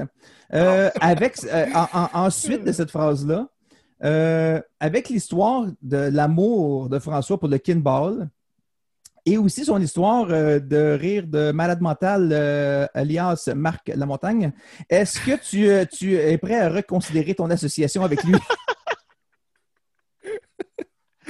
Malade mental. Euh, écoute, euh, juste le kinball m'a assez shaké. Fait que là, c'est c'est officiel. En partant, je vois son amour et aussi pour les couleurs. Alors, déjà là, qui veut m'organiser une activité de, de- de team building, kin- kinball, euh, on va y repasser. On va y. Ouais, ça, ça va coûter cher à ton association. Pense-y. Euh, François, tu t'es vanté euh, avec, et avec raison, une fierté des prix que tu as reçus au cours des dernières années? Euh, je remarque que tu te vantes moins de la rondelle des Maple Leafs de Toronto que tu as derrière toi aussi. Euh, qu'est- Qu'est-ce qu'il y en est de celle-là? Ah, Ça, c'est pas fin parce que c'est pas une rondelle de Maple Leaf, c'est Ah. le prix du meilleur débatteur francophone mondial. Fuck off. Hein oui, que j'ai gagné dans un concours de débat d'art oratoire euh, en 2016. euh, ça se passait ici à Québec dans le cadre du Congrès mondial des jeunes chambres de commerce. C'est pas qu'on te croit pas, mais c'est possible de l'approcher de la caméra pour qu'on voit vraiment parce que je te Oui, crois pas. oui. Je pense que c'est de la bullshit, moi. là. C'est vraiment une, une rondelle des Maple Leafs, euh, tant qu'à moi. Là. Oh, Aussi oh, prestateur, tu vois. Oh, boy, OK, quand même, c'est plus gros qu'on pensait. Ah, OK, donc je, je- je confirme. euh, il y a quelque chose d'écrit, mais c'est pas une rondelle des Maple Leafs de Toronto. Donc, je confirme. Félicitations, François, finalement. euh, mon erreur à moi. Je Euh, Plafond, il vient d'acheter un, Plafond vient d'acheter un livre. Là. Direct live. Je viens de m'acheter un live, livre. hein? Ouais. Euh, François, C'est François c'est aussi. ce qui me fait chier, c'est ton livre. Moi, c'est le 6,99 de frais d'expédition. Hey, sais-tu quoi, man? Je vais, je vais venir te le porter en Beauce puis je vais te rembourser ton 7 piastres avec Non, non, plaisir. non, regarde ça, regarde ça. Ah, ben, Ah, ben oui, viens, remboursi- viens me le livrer, mais Ben oui, c'est ça, exact. Mais non. Amène-y un, six- six-pack de la batte 50, ça va faire. C'est ça, c'est ça. Ça coûte combien, ça? Ben, à peu près Ça va 7 coûter piastres. plus que Ça va coûter plus que 7 piastres. Ben, je vais- Ouais. Tu me redonneras une canette pour que je retourne les Je conseils. viens d'acheter ton livre, je vais le lire. Dans quatre ans, par exemple, j'ai tellement de livres à lire en avant, avant ça. là, Merci. Euh, François, je- François, tantôt, tu parlais de tes parents qui prenaient des vacances pas loin parce que tu disais que tes parents n'étaient jamais sortis du Québec. Et puis, euh, tu as dit quand même qu'ils sont allés dans une place que j'ai cru comprendre que tu as appelée Lac Church. Ouais, au Lac, lac- lac, lac, Attends, Church. attends, attends, attends. La- Moi, j'ai compris Lac Church. J'aimerais te donner Ouais. la chance de corriger ça pour Old Orchard, mais à ta Non. discrétion. Non, non, c'est vraiment au lac je. Ouais, au lac. Ah, je C'était- bien c'était- compris. C'était un humoriste, je ne me rappelle pas qui dans le temps, qui c'était sa joke dans son, dans son show d'humour. Ah Ouais, j'étais allé au lac.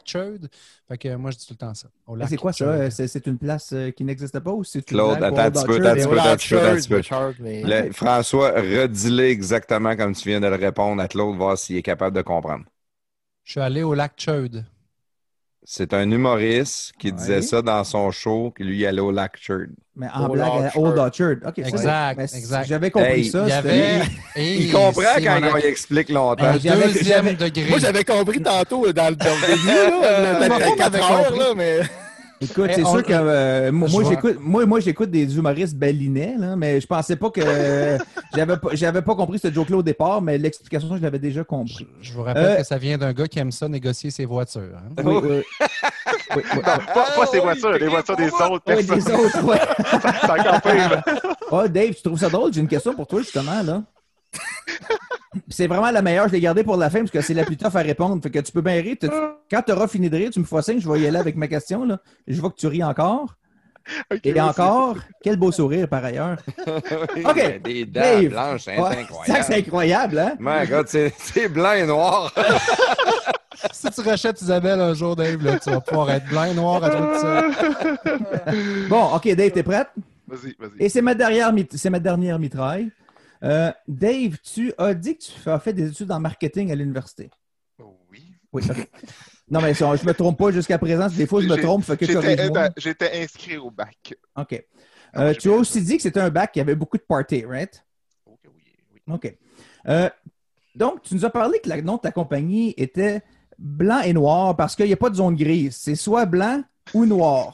Mais moi, je fais abstraction du fait que tu as dit que c'était blanc ou noir, mais ta compagnie s'appelle blanc et noir. Donc, blanc et noir devient gris. Donc, ça crée des zones grises dans le nom même du nom de la compagnie. Donc, j'aimerais ça que tu clarifies la logique derrière ce marketing-là vraiment euh, impersonnant. On en veut pas Écoute, zone encore là, c'est une question marketing. Parce que le OU était trop, était pas beau dans un logo. Alors, le petit sigle E était beaucoup plus beau. Alors, c'est là, là, elle c'est totalement cette réponse-là. On a changé ça en blanc et noir avec le sigle E au lieu du blanc ou noir. C'est totalement marketing. Messieurs, merci beaucoup d'avoir participé à la mitraille. Euh, Félicitations à vous. Merci. Hey, t'es Bravo. fort. T'es vraiment un génie, Claude. Honnêtement, t'es un génie. Un génie. Le concept est assuré. Il est trop intelligent pour les podcasts de garage. Je pense qu'on va le, le release. Là. On va le- Hey, on va te recruter à ça ne tombe pas. Les gars le recrutent tout de suite. hein. Good. Hey, ben, les gars, ça a été vraiment un podcast le fun avec vous autres. Euh, c'est c'est votre moment à vous autres. Euh, je vais vous laisser les deux, chacun votre tour. On va commencer avec Dave. Euh, faites votre promo, c'est le temps. Vos sites web, page Facebook, euh, votre podcast, peu importe. Tout ce que vous avez, c'est votre moment. là. Good. Ben écoutez, en tant que propriétaire Royal Lepage Blanc Noir, on est sur tous les médias sociaux, tant Facebook, Instagram, Twitter et, LinkedIn. Euh, pour ma part, euh, Groupe Dave Carter, qui est mon équipe de courtier, à même mon agence, euh, Groupe Dave Carter Immobilier. Alors, euh, dès qu'on tape ça sur Google, de toute façon, Dave Carter, ça va sortir la route Carter à Beauce, puis euh, après, ça risque de sortir Dave Carter. Fait assez simple à trouver. C'est génial. François, le- François, il y en a pour 40 minutes. A- ça va être long 20 quand même, mais pre- prenez en note l'adresse euh, lkbasedmv.com. C'est le Kinball a pris son envol dans ma vie.com. Il domaine. Est en train de Go? Daddy, go Daddy. Facile à reconnaître. Ah, En plus, là, pareil, juste pour être sûr, si quelqu'un veut. euh, Ça allait vite, vous réécouterez l'épisode euh, en mode slow-mo pour euh, bien catcher. Euh, non, écoute, mon livre, ça ne tombe pas, ça ne tombe pas du ciel, ça c'est mon podcast, ça ne tombe pas du ciel.com, ceux qui veulent nous suivre, Dave et moi, sur euh, le podcast. Parce que les gens qui consomment du podcast, souvent, ils n'en consomment pas juste un. Fait que, après avoir mis Podcast de garage dans vos favoris, venez rajouter Ça ne tombe pas du ciel. On sera votre deuxième choix. Puis, ben, définitivement, mon livre, Boxeur, Nouilles chinoises et finances, qui est disponible sur mon site françoisbégin.com. Et voilà, Euh, vous voulez avoir euh, du François Bégin dans votre entreprise euh, pour une conférence, je, suis, je suis votre homme. Puis si ça vous tente de venir jaser avec nous, ça ne tombe pas du ciel. On est toujours à la recherche de gens qui ont de quoi dire et qui sont le fun. Fait qu'on vous invite tous à venir parler avec nous autres. Wow, excellent. Merci beaucoup, les gars. Merci les boys, c'est Ça a été extrêmement apprécié. Vous pouvez rester un peu avec nous autres après l'enregistrement si ça vous tente, si vous voulez jaser un peu. Euh, prestateur, toujours une excellente job à production. Tu vas mettre les beats où est-ce qu'il fallait les mettre. Puis, euh, Je vais essayer de Claude. rappeler. Il y en Claude, aura euh, beaucoup pour ton nom, hein? Ah, fuck encore. exprès de donner de l'ouvrage. Ah, lui qui donne l'ouvrage, c'est à moi, là. Claude, euh, merci pour ta couleur. La mitraille, Ouais, Je j'adore. suis vidé, je suis vidé. Oui, parfait. Merci les gars. Merci beaucoup, François. Merci beaucoup, Dave. Ça a été un honneur, un plaisir pour nous autres. Pour nos auditeurs, les podcasts de garage, on, on commence toujours avec Twitter. Les podcasts de garage, les podcasts de garage sur Instagram, sur Facebook. Puis on a notre site web. Suivez-nous, on vous aime, on adore ça. Donnez-nous des commentaires et partagez. Merci tout le monde. Salut les boys. Merci beaucoup l'invitation. Merci. Good job. Yes. Bye, boys. Bye. Bye. Nothing kills you till your dreams come true.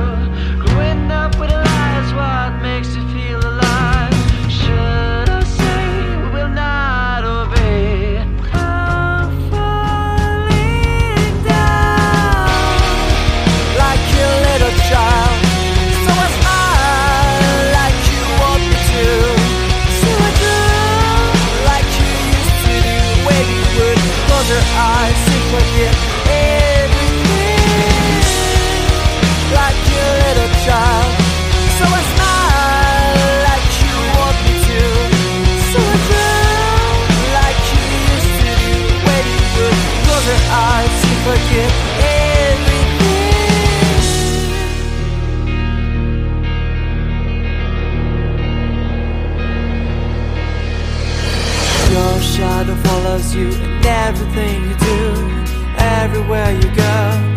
Every time you might believe it's the end of your suffering, loneliness, and memories. Too many questions and no answers. Restore my faith, repentance, but grace of God. Forgive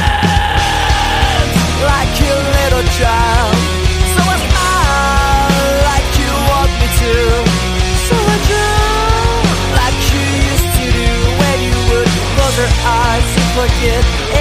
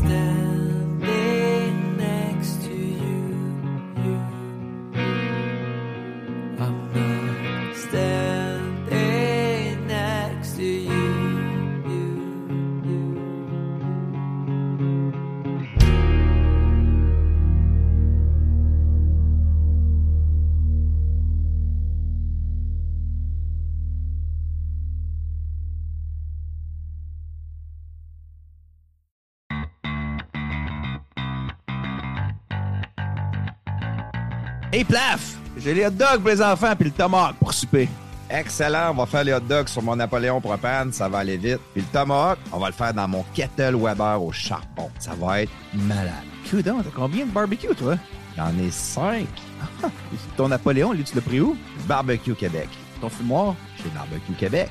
Euh, ça, c'est quoi cette affaire-là? Ça, c'est mon Captain Cook. C'est malade. C'est un barbecue transportable que tu peux faire n'importe quoi avec. Steak, pizza, bacon. C'est le barbecue le plus versatile que tu peux avoir. Pas cher en plus. Puis ça, c'est quoi ce gros vase-là? Ça, c'est mon Kamado Joe. OK, puis j'imagine que tu l'as pris chez Barbecue Québec aussi. T'en penses? Hey, puis hey, c'est quoi, lui, dans le coin, là-bas? Ah, ça, Claude, c'est mon filtre à piscine. Si tu veux un barbecue, fais comme Plaf et va chez Barbecue Québec. Sauce, accessoires, recettes, conseils, même des cours pour que tu deviennes un vrai maître du barbecue. Visite-nous en ligne au barbecuequebec.com et sur Facebook sur notre page Barbecue Québec. Barbecue Québec, c'est la culture du grill. Salut tout le monde, ici Denis Labelle ou Denis de Beautiful pour ceux qui écoutent Radio Pirate et ça me fait plaisir d'encourager les podcasts de garage. J'encourage aussi tous les entrepreneurs ou les gens à la retraite comme moi pour euh, aider à produire du bon contenu. Bonne soirée tout le monde.